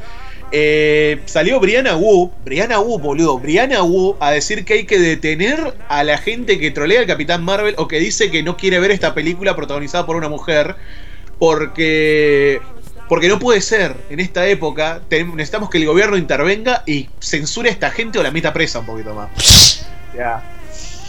Rotten Tomatoes borró más de 50.000 reviews de un día para el otro, reviews negativas de la película. Prácticamente no afectó el porcentaje de, porcentaje de que la gente no está interesada en verla. Ah, y borraron, quitaron la opción del interesado en ver. Si estás o no interesado en ver esta película antes de que salga, quitaron esa opción. O sea, ya ni siquiera podés poner eso. Y lo quitaron Es como todo cuando Facebook sacó la manito para abajo. sospechoso con todos los quilombos de Captain Marvel Parece hasta que su no estreno. ¿La mano para abajo? Sí. No. Sí. No, está en YouTube, pero no. Ah, de YouTube sí. Pero Facebook me parece que lo tenía No, la manito para abajo. De hecho, antes solo ¿Qué tenía. cosa? El Padre interesado decía en ver existía- en Rotten Tomatoes. No. No, no, no, en Facebook, en Padre Facebook. decía que una, alguna vez existió el, el dislike en, en Facebook. y No. Parece que sí, pa. Yo qué sé, yo Fe- no soy, usuario, que- yo no soy sí. usuario de Facebook, no sé. O sea, Facebook posta, siempre, no sé. Facebook, Facebook siempre fue el tema de la contradicción. Es como. Es, solo tenés, eh, tenías la opción del like. O sea. Me murió, se murió mi perro y estoy como muy triste. Like. Como, ¿qué? ¿Te gustó que se murió mi perro? ¿Te gustó que.? Que estuviera triste. Como. Eh, continúo con esto. Sí, sí, sí. Después, obviamente, obviamente todos los como dije, todos los artículos en los medios fueron pagados por Disney para con la narrativa de que solamente los hombres no podemos no nos puede gustar esta película y solamente los hombres la criticamos y solamente los hombres decimos que esta va a ser una mierda. Cuando hay cientos de mujeres que dicen lo contrario, que dicen lo mismo. O sea, si hay una Es- review es uno de esos- negativo de la película, Es una de si hay- esas sondeos demográficos irreales, pues. Te dicen, no, no, es sí, mira, toda esta población. Directamente es, es como cuando, cuando la gente empezó a despotricar sobre la mierda de las películas de Star Wars. Dijeron desde Disney que eran, eh, eran boots rusos. O sea, es la misma mierda. Acá, solamente que acá en vez de decir boots rusos, ahora decimos no, solamente los hombres no, no les gusta esta película, solamente los hombres troleen esta película, solamente los hombres le dan balas reviews a esta película. Porque una mujer jamás lo haría, porque una mujer solo es capaz de decir la verdad y Captain Marvel es, es excelente. Pero Esa pues es te digo, es, es uno de estos sondeos que son irreales, ¿eh? como no, es un, decir. no es un sondeo, no es un sondeo. Es Por eso no- no es un sondeo. directa. No es un sondeo, es como decir, mira, escupo del espacio y es imposible que le pegue a un rubio. Es como, ¿cómo podés asegurarlo? No tenés manera de poder asegurar la boludez que me acaba de decir. Y ya me habían empezado a tirar de que si esta película fracasaba iba a ser por los trolls y por culpa de los hombres. O sea, básicamente es un rehash de Ghostbuster y de la última iteración de, de la película de la gran estafa. Que era Ocean 7, Ocean 8, no, no importa. Sí, nadie está seguro porque nadie la vio. nadie la vio. Pareció Porque tan chota que no la vio nadie esa película. Y acá, acá donde viene el, el último punto importante del, del backlash de los fans. Porque cierto idiota llamado Kevin Feige dijo, oh sí, Captain Marvel a ser la nueva cara del MCU. Eso le hizo correr gotas del tamaño de bulones de sudor frío en la espalda a mucha gente, porque ya, ya de por sí esta película pone al personaje, lo saca completamente de la nada. Hacen un retconning y un- una reescritura por completo de la historia del MCU Sin y le meten más plot y, y la cual crea una infinita cantidad de plot holes que se van comiendo a sí mismo y haciendo un plot hole gigantesco. Y es como si nos cayera un agujero negro de la nada en el centro de la Tierra. O sea, desaparecemos así de tan malo que fue. Eh, ¿Para qué, ¿Para qué exactamente? Para encular a los fans haciendo. eh, a los fans de todo el del, de- de MCU. Porque ahora la, la nueva chica viene a hacerse la gran Rey Mary como en Star Wars. Y hacer un kill steal a todo el MCU. O sea, si esta película termina con Captain Marvel one-hiteando o siendo la que pega el- el- haciendo la que pega la última trompada a Thanos para derrotarlo, francamente que van a prender fuego los cines. O sea, esto es lo que ya ya dijeron como que no va a ser así. Hay rumores de que hay dos versiones, dos cortes de la película. Es que seguramente era así hasta pasa el- que pasa hasta que le bajaron y tuvieron que refilmarla. porque, porque justamente por todo el backlash, porque se empezaron a dar cuenta que um, la versión original donde eso sí pasa, parece que la gente no lo va a tomar bien. Vamos a esperar a ver cómo le va a Capitán Marvel y vemos cuál, cuál corte lanzamos. Y un segundo corte donde, donde no pasa eso, donde se corta mucho las interacciones de, de Captain Marvel, se refilman un montón de escenas, sobre todo escenas de Brie Larson y el resto del, con el resto del cast en personaje, porque nadie la soporta del cast. Y, mucha gente del cast está muy inculada. O sea, ¿cuál es la narrativa detrás de todo esto? Es que ella es la mejor heroína. O sea, es, es todo lo que tratan de promover. Eh, ignorando por la- completo en el- la primera- de antes.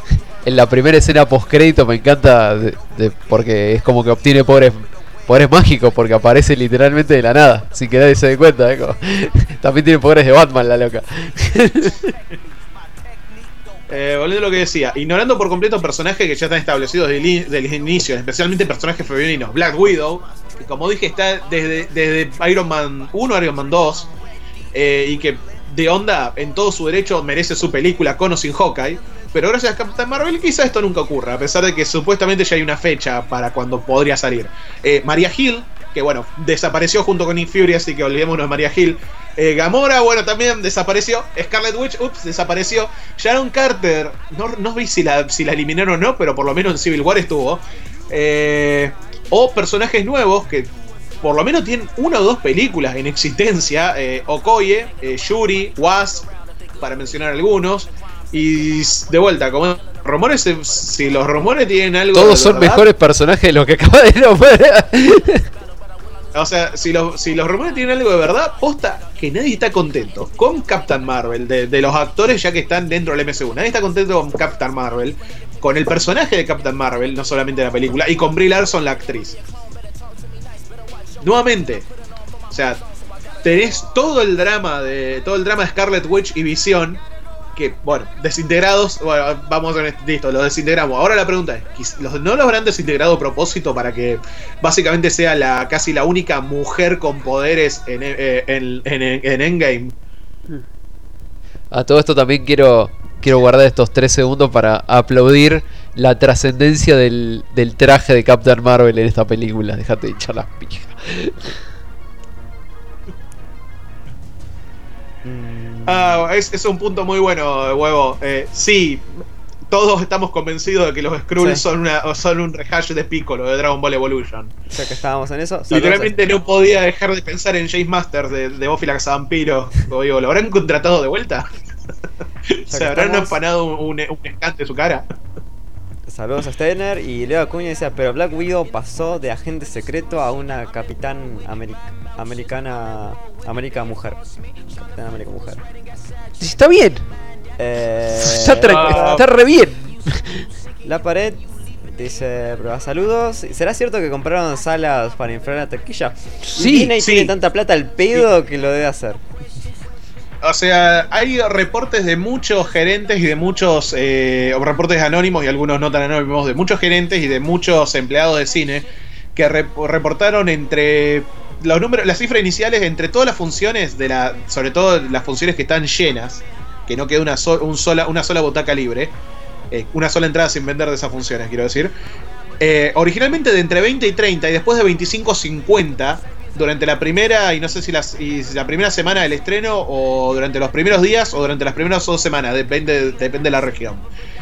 Y los números nunca, varía, nunca, nunca variaban de esa cifra, ¿no? no eh, es muy raro que en todas las funciones de todo el día durante una semana siempre tengas eh, de, los de, los 25 asientos asientos, vacíos. de los asientos prevendidos, siempre tengas una cifra muy similar o la misma cifra. En algunos lugares fue la misma cifra exacta de entradas que se compraron online y nunca fueron a ver la película. O sea, puede ser que en la primera función del día haya 20 o 30 asientos que quizá la gente no pudo venir por X motivo, porque otro detalle, no te dejaban cancelar la entrada. Desde dos semanas antes del estreno, no te, desde antes de dos semanas antes del estreno no te dejaban cancelar la entrada, mucho Lo menos. cual dos debería ser bastante ilegal, pero bueno, ese es otro Eh, punto. eh, Una pequeño cosa- problema con eso. Otra, otra de las cosas que otra de las reglas tuvieron que torcer para, para fingir que Capitán Marvel es un éxito.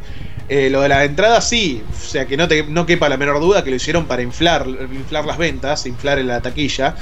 Y en algunos casos llegaron hasta 50 inasistencias. De 25 a 50 como, eh, como cifras fijas por función de cada función del día. Vamos a decir que son 25. Vamos a decir que hay 10 funciones en, un complejo de cines mediano y 10 funciones de Capitán Marvel todo el día. Son 250 entradas por día. Y estoy siendo muy conservador y muy para abajo la cifra, porque hay muchas más funciones por día de, una película de Marvel en, los cines de Estados Unidos. La mayoría no son cines de, medio tamaño, son cines grandes, son complejos mucho más grandes. Así que, pero vamos a decir, son 250 entradas al día, son 1500 entradas a la semana Un en cine. un solo cine. En, Sí. un, eh, en un solo cine. De todos los cines que pueda haber en una ciudad. Multiplica eso por la cantidad de complejos de cine que hay en una ciudad. Multiplicarlo por las ciudades grandes. Y multiplicarlo por todo un país. ¿Cuánto dinero es eso? Tomando en cuenta lo que vale una entrada de cine en Estados Unidos. Nosotros estamos pagando alrededor de 2 dólares con 50 la entrada porque somos un país tercermundista de mierda con una devaluación atroz. Pero allá son como 15, 20, 30 dólares una entrada. No sé si más. O sea, llegaban las cuentas. No. Después está, bueno, la, la caridad, las, increíbles caridades que han, fomentado Brie Larson y Disney para poder comprar entradas para, para chicas carenciadas o chicas de- chicas de una situación de pobreza para que puedan ir a ver la película. O sea, no la guita, no el dinero que puso Brie Larson, que cobró 5 millones o no me acuerdo cuánto, más un 3% de la taquilla que va a cobrar, más no me acuerdo qué otras mierdas más, o sea, no lo puso de su bolsillo. Llamó a la gente, a sus seguidores de Twitter e Instagram para que pongan el dinero, para que donen. No fue una sola, fueron varias caridades. Y tardaron mucho tiempo en reunir el dinero para comprar 100 entradas o 1000 entradas por cada una de, esta- de estas caridades que se armó. O sea, hay que, ser, hay que ser imbécil, hay que ser hijo de puta. O sea, si vas a hacer una caridad para, para gente pobre o chicas pobres, creo que les va a ser más importante recibir comida, útiles escolares, ropa. Algo no que sé, le deje algo, aparte de un tumor en la cabeza. metro, algo. Algo que les, algo que mejore su vida significativamente, no, no ir a ver una Esto va a película empeorar su vida película significativamente. Bien, voy a pasar a leer directamente lo- los encabezados de, de un par de sitios de noticias. Bueno, acá está lo de justamente las los asientos vacíos en, en cines donde las, las funciones estaban completamente vendidas. Eh, dos ejecutivos de Disney revelan anónimamente que pasos fueron tomados para mitigar el efecto troll sobre Capitán Marvel. O sea, manipulación de los medios. Eh, Kevin Feige confirma que Brie Larson, el Capitán Marvel de Brie Larson va a tomar, va a ser el nuevo, la nueva figura central de la siguiente etapa del MCU. No hay nadie contento al respecto. Y poco después confirma de que Endgame no se va a tratar, no, se va a enfocar en Brie Larson. Seguimos dudando al respecto. Eh, el creador de el creador de Carol Danvers, Roy Thomas, odia cómo se, cómo se, cómo se hicieron a los Skrull en la película. Cuando el propio creador del personaje odia cómo se, cómo se representaron los Skrull, tenés un problema. Eh, el- los medios de China dicen que Capitán Marvel, Brie Larson, es- es- no es lo suficientemente atractiva. Literalmente hay una foto trole- troleando de comparación con el culo de Thomas Holland, Sí. el Spider-Man nuevo. Y Thomas Holland tiene mejor culo que Brie Larson. no sé si la foto estará retocada, pero posta. tiene mejor culo que Brie Larson. Eso es un nuevo bajo. Un nuevo golpe bajo. Eh, bueno, la cantidad de veces que cambiaron la, el, el- vamos a decir, la meta de la meta de la taquilla de la primera semana o la taquilla final. Primero dijeron no sé cuántos millones, después lo Sí, bajaron infinitos a la mitad, millones. después lo volvieron a bajar, después lo volvieron a subir. Y después nos conformamos con 5.000 personas. Eh.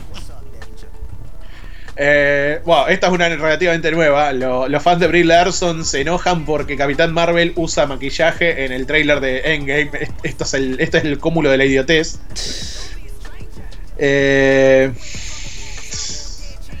otra vez, lo del- no- nuevamente, cada vez más noticias sobre los asientos vacíos, sospechosamente vacíos. es actriz, o sea, sí, usa maquillaje. Chalalala. Anna Boden, la codirectora, aunque dicen directora, en realidad es codirectora de esta película, tuvo que salir a explicar eh, por cómo usaron el Tesseracto en la película. Si tenés que salir a explicar cómo un aspecto de tu película es porque lo hiciste mal. Al margen de eso, el Tesseracto lo conocemos desde el inicio de esta saga de hace 10 años. Nadie me tiene que explicar cómo funciona, ni siquiera dentro de este universo. Bueno, Kevin Feige supuestamente es el responsable de hacer que Capitán Marvel haya inspirado a Nick Fury para la iniciativa Avenger. Captain America First Avenger. En fin. Eh, bueno, más mierda que Capitán Marvel fue súper racista por básicamente cortar a, a Mónica Rambo de su verdadero. de su. de su. básicamente de su identidad. Y reemplazarla por una nena. Una nena con serios problemas de relación familiares. Sí. Eh, YouTube cambió su algoritmo para combatir a los trolls de Capitán Marvel. Literalmente, como ponías Brie Larson o Capitán Marvel, te mandaban a los trailers o a las entrevistas sobre la película. No te mandaban a, a ninguna otra cosa. Tenías que navegar muchas páginas para atrás para poder encontrar algo de lo que querías realmente ver. Eh, Bueno, Brie Larson sigue tirando mierda al respecto. Otra vez lo de los 50.000 los 50.000 reviews borradas de, de Rotten Tomatoes. Eh, como cierta escritora feminista Kelly Sue de Koenig dice que la película va a inspirar a los estudios femeninos y papeles académicos. ¿Eh? Vos tenés que, vos tenés que recordar algo, esto se retroalimenta. Eh, nuevamente, más noticias sobre, lo, sobre cómo se confirma que borraron los- las reviews negativas. eh, para inflar el review de la audiencia porque estaba por el piso. Ah, esta es buenísima. Che, eh, compramos, compramos entradas. Compramos entradas para, para inflar las reviews. Hacemos caridades para que chicas vayan a ver la película. Pero la unidad militar cuyos jets de combate aparecieron en Capitán Marvel no si- ni siquiera reciben una entrada gratis para ir a ver la película ni una invitación a la misma. O acá está lo de Brianna Wu que pide para que el gobierno saque legislaciones para responder a las reviews negativas de Capitán Marvel, porque no puede ser que una película Sí, es un crimen contra el Estado, seguramente. Sí. Recordemos Brianna Wu que hizo su fama haciendo un juego mediocre y, comprando una review con su concha. En fin. Eh, Danny Roth de Sci-Fi Warrior admite haber hecho reviews positivas para mantener su estatus de, de media de acceso al discutir el Capitán Marvel en la, en la controversia de Rotten Tomatoes. Básicamente, sí, ad- admito que tuve que darle una review positiva, si no, no me vuelven a invitar nunca más a una preview de una película. Eh. Eh, más mierda, más mierda igual. Pelotudeces como Brie Larson diciendo que podría levantar el martillo de Thor o que Capitán Marvel es más poderoso que Superman. Buah. o que es más poderosa que Thor. Sí, sí, es más poderosa que la vida misma. Deja de echar las pelotas. Eh, hay varias noticias más, pero más que todo son pelotudeces de su man hating nuevamente, comentarios negativos a toda la gente que le dijo algo, algo, algo sobre la película o de alguna película anterior. Básicamente, básicamente co- cobrando venganza y usando su posición. Está bueno porque no, no es no es tan eh, como cómo te puedo decir no no están enfocados en un solo lado no no es manhattan porque la película Captain Marvel deja demostrado que también no, no odia solamente a los hombres también odia a las razas y también sorprendentemente odia a las mujeres porque durante la película no solamente tiene una relación muy pobre con todas las mujeres de su propia historia sino que cuando se relaciona con alguna de ellas o la forrea o las incita a, a situaciones increíblemente peligrosas o las desprecia o las rebaja. Entonces como que, no, aparentemente odia a todo el mundo. Eh, bueno, recordemos. Excepto a Nick Eh, Fury. A Nick Fury lo banca por, por motivo que la trama no puede explicar. Che, tan solo re- recordemos que los Skrulls son pobres refugiados y que los cría aparentemente son Trump. Sí, sí, sí. Nuevamente, declaraciones estúpidas de Brie Larson como 2019 es, el an- es todo sobre la- el feminismo interseccional. Para el que no conozca el término, feminismo interseccional se llama puntos de victimización el juego. Si sos mujer, un punto. Si sos mujer de color, dos puntos. Si sos mujer de color birracial, son cinco puntos. Si sos mujer de color birracial, homosexual, o sea, lesbiana, son 7 puntos. Si sos mujer birracial, homosexual, eh, eh, no, eh, eh, género no binario, no sé, con, cual, con otros 7 delirios de persecución extra sobre tu confundida identidad personal, eh, y así seguís sumando puntos hasta el infinito hasta que llegás a un punto que sos la persona más intocable del planeta y básicamente el, go- el gobierno del país que vivas debe darte una mansión, un jet privado y una cuenta bancaria con 500 millones de dólares. O al menos eso sería el ideal al que quieren alcanzar. Sí, ahí gritando, ¿por qué nací mal? Brie Larson diciendo que quiere ser un Jedi. Bueno, ya, ya- yo ya abandoné Star Wars, abandoné DC y abandoné Marvel. Puedes ser lo que vos quieras, Brie Larson. Hoy en día, como mujer, puedes ser lo que vos quieras. Que al resto de la gente le guste es otro tema. Etcétera, etcétera, etcétera, etcétera, No, etcétera. no le, no es demasiado diferente a lo que hace en esta película porque es un palo de luz en la película. Sí, pero, pero lo, más, lo, lo más gracioso y lo más insultante es que únicamente los hombres podemos odiar a vamos a odiar a Capitán Marvel. Y lo más, y lo más grosso de todo, no, te- no tenemos derecho de ir a ver la película. Porque la película no fue hecha para nosotros. Sí, sí, sí. No sé, yo me sentí Eh. bastante excluido cuando vi esta película. Sentí como que no tenía que estar ahí todo el tiempo. Sí, excluido por tu buen gusto. Porque esta es la única película que excluye a gente con buen gusto. A la gente con mal gusto va a ir a verla. Tenía el batiduende ahí al costado que me decía, boludo, andate, andate. Nunca escucho al batiduende. Bien, y acá, acá viene el premio Nobel, el premio Nobel, oh, perdón, el premio Darwin a la evolución de las idioteces más grandes que, que escuché al respecto. Según, eh, según una tal Bethany Lacina, el backlash de Capitán Marvel es un punto de vista de extrema derecha y lo conecta al tiroteo de Nueva Zelanda que ocurrió esta, estos días. Pues tiene todo que ver, ¿viste? Como el Fortnite, tiene todo que ver. Como PewDiePie, como Trump, como Sí, un sí, montón tiene de todo que ver. Eh, vos pues no podés ver las conexiones, las sutiles conexiones. Si querés te lo, te lo traigo a Roger para que te explique. Te lo traigo a No, no, Question pero- para que te explique. No, no, pero vos mirá lo, des- lo descentrada con la realidad que está la visión de esta gente. Que conecta a la gente que no le gusta o no quiere ir a ver Capitán Marvel o que simplemente trolea la película por lo obviamente mala que fue. Lo conectan con, los, con, el, atente- con el terrorista asesino. Con un tiroteo en una mezquita en. Australia. Es como tiene todo que ver. No, no, pero vos, vos mirá hasta qué punto está mal de la cabeza esta gente.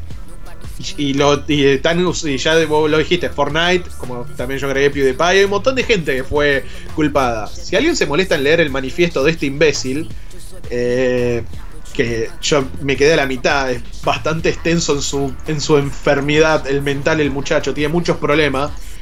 Eh, me costó trabajo encontrarlo todo esto, el manifiesto de este pelotudo. Lo deben haber Eh, borrado, ¿sabes cuántas veces? no, no, es que lo borraron porque viven diciendo que el tipo era, era pro Trump. Cuando el mismo tipo de- en su manifiesto dice que, que detesta a Trump y sus políticas. o sea, el Pero no es lo que él diga, es lo que sienta. O sea, The Great Replacement Towards a New Society. O sea. Me costó trabajo encontrarlo, porque está bloqueado de todos lados, lo han borrado por todas partes porque no quieren que la gente lo lea, para que se enteren que posta con lugares como CNN dicen mentiras atroces. Nuevamente, boludo, Fortnite. Fortnite. Déjame de joder. Pero bueno, creo que ya nos Eh, explayamos sí. demasiado. Bueno, la pared dice lo de Capitán, lo de Captain Marvel despachando palomitas, no sé, pareciera que solo fue para la foto. Me hubiese sorprendido que hubiese, que hubiera estado todo el día atendiendo. Bueno, Ah, hablando de para la foto, me, me hiciste acordar de una cortita. Gran pe- a todo esto, voy a, voy a recalcar esto. Gran película para ir a coger al cine, porque total no te está perdiendo de nada. algo. Y no hay nadie en la sala. Entonces como que está re bueno. Sí, no, pero para la foto. Eh, hace unos meses atrás, una, creo un par de semanas o una semana que había muerto Stan Lee, Brie Larson sube una foto donde está ella tomándose un batido de algo, un daiquiri, quién sabe qué mierda está tomando. Está, creo que te la mandé la foto. Está de piernas cruzadas. naturista con la-. En un, en un ángulo como si el que sacara la foto tuviera acostado en el piso mirando hacia arriba, hacia sus botas y hacia su cartera que está muy incómoda puesta sobre, sobre su torso.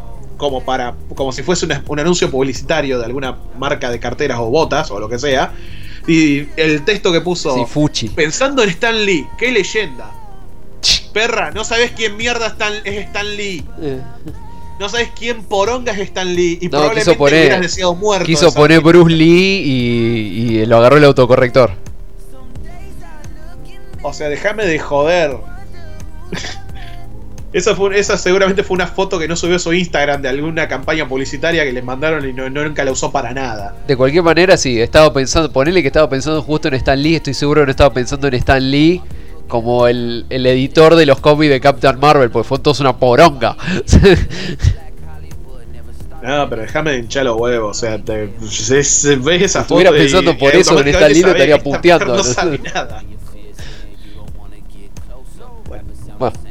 Mm, te faltó el pirómetro. ¿Para qué? Para hacerlo. No es obvio. Eh, ¿Qué la, mira, la hoguera, pero ni, fuego me gasto en esto. O sea, dejalo ahí en la hoguera y a la intemperie, que, que se ocupen los bichos. Bueno. Eh, bueno, vamos. Como un chancho que dejaste descongelando afuera y te olvidaste. No, déjalo ahí, que se lo coman los gusanos. ¿no? Vamos a escuchar el tema titulado Sentimental Crisis. Sí. sí.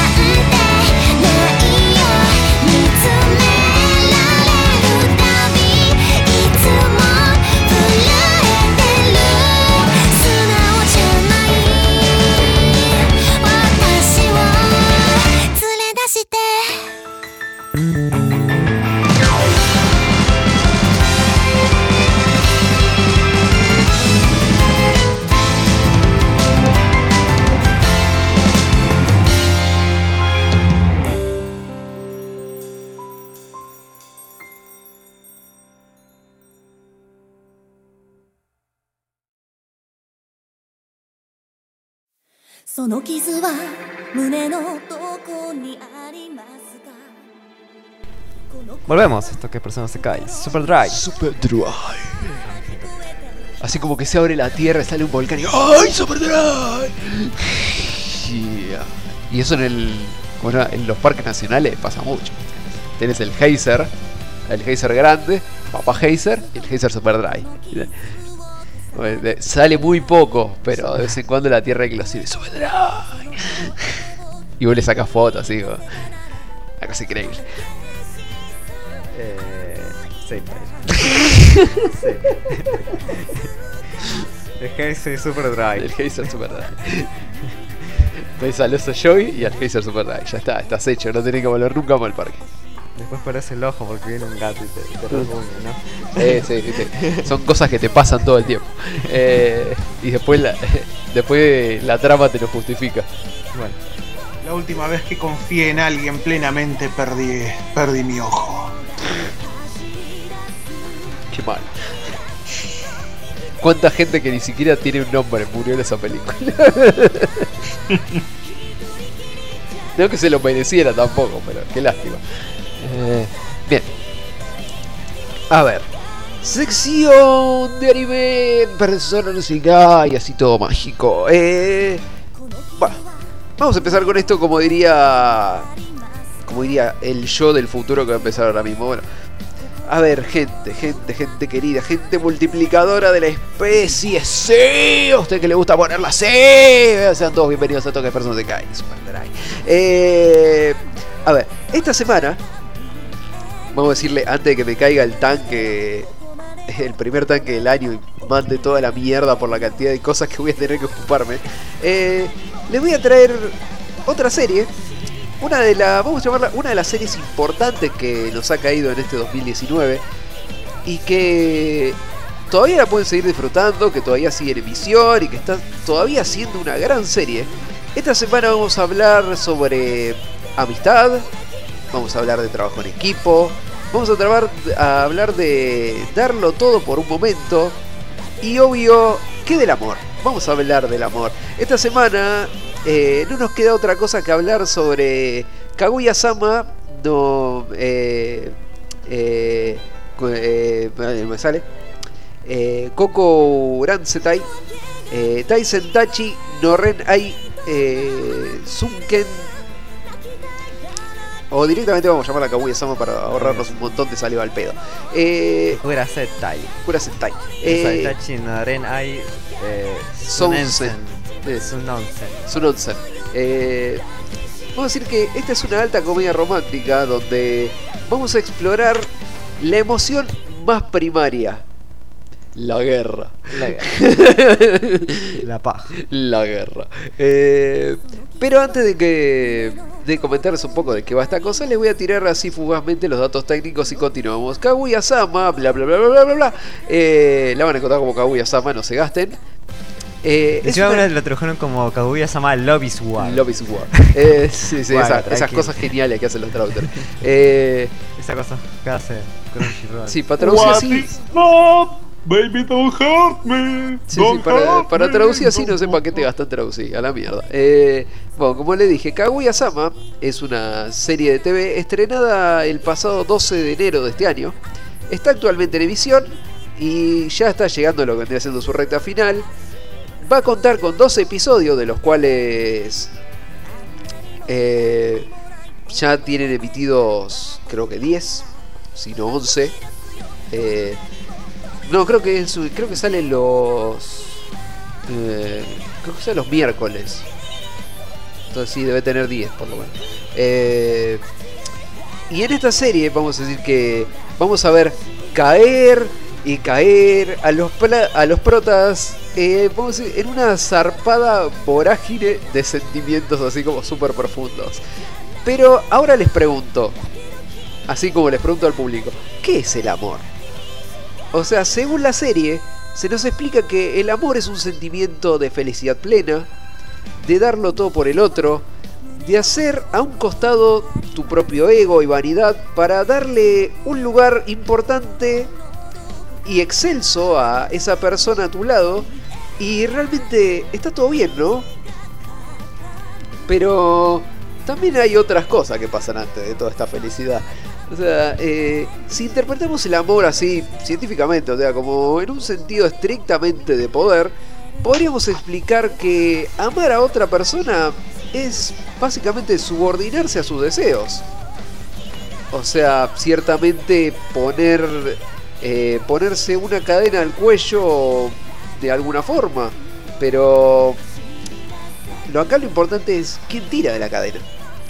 Eh, obviamente que el que no tiene la cadena, el que no lleva la cadena puesta, va a ser el que tire la cadena. Por lo tanto, asumiremos que el primero que declara sus intenciones a la otra persona está aceptando un rol de inferioridad dentro de la pareja. Un segundón, un compañero leal, como una mascota. Qué lindo.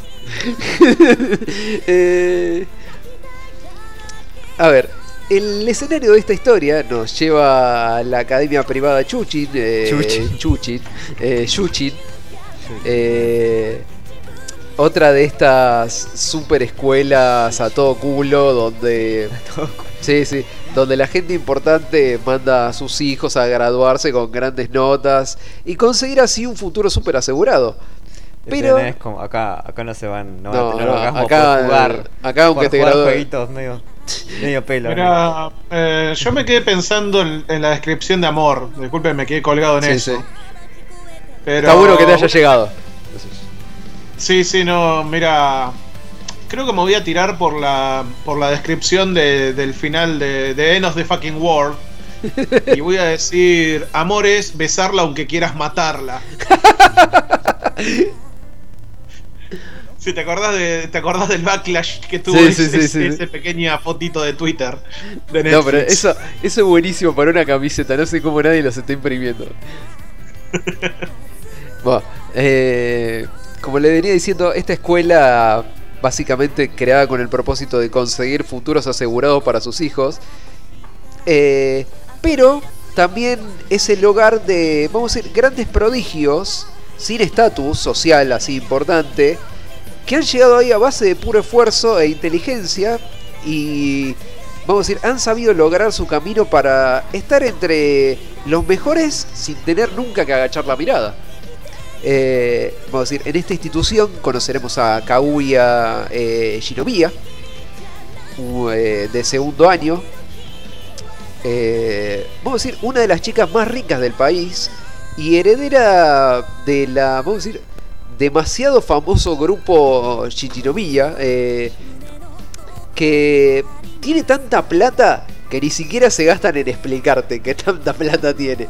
Eh, o sea, al margen de su posición absoluta de Oyosama, o sea, ganada de cuna, Kaguya no es solamente una cara bonita, eh, también es poseedora de una mente extremadamente privilegiada, eh, una gran condición atlética y un sentido del arte y los negocios muy afinado, lo cual la convierte en, eh, decir, una especie de estrella inalcanzable para todo mortal que purule por el campo de la escuela. Y obviamente Kaguya eh, tiene todo esto más que claro y tiene un ego bastante acorde a su estado actual, lo cual la convierte, vamos a decir, no la convierte en una mala mina, pero se cree demasiado y peor que todo eso, tiene razones para creerse demasiado. Eh, vamos a decir, ella ha triunfado en, en todo desde pequeña, ha permanecido en la cima absoluta de la pirámide, pero hay algo que ella nunca pudo lograr, un punto donde fue superada.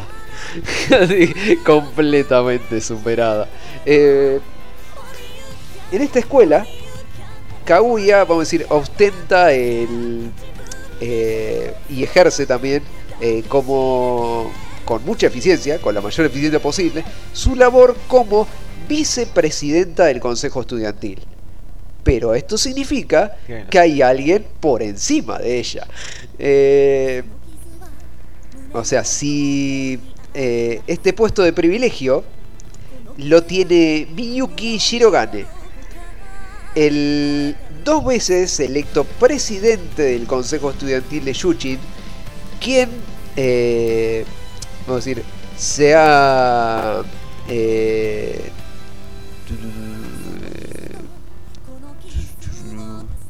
o sea, vamos a decir que quien ostenta las mayores notas de toda la escuela en un periodo bastante largo y eh, también los mayores logros académicos a nivel nacional y vamos a decir que está en la cima misma de lo que vendría siendo la educación a nivel nacional. Hijo de una familia común y corriente, Miyuki ha, vamos a decir, ha labrado su camino a base de sudarla a lo bestia y sus esfuerzos no dejan de dar frutos. O sea, a su edad todos lo reconocen como una persona con un futuro brillante. Casi podríamos decir que cualquier compañía que quisiera emplearlo seguramente se convertiría en una superpotencia o si él optara directamente por alguna alguna cargo político, su puesto en el gobierno estaría prácticamente asegurado de entrada. Eh, además de eso, es un trabajador obsesivo y nunca ha dejado de, eh, de juntar eh, una cartera de trabajo muy muy amplia y muy variada con la cual también lo convierte en una figura muy respetable y admirada a lo que es nivel social. Porque ese es el tipo que laburó en todo, y laburó en todo bien. Entonces nadie le puede decir que, ah, che, vos que estás acá, ¿por qué? Eh, y por supuesto que, eh, como el tipo se rompió todo para llegar a donde está, tiene un ego bastante acorde a sus logros, porque a este no le puede decir nada. Eh, y también tiene mucho con que respaldarlo. Eh, bueno, vamos a decir que este par de, egos, porque son, no son humanos, son egos, eh, chocan todos los días y obviamente hay muchas chispas entre ellos. O sea, se analizan, se juzgan, tratan de conocerse eh, a fondo, sacar el punto débil del otro, en un gigantesco juego de ajedrez humano, pero también vamos a decir, también hay amor. Eh, desde hace mucho tiempo, ambos llegaron a una conclusión súper estudiada. Esto no fue un algo, no fue un amor a primera vista, no es algo boludo. Esto es algo como que se sentaron un día y se pusieron a tomar, a tomar un café y dijeron, bueno, esto está sobre la mesa, vamos a mirarlo. Y lo miraron durante mucho tiempo y llegaron a una conclusión. Están muy interesados el uno en el otro. Eh, o sea, declararse no sería un problema. Ambos poseen la habilidad para hacerlo. Pero, ¿quién va a ser? ¿Quién es el primero? ¿Quién va a ceder? ¿Quién es el primero? Eh, vamos a decir, para estas dos personas, el, eh, el quedar abajo de alguien voluntariamente sería realmente un acto que va contra su propia naturaleza.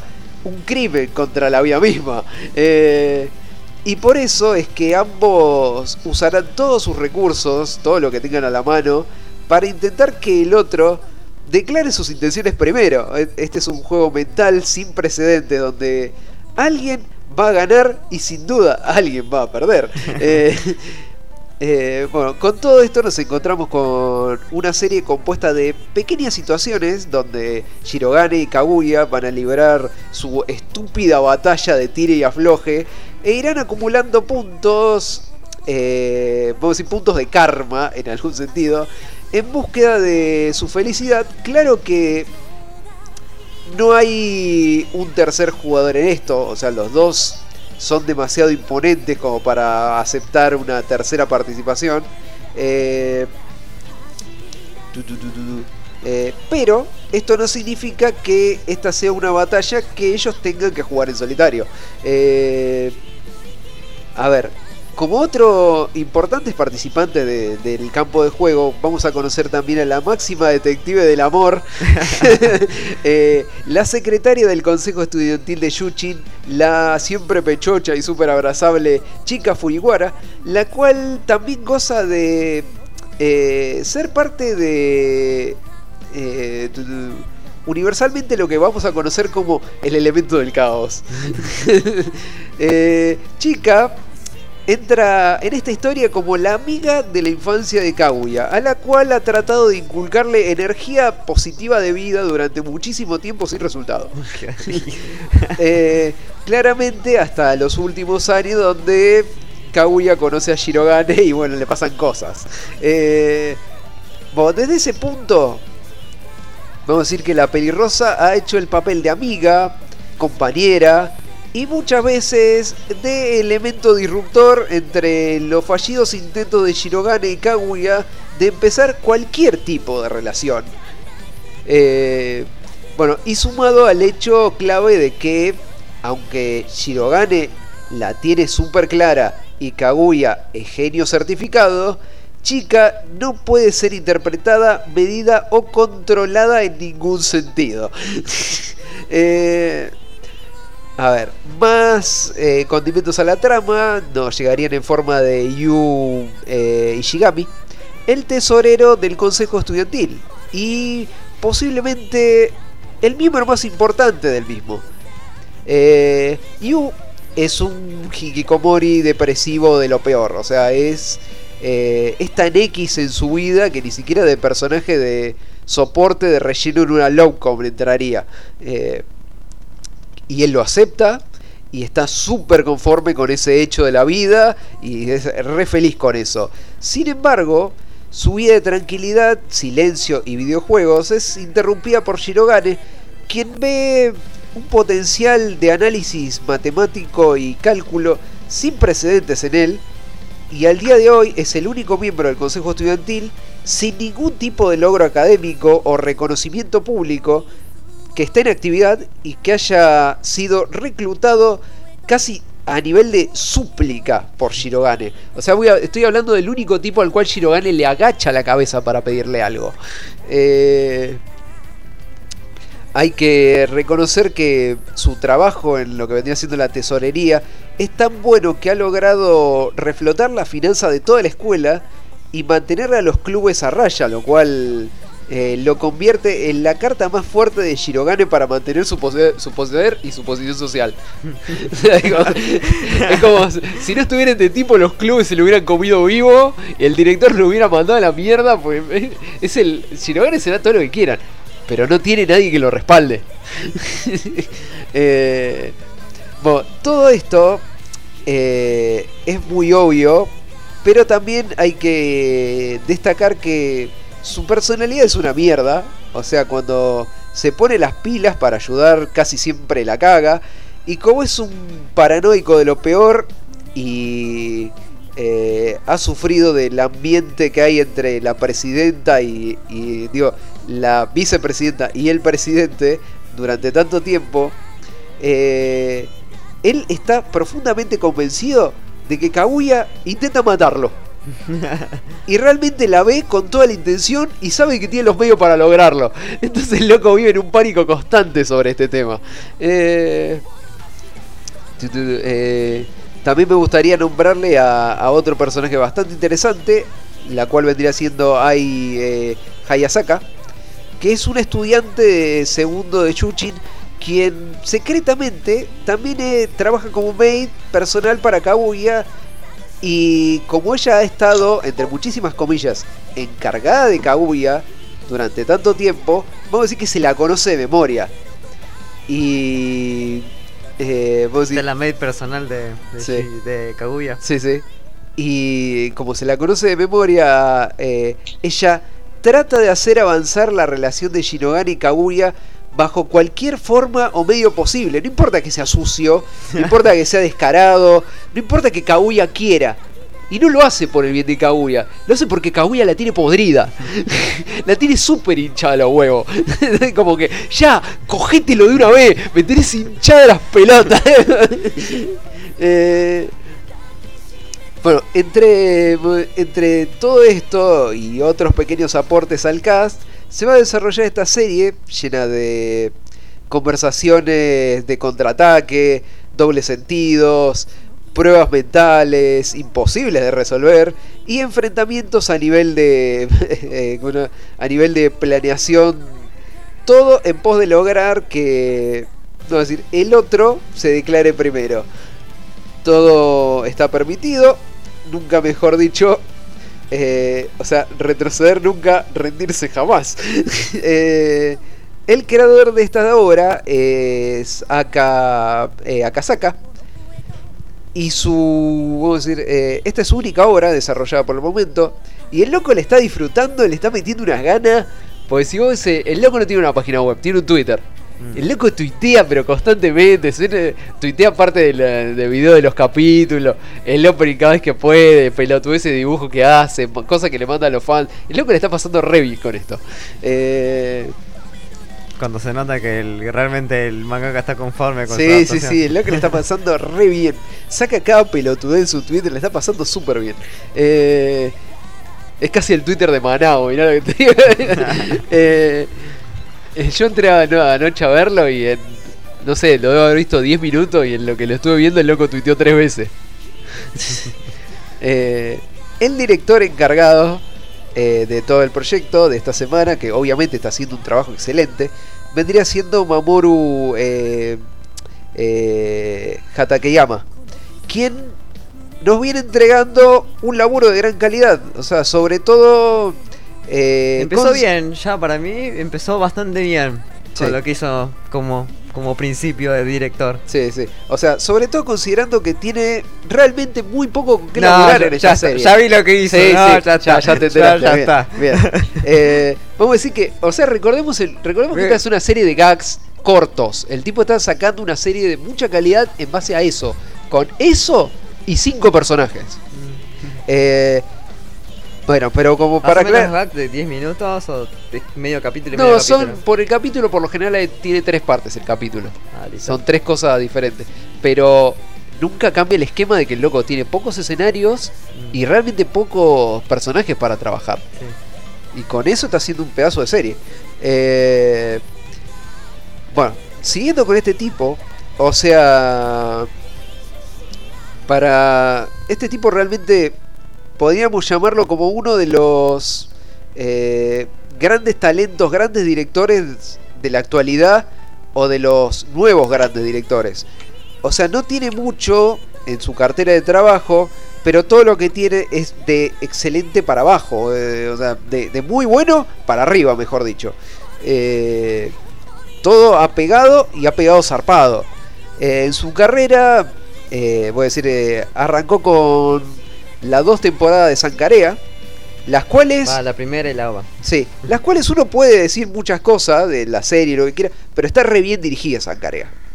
Lo que quiera, puede decir de la serie, para mí es una muy buena serie. Pero vos podés pensar lo que quiera de esta serie, pero está re bien dirigida, eso no lo puedo negar. Eh, eh, después de eso, el tipo se fue a la remake de Rosenmaiden del 2013, que por lejos es lo más visible que tiene Rosenmaiden. Por lejos. Eh, no, no alcanzándole con eso, eh, el tipo se fue a lo que vendría siendo todo el proyecto de Showa Roku, como para chiquito, como para pegarle poquito a la vida, eh, y como para demostrar que el tipo es versátil y que la tiene súper clara, una vez que terminó de romperla con Showa Roku, se fue a dirigir lo que vendría siendo Grand Crescenki una de las mejores series medievales de los últimos tiempos, enfocada de una- en un ángulo totalmente diferente a todas las series medievales. Y sobre todo donde viene que le haya sacado buena es muy aplaudible. Eh, o sea, creo que al tipo solamente le falta dirigir algo de ciencia ficción, un Magical Girl, una cosa así, y ya está. O sea, cartón lleno, el loco la pegó por todos lados. Eh, ahora sobre las Seiyus, tenemos que Kaguya la van a sacar como eh, varios personajes de secundarios de Aikatsu, de Aikatsu Stars. Son reconocibles encima. No, no es, no es como un personaje de Aikatsu Star que pasa de fondo, no, no. Son personajes que aparecen durante toda la serie que vos sabés quiénes son. Eh, después eh, también hizo de Sora. Igual son Eh, trabajos más. No son como tan protagónicos, ¿o sí? tiene sus cosas. O sea, la loca también hizo de Sora, la baterista de Tenshi no Zampi. Ah, Eh, y su rol posiblemente más nuevo es Maria, la cual vendría siendo la nueva líder eh, motoquera en la serie de Zombieland Saga. Mm. Eh, Sí, apareció en un capítulo. pero- Va, en dos capítulos contando el final. sí, sí, sí, es, es la saguita esa, pero vos sabés Sí. quién es. O sea, llegás hasta sabés quién es. Sí, va, Eh, tampoco son no, no, no, tantos personajes. pero- Sí, en realidad tiene bastante, pero No, no tiene como está dividida por sagas. es Tiene mucho relleno, muchos personajes de relleno y los Sí. que realmente intervienen en la historia son pocos. Sí. Sí. A ver, Shirogane, por su lado, eh, el loco es Stada Benry en Golden, en Golden Time. Eh, el- eh, Sí. es Benimaru en Slime Data Ken. Mm. Pero lo van a conocer más fácilmente como Saitama en One Piece. Eh, En en, One Punch Man. en One Punch. en One Punch Man, digo. Ah. Y se le nota a los Saitama acá. acá se le nota un toque. Eh, a Ishigami lo van a sacar como. Eh, como. eh, Pará, fue, era, fue Shorter Wong en Banana Fish. Sí, Este terminó sin cabeza. Sin tapa de cráneo. qué bárbaro. Eh, como le venía diciendo, eh, Ishigami lo van a sacar como Hayashi eh, Nechu no Suzume. El Hayashi hombre. Sí. Eh, eh, o el hypeado de la vida de Ryuhei, eh, lo que vendría siendo Surune. El rubio que, sí, vamos, aguante, aguante la arquería, aguante todo. eh, vamos a decir que el loco puso todas las ganas que tenía de vivir en estos dos personajes y llegó, lle- llegó seco a Ishigami. Totalmente seco. Eh, y chica, obviamente pasión de multitudes, la van a sacar como eh, Kirin en eh, Babysitters. No la van a ubicar, pero es la loquita de coletas. Eh, es Miu en Domestic Nakanojo. Que le va a costar ubicarla porque está ya casi llegando al final.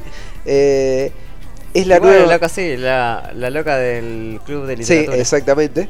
Eh, es la nueva Cure Milky, eh, Star Twinkle Pure Cure. Y por supuesto, eh, es Kazumi en Asobi Asobase. Sí, eso sí se le nota. Se le renota. Bueno, vamos a decir que un gran laburo con un cast bastante completo, bastante competente. Que nos viene entregando una serie semanal de muy buena calidad. Que está pronto al llegar a su final.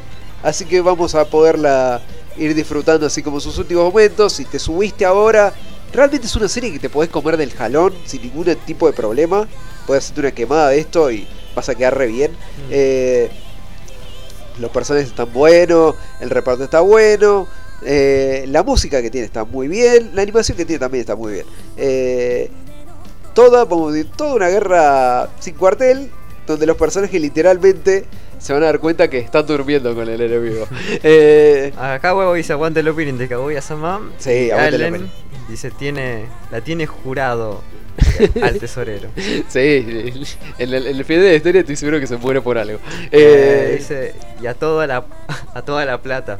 Sí. Y toda la plata que le metieron al baile de chica. Sí, eh, o sea, tenés el segundo ending de la serie que se usa solamente una vez y se convirtió viral, así directamente. Eh, y no lo, no lo vuelven a usar directamente porque ellos saben que está re bueno. Que está re- Eh, lo que escucharon en un primer momento es el primer ending de la serie, que se llama Sentimental Crisis, muy bueno, muy buen ending, digo. Y lo que vamos a escuchar ahora es el opening de la serie, que se llama eh, Love Dramatic, eh, el cual a Ancho le copa mucho, a mí me gusta, tiene un aire, Como- tiene un aire James Bonesco que está muy no bueno. Quise, no quise ver el opening nomás para. Dije, esta la voy a agarrar, pero cuando termine. Porque de hecho. de- Ya mi no fa- falta tanto. Mi fansub, que ahora está un poco predilecto, que es Magical Love fansub, Sí. que por cierto lo está haciendo. Dije, la está, la estaba justamente, la está tirando. Y digo, y por lo general me, suele, me, su- me están gustando los, fan- los subs que hacen, que hace ese fansub. Así que, eh, gente, si quieren bajarlo en un lugar, bájenlo de ahí. Por lo general va a estar en calidad HD y los subtítulos siempre, por lo general están siempre bastante acordes. Tienen una, una que otra cosa que se les pasa, pero eh, dije no lo quiero ver porque lo quería justamente cuando termine la quiero agarrar completa. Pero es que la- digo la música no me termina de llamar, pero bueno, capaz con el complemento del, del opening anima, de la animación me, me termine de cerrar. Sí, sí. Pero bueno. Eh, entonces, para, eh, vamos a escuchar el opening de Kaguya Sama. Eh, va, Koku, va, decía me cortó el- la, la pestaña. Me, me- Te cago a Sama, no, no te, no te vuelvas loco porque tiene un título largo al pedo. Kokura Settai. De Kaguya Sama, va, Kokura Settai, que justamente es Love Dramatic Fit Ihara Erika. Ahora Bien, una pregunta que de queda en el programa. ¿Cómo? Eh, nada más, quería. Ah, listo. Eh, sí, una corta sección de videojuegos que tengo para después. Pero dale. No sé. Eh, bueno, vamos entonces a escuchar el opening de Kaguya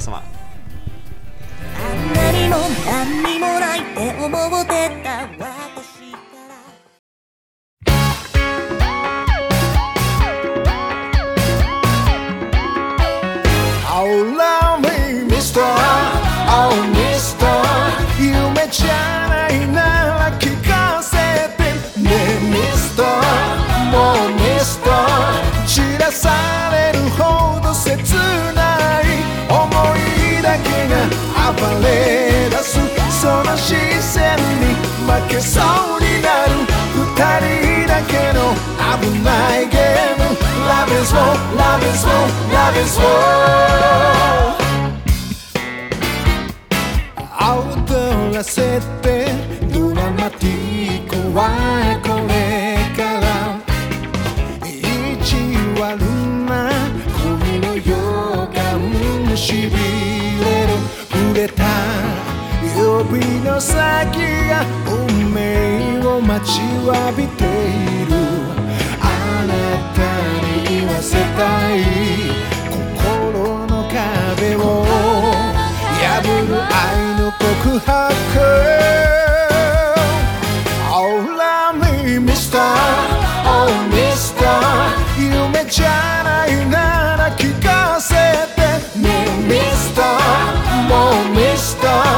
散らされるほど切ない思いだけが暴れ出す。その視線に負けそうになる。二人だけの危ないゲーム。Love is war, love is war, love is war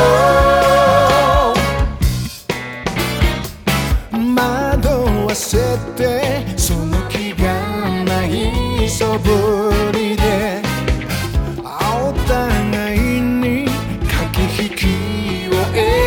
じてる古い映画のような優しい結末はいらない嘘さえ拒まない愛に抱かれてもっと壊れてみたい Oh love me Mr. Oh, Mr. 綺麗な横顔見ねえミスターもうミスター口づけまでが遠くて美しさに隠された。ピュアなだけじゃない瞳に飲み込まれる。危ないゲーム。Love is war, love is war, love is war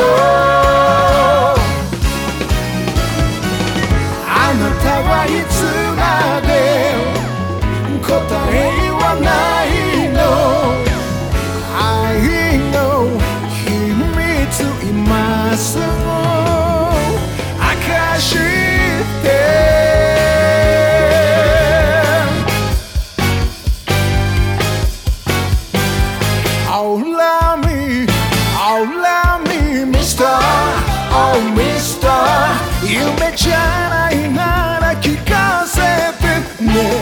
スターもうミスターあなたの愛しい声で思いはもう止まらないいっそすべて奪い去って二人だけの危ないゲーム Love is war, love is war, love is war Love is war, love is war, love is war Love is war, love is war, love is war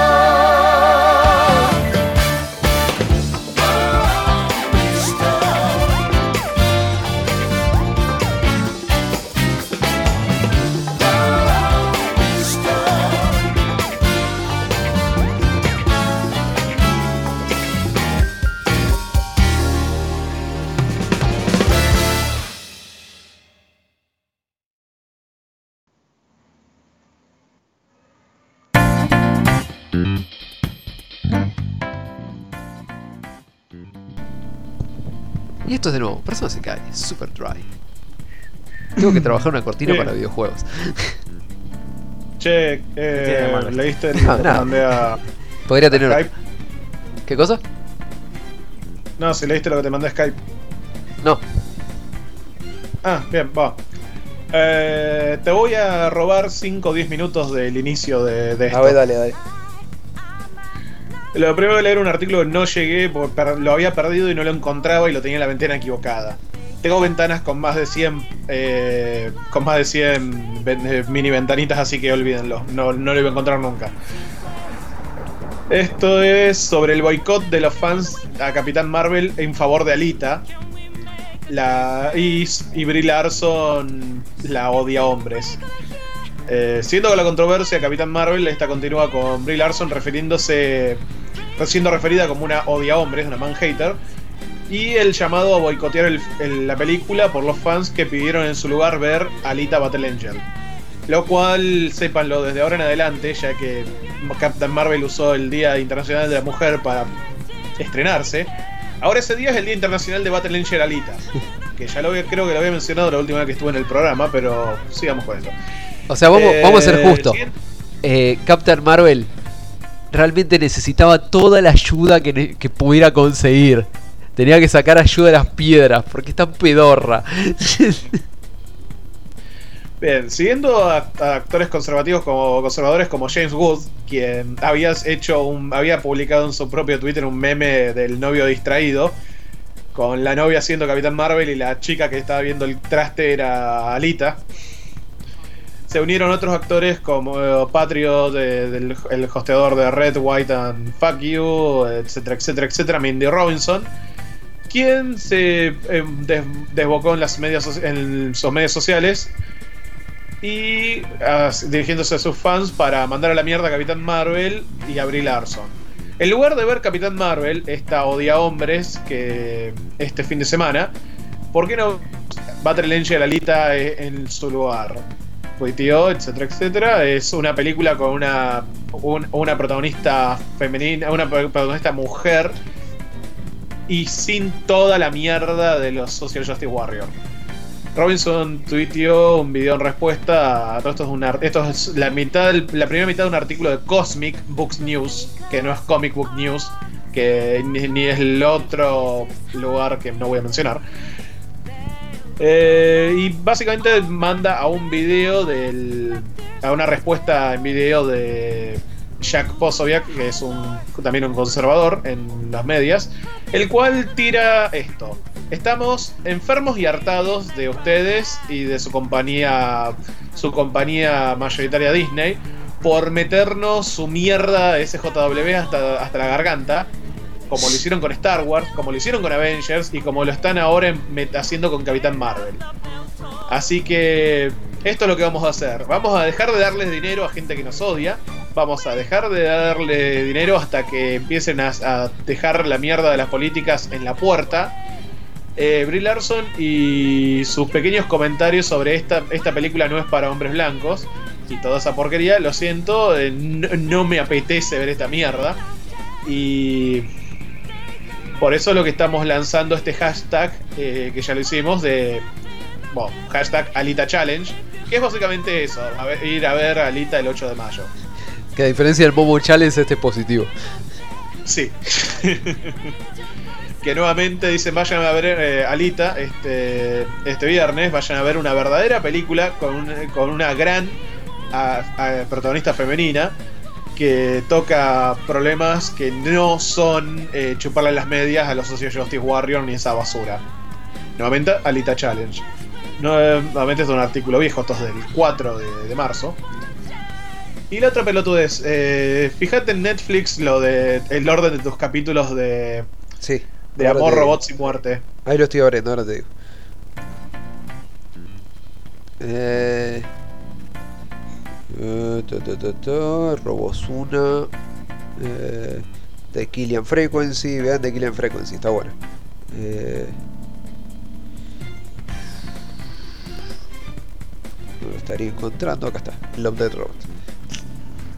Bien. Decime los, los títulos de los primeros tres episodios de que te tocan. Sometime Age, eh, Tree Robot, The Witness, después tengo Bien. Sweet, eh, eh, Socket and Soul, No, no, está bien, está bien, está bien. Eh, sí, déjame adivinar. El que sigue es cuando el yogur algo y lo último que tenés es The Secret War. Millón de, de Aquila Rift. Ese es el último, Billón de No, no, no, no, el que le sigue después del yogur. Después Ah, tengo después tengo Good Hunting, The Doomed, Shapeshifters, Helping Hand, Finish Night, Lucky 13, Esma Blue, Blind Spot, Age y Alternative Story y después Secret War el último. Bien, es exactamente el mismo orden que tengo yo, así que vos y yo tenemos gustos muy similares en el algoritmo. O, o los dos somos interpretados como lesbianas o gays según, según Netflix. Yo me entiendo a mí mismo como el rey lesbiano, no sé cuál es tu problema. Eh, nuevamente, ah, eh, eh, es más, ya puse tu hashtag de el rey lesbiano en, el, en los comentarios. No, aparentemente esto es una pelotudez que notó alguien y lo comparó con lo comparó con el orden de capítulos de su amigo heterosexual y el- el- él empieza con Aquila Rift, The Secret War y Sony's Edge. Etcétera, etcétera, etcétera, o sea, todo el orden cambiado. Aparentemente hay tres o cuatro órdenes distintos. Es algo en lo que está.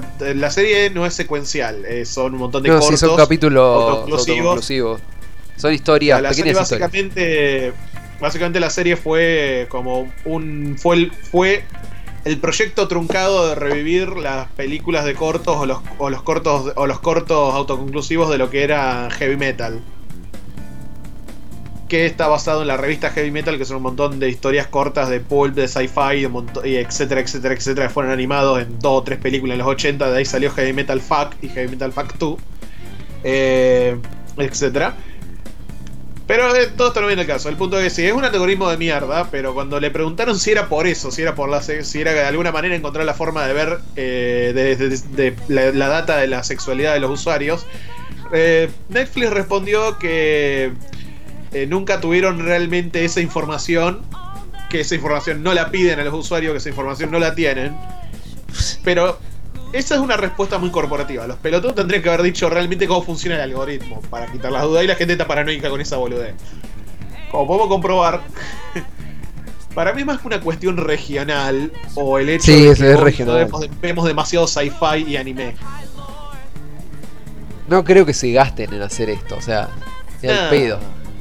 Nada, pero experimentaron en darle órdenes distintos a distinta gente, pero de vuelta, andás a ver por qué. O sea, de vuelta, voy y yo vemos demasiado hi-fi, demasiado fantasy y demasiado anime en Netflix. No, no vemos realmente muchas cosas distintas. Vemos las mismas, casi los mismos géneros de películas. Así que está bien que, que haya ese, pero que el orden sea exactamente igual ya me preocupa. pero es una pelotudez capaz que por región. Pero completamente al azar te toca uno de los cuatro órdenes y a la mierda. Bien. Ahora sí, seguí con, con videojuegos. Perfecto. Bien, a ver, micro sección de videojuegos. Como saben, o por lo menos deberían haberse enterado, por lo menos leyendo alguna cosa, en lo que vendría siendo la pasada semana hubo dos eventos importantes en el eh, mágico mundo de los videojuegos. Primer evento del cual me gustaría hablar es la última direct de Nintendo, que no fue más una direct, es como si fuera un, eh, una micro intervención de los próximos juegos indies que va a lanzar eh, la plataforma de Switch, a lo cual Nintendo llaman indies. Eh, antes de empezar con esto, también voy a denotar que lo que va a salir ahora, casi inmediatamente, es un juego que se va a llamar, que se llama Our War is End, que no es eh, The, The War End With You, este es otra cosa. Es también una novela visual, con público, con boludeces. Eh, Nintendo vende esto a eh, valor de juego full, ponerle unos... Me parece que estaba como a 60 dólares, 50 y pico. En Australia 47 dólares lo puede conseguir. Eh, les aclaro que este juego, a diferencia de lo que les están diciendo, no es un juego exclusivo. Se puede comprar en otros lados y en Steam seguramente lo van a poder encontrar a 200 pesos. O sea que no consideren comprar este juego para Switch porque, va, no sé, capaz y lo jugar de Switch, pero no, vale la pena. Bueno, no, importa. Eh, entre la lista de, de juegos que se mostraron en esta, eh, en Viri Direct, Viri entre muchas comillas, porque dura como media hora, tiene un par de títulos interesantes, así como para recalcar. Tiene cosas como eh, The Darkwood, que es una aventura super top-down de un tipo en, un bosque súper oscuro peleando contra la andás a ver qué cosa. Hay muchos juegos de índole procedural. Eh, eh, eh, cosas de Dungeon Crawler. Hay un juego muy interesante que se llama, eh, se llama Pine, que directamente es una aventura en tercera persona onda lo que podría ser Zelda de Hyrule eh, que o sea Zelda Breath of the Wild digo pero donde tenés podés jugar como como humanos como como hombres lobo como orcos se ve, se ve bastante bien para ser indie se, se ve bastante simpático tiene muy buenas mecánicas eh, hay bastante eh, ¿Cómo se llama esto? Uh, ¿Cómo se llama esto? Este género de. Ah, Bullet Hell. Hay bastante Bullet Hell. Eh, hay juegos interesantes de plataforma. De los anuncios más importantes que se hicieron, así como para tirarles un poco, sacaron el Blaster Master 02, una franquicia que viene de Nintendo, de la NES, el cual ahora revive para, revive para Switch Sigue siendo pixel art, pero con un montón de mecánicas nuevas y ya con un juego ya nuevo de entrada. La misma dificultad de antes y un montón de cosas hijas de puta. Eh, tenemos la llegada a Switch del Katana Zero, que es un plataformero de asesinato con, eh, con glitches de, de tiempo a lo Beautiful Show. Que está bastante bien también. Eh, Cosa loca, a Switch ya está disponible la precompra del Cuphead, que llega el mes que viene. Esta franquicia exclusiva de Microsoft, pero como Microsoft y Nintendo últimamente están re bien, los dos se prestan cosas. Entonces se va a poder jugar a Cuphead, obviamente, en la Switch. Que jugar Cuphead con. eh, ju- jugar Cuphead está re bueno, pero digo. eh, jugo- te- poder jugarlo ya directamente con una consola que viene con dos mandos está muy copado. Aparte es un juego bien conchudo, bien difícil y que está muy bueno posta. Eh, también van a... eh, y otra de las cosas así como raras, o por lo menos muy, muy graciosas y muy gratificantes que anunciaron, es una colaboración de juego que vendría siendo este que se llama The Cadence of Hyrule, que es el es la protagonista del The Crypt of the Necrodancer, que es muy buen juego, que es un Dungeon Explorer con temática de eh, va con mecánicas de juego rítmico, que está muy muy bien. Es esa es ella en el mundo de, de Zelda con Zelda y Link de ayudante. Con toda la música de, de la saga de Zelda como, como OST del juego. Está muy bien, gráficamente está muy copado. Otra de las cosas importantes que hubo esta semana fue la GDC, la Game Conference, eh, en la cual Developer. Game Developer Conference, la cual eh, obviamente que sacaron trailers de un par de juegos, pero no es lo importante. Lo que les quiero hablar directamente acá es la conferencia de Google. ¿Qué hizo Google en esta conferencia? Eh, está tratando de concretar un- lo que podríamos llamar un sueño imposible o algo, un proyecto muy grande que según ellos ya lo tienen recontra cocinado pero para mí todavía sigue siendo magia astral. Eh, lo que crea Google, en- lo que presenta Google en esta conferencia, ya directamente como para salida, como para comprártelo mañana, es una plataforma nueva que se llama Stadia. Eh, Google ya intentó esto y falló. Ya sé. Eh, ahora, según ellos, lo han hecho mejor, lo han cocinado y lo han hecho bien. Google, Eh, Google no- ni siquiera con su sistema operativo pudo agarrar y unir a todas las putas marcas de celulares. Sí. Primero de todo. Sí. Bueno. Eh, yo voy a comentar el contenido de la, de la cosa, no te dije que les estoy creyendo, porque realmente se ve demasiado grande el proyecto. Stadia es una plataforma que ellos eh, están impulsando, la cual es una... eh, es una streaming de juegos en la nube de Google. En la nube de proceso de Google, usando los racks de Google para correr, según lo que ellos mostraron en la conferencia, desde cualquier plataforma, cualquier plataforma, recalco eso porque ellos lo demostraron en computadoras, en tablets, en teléfonos, en computadoras muy chotas y en, un y en consolas varias que tengan un explorador.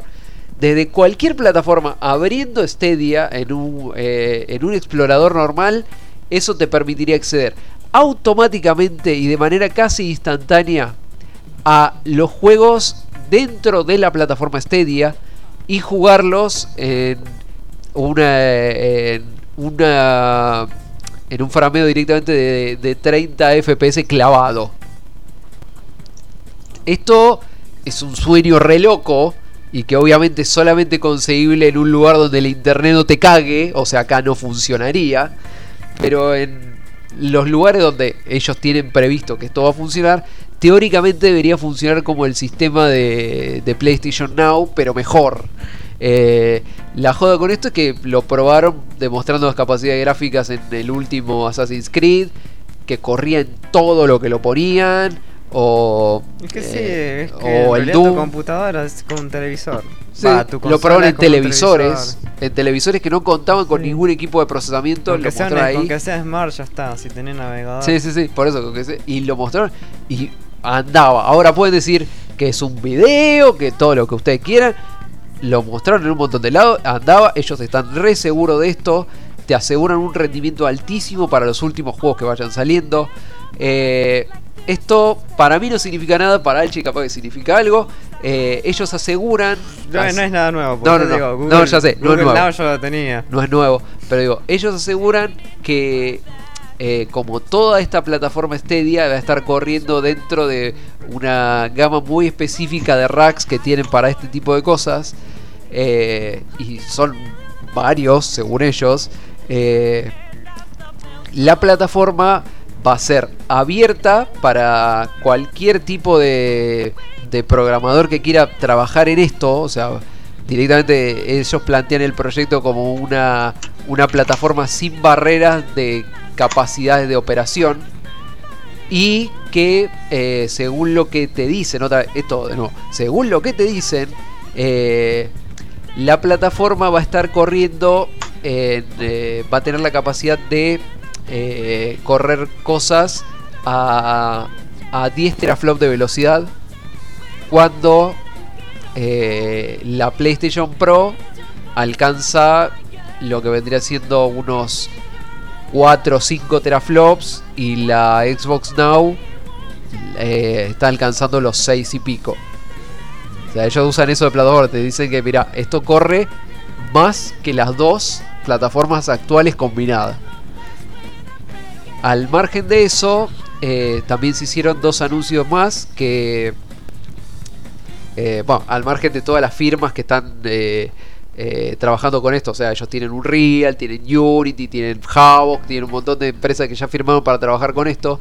Se anunció que el nuevo Doom Eternal va a salir para Stadia, que esta aplicación va a ser directamente cross-platform para todos los que lo puedan llegar a correr.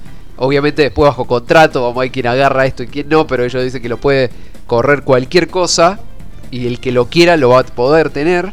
Eh, y En realidad tendrás que tener un, una computadora que al menos soporte, cuyo, digamos, cuyo sistema operativo soporte un mínimo, yo diría que un navegador que soporta HTML5. Sí, Es la única forma. sí, Porque si no, no pueden abrir un socket y por lo tanto no pueden tener una, una conexión de WebSocket, o sea, WebSocket que es un full duplex. sí, igual... Es la única forma como va va a Igual es como si te dijera, al margen de tener un navegador, o sea, sin demasiados problemas, PlayStation podría programar una aplicación exclusiva para correr esto, de la misma manera que se corre Netflix. Sí, pero igual Netflix y todo. Y como y acordate que esto está programado sobre eh, sobre Unity, o sea, Xbox lo lee de entrada. Y, Eh, y Switch te está programada en Unity, o sea, Switch lo lee de entrada. Eh, oh, pará, pará, pará, porque Unity no es. Unity no es un sistema operativo y No, segundo, no es un sistema operativo. Unity solamente es el engine del juego, nada más. No puede, vos no puedes tener. Ah, pues esto está corrido, está hecho en Unity. No, no hay. Es como que vas a tener el. Eh, o sea, como que es un complemento para leer juegos o para, o para levantar y procesar los juegos, no. No, esto lo único que te hace es abrirte una ventana y conectarte a un canal. Sí, ya sé, Es como YouTube interactivo, ponele. Sí, sí. Eh, eh, bueno, también aseguran una latencia mínima para un montón de cosas. Va- obviamente van a salir el tema de Mira, si en juego de pelea la latencia es menor y en juego de espada la latencia es menor, es totalmente comprensible. No, no viene al caso. Lo primero es probar si la plataforma realmente funciona como tiene que funcionar. Otra cosa que anunciaron es el joystick que va a complementar esto, que es el, el Google Stadia, que es un diseño como el modelo proyecto del, del joystick de PlayStation 3, que era como Sí. el especie del Batarang. Sí. Es muy parecido a una. O sea, tiene la misma configuración de botones de, de un joystick de PlayStation 4. Un poco más estirado, blanquito. Con obviamente un botón de captura para sharear y un botón de. eh, un botón para hacer consultas con, eh, con audio a través de la plataforma de consulta de Google. Eh, y otra cosa. Eh, y esto dijo que iba a ser compatible con todos los. con todas las consolas. Sí. Está re el pedo. Sí, sí. O sea, no entendí. Sí, ¿Qué es lo que están haciendo? Exactamente, un sistema Google dice operativo. que va- Una, una plataforma de streaming de juegos. No sé. Y que además va a tener su propio mando que va a ser compatible con todos los. con todas las consolas. Eh, O sea, esto es como el app de Steam para el Smart. creo que sí. No vi, no vi la app de Steam primero. Sí, yo no la encontré nunca el- cuando me molestaba en conectar al Smart para ver Netflix ahí cuando tenía problemas con la computadora. Y nunca me molesté en ver si al final aparecía en mi lista de apps. Yo la tengo en el celular. El, vos decís el Steam Sí, Link. no, no es eso, eso no, no es esa, no es esa. Esta es una que en teoría vos conectaba, vos, vos conectabas un joystick al, al Smart TV y bajabas el app desde el programa y podías streamear ciertos juegos directamente desde ahí accediendo a tu cuenta, o sea, no se instalaban en el televisor ni nada, sino que te los streameaba directamente Steam. No funcionaba en teoría, nunca, nunca vi que nadie lo use, nunca me molesté en ver un video a ver si alguien lo ha usado y yo como las primeras semanas que me fijé a ver si estaba no, no apareció realmente desde que se anunció la salida, no sé. Pero básicamente Oh, es eso. Considerando que esto es Argentina y acá como jugar juegos en stream no es algo que te vaya a funcionar. Sí, pero todo, lo único requerimiento que decía realmente que tenías que tener era un Smart, conexión de internet y un joystick eh, Mm. co- que se pudiese conectar al Smart.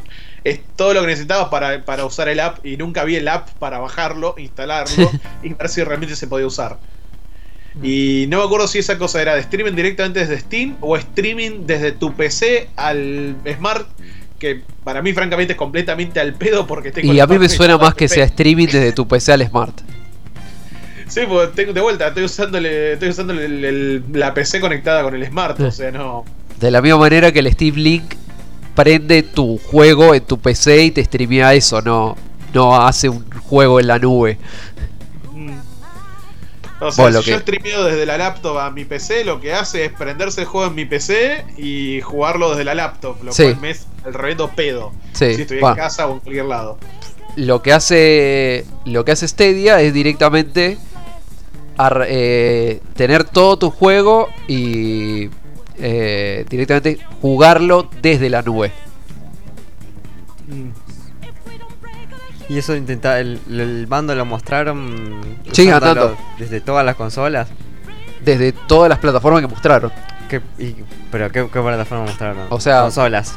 No, consola no, tenía. Consolas no. No, Bueno, consolas no. pero Mencionaron que funciona. Mencionaron que funciona. Sí. Bueno, ya está. No le creo. En Play es prácticamente un mando de Play. Tiene los mismos botones que un mando de Play. No, Eh, No estamos hablando de, de cómo se ve, estamos hablando de conectividad y controlador que tiene, que justamente que tiene el mando sobre la consola. Sí, pero es un controlador. Por algo saco, por algo justamente las todas las- las consolas tienen su propio mando. Sí. Pero de nuevo, es un controlador, no, no es una imposibilidad técnica. O sea, el control. El, así. Decidle a la gente de Nintendo. el, el Switch Pro Controller O sea, es prácticamente un control de Xbox. Decíselo a la gente que emula cosas, déjame romper Sí. la bola. Pero de nuevo, el Switch Pro Controller es prácticamente un control de Xbox. Ah, No son lo mismo, no funcionan de la misma manera. Eh, Y el- lo- hacer- los hacer controles de. Los controles de Switch. Los solo- controles de no Switch son Bluetooth, hacer- se pueden usar para el celular. Yo lo uso en el celular. hacer un único joystick universal para todas las consolas. Se ha demostrado de una Ya sé que no existe un único. funciona. Por eso, en O sea, tema. sería, más fac- sería mucho más factible que te dijeran, bueno, usalo así y acá tenés este adaptador de ficha de al- de- que va conectado al, al aparato que sea donde tengas instalado esta mierda. Y aquí Sí, como este hacía el- va tu, va- va tu Como el coso, como llama esto. Como el, el pendrive de, de PlayStation, que vos lo enchufabas y, y te dejaba usar el, el joystick de Play en tu PC. Hasta que después sacaron los drivers y se fue toda la mierda. Yo lo digo, lo veo medio mentiroso el, anuncio de Google. No sé, es una conferencia que dura una hora y media. Yo todavía no, no la terminé de ver. Llegué hasta una hora, una cosa así. Todavía no, no vi que largaran una fecha de salida, pero por lo que mostraron lo tenían recontra listo. Sí. Ahora no sé cuándo lo van a largar. Capaz que la conferencia lo dice y yo no llegué. Pero por lo menos el concepto es muy interesante. Eso sí, es recontra ambicioso. el tema- es re fumón que funciona esto. el concepto de que haya un mando para todas las consolas siempre fue un tema de, de, ah, a todos les interesa porque todos quisieran directamente comprar un solo mando y ya está. Sí, pero acá la conferencia no se el enfocó mando tanto en el. perfecto es el de Xbox 360. O sea, Sí. nunca en mi vida he tenido un, un joystick que sea tan cómodo, sobre todo con mis manos, que sea tan cómodo que realmente funcione. eh, que, o sea, nu- nunca tuve un mejor joystick, punto. No Sí, pero acá la confer- como dije, acá la conferencia no, no se basó en el joystick Sí, sí, de, sí, sí. de Google. Esto fue como, ah, mira, también sacamos Sí. un mando que sirve para esto y que está re bueno usarlo para esto. Pero ellos directamente te dicen, mira, agarra, es más, en una vuelta agarraron un, un celular eh, sobre un control genérico de esto que vos comprás, que, Sí. que es el... eh, que es el joystick así de Sí. Genius con la con la manito para Sí. ponerle el celular arriba, bueno, lo corrieron a corrieron el Assassin's Creed, no, el Skyrim en eso. Uh, remarco. Uh, sí, no, no me impresiona. Igual sí, Chrome. No, lo que impresiona es el es el, es la idea si llega a funcionar. Calculo que esto sí o sí te va a pedir Chrome, porque si no. Sí, obviamente, el Chrome más actualizado de la vida, por lo tanto no podés tener una máquina pedorra. Ya contando que la última actualización de Chrome te come más memoria para poder Mm. refrescar las, las pestañas, como Eh. que no, gracias. Es muy loco que también ellos aseguran que no, no requiere capacidad gráfica de la máquina. Sí, pero te requiere sí o sí memoria. Sí, sí, no- Y como acá viste huevo Eso es también una dice. pero, mentira absoluta. eh, justamente el tema del streaming es el ancho de banda.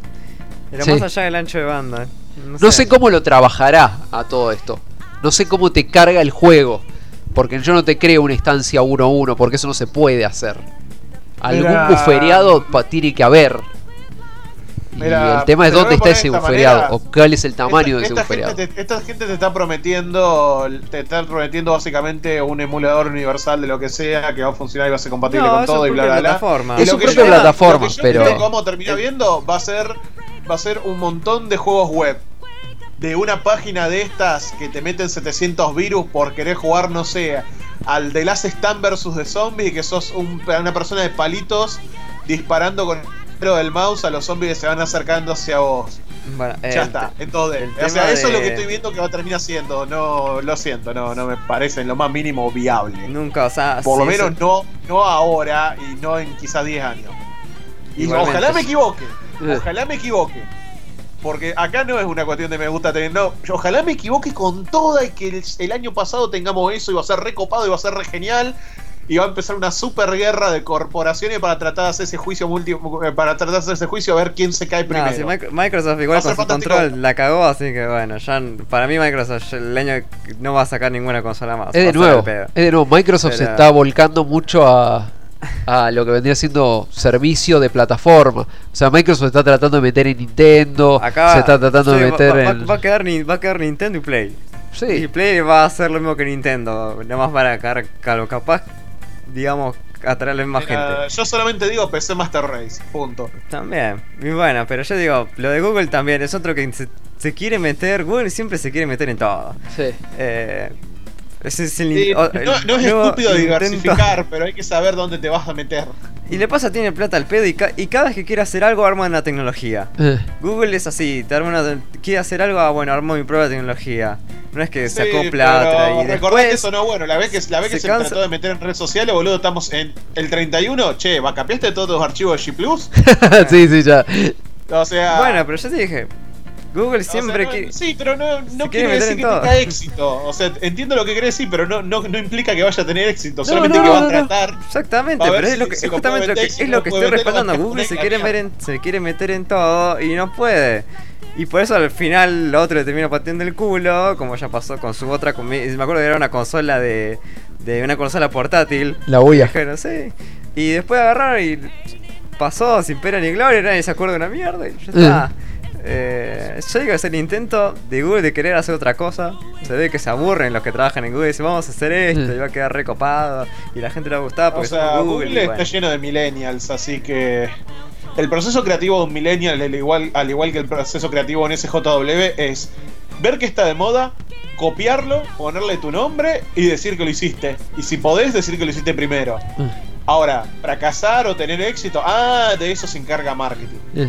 A todo esto, eh, o sea, la. Vamos a decir que a nivel idea es factible, se puede hacer. Acá en Argentina había una empresa que, que lo hizo, que, que tiene una, una compañía que, con juegos streaming que te alquila el.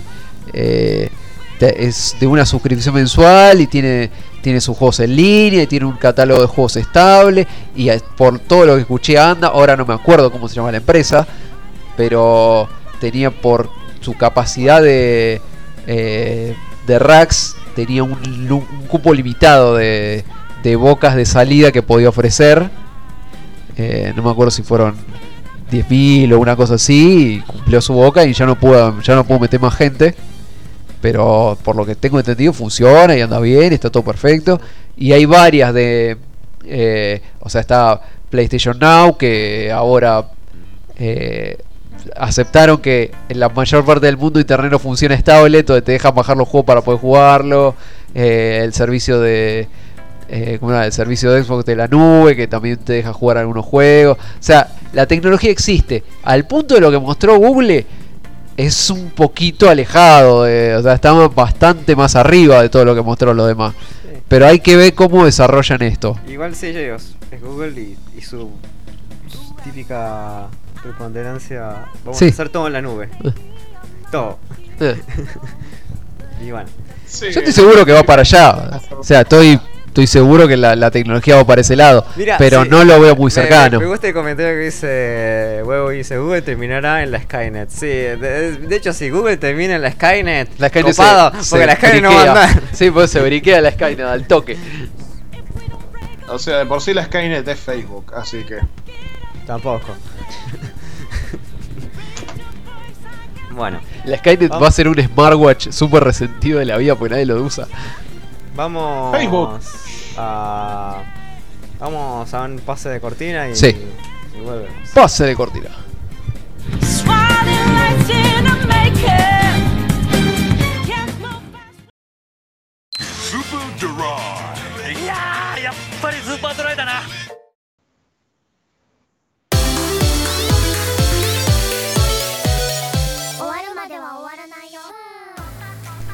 Bueno, ahora sí, final de Personas de Super Drive. Sí, sí. Programa número 30. Nuestro medio de comunicación siempre gmail.com. La magia, boludo. Te puedes mandar todos tus mails súper complejos, así súper largos de personas. También pueden visitar personasdecae.moe. Sí, el centro mismo, sí, el chichoncito, ese Sí. que está arriba de las piernitas, ahí donde está la Y.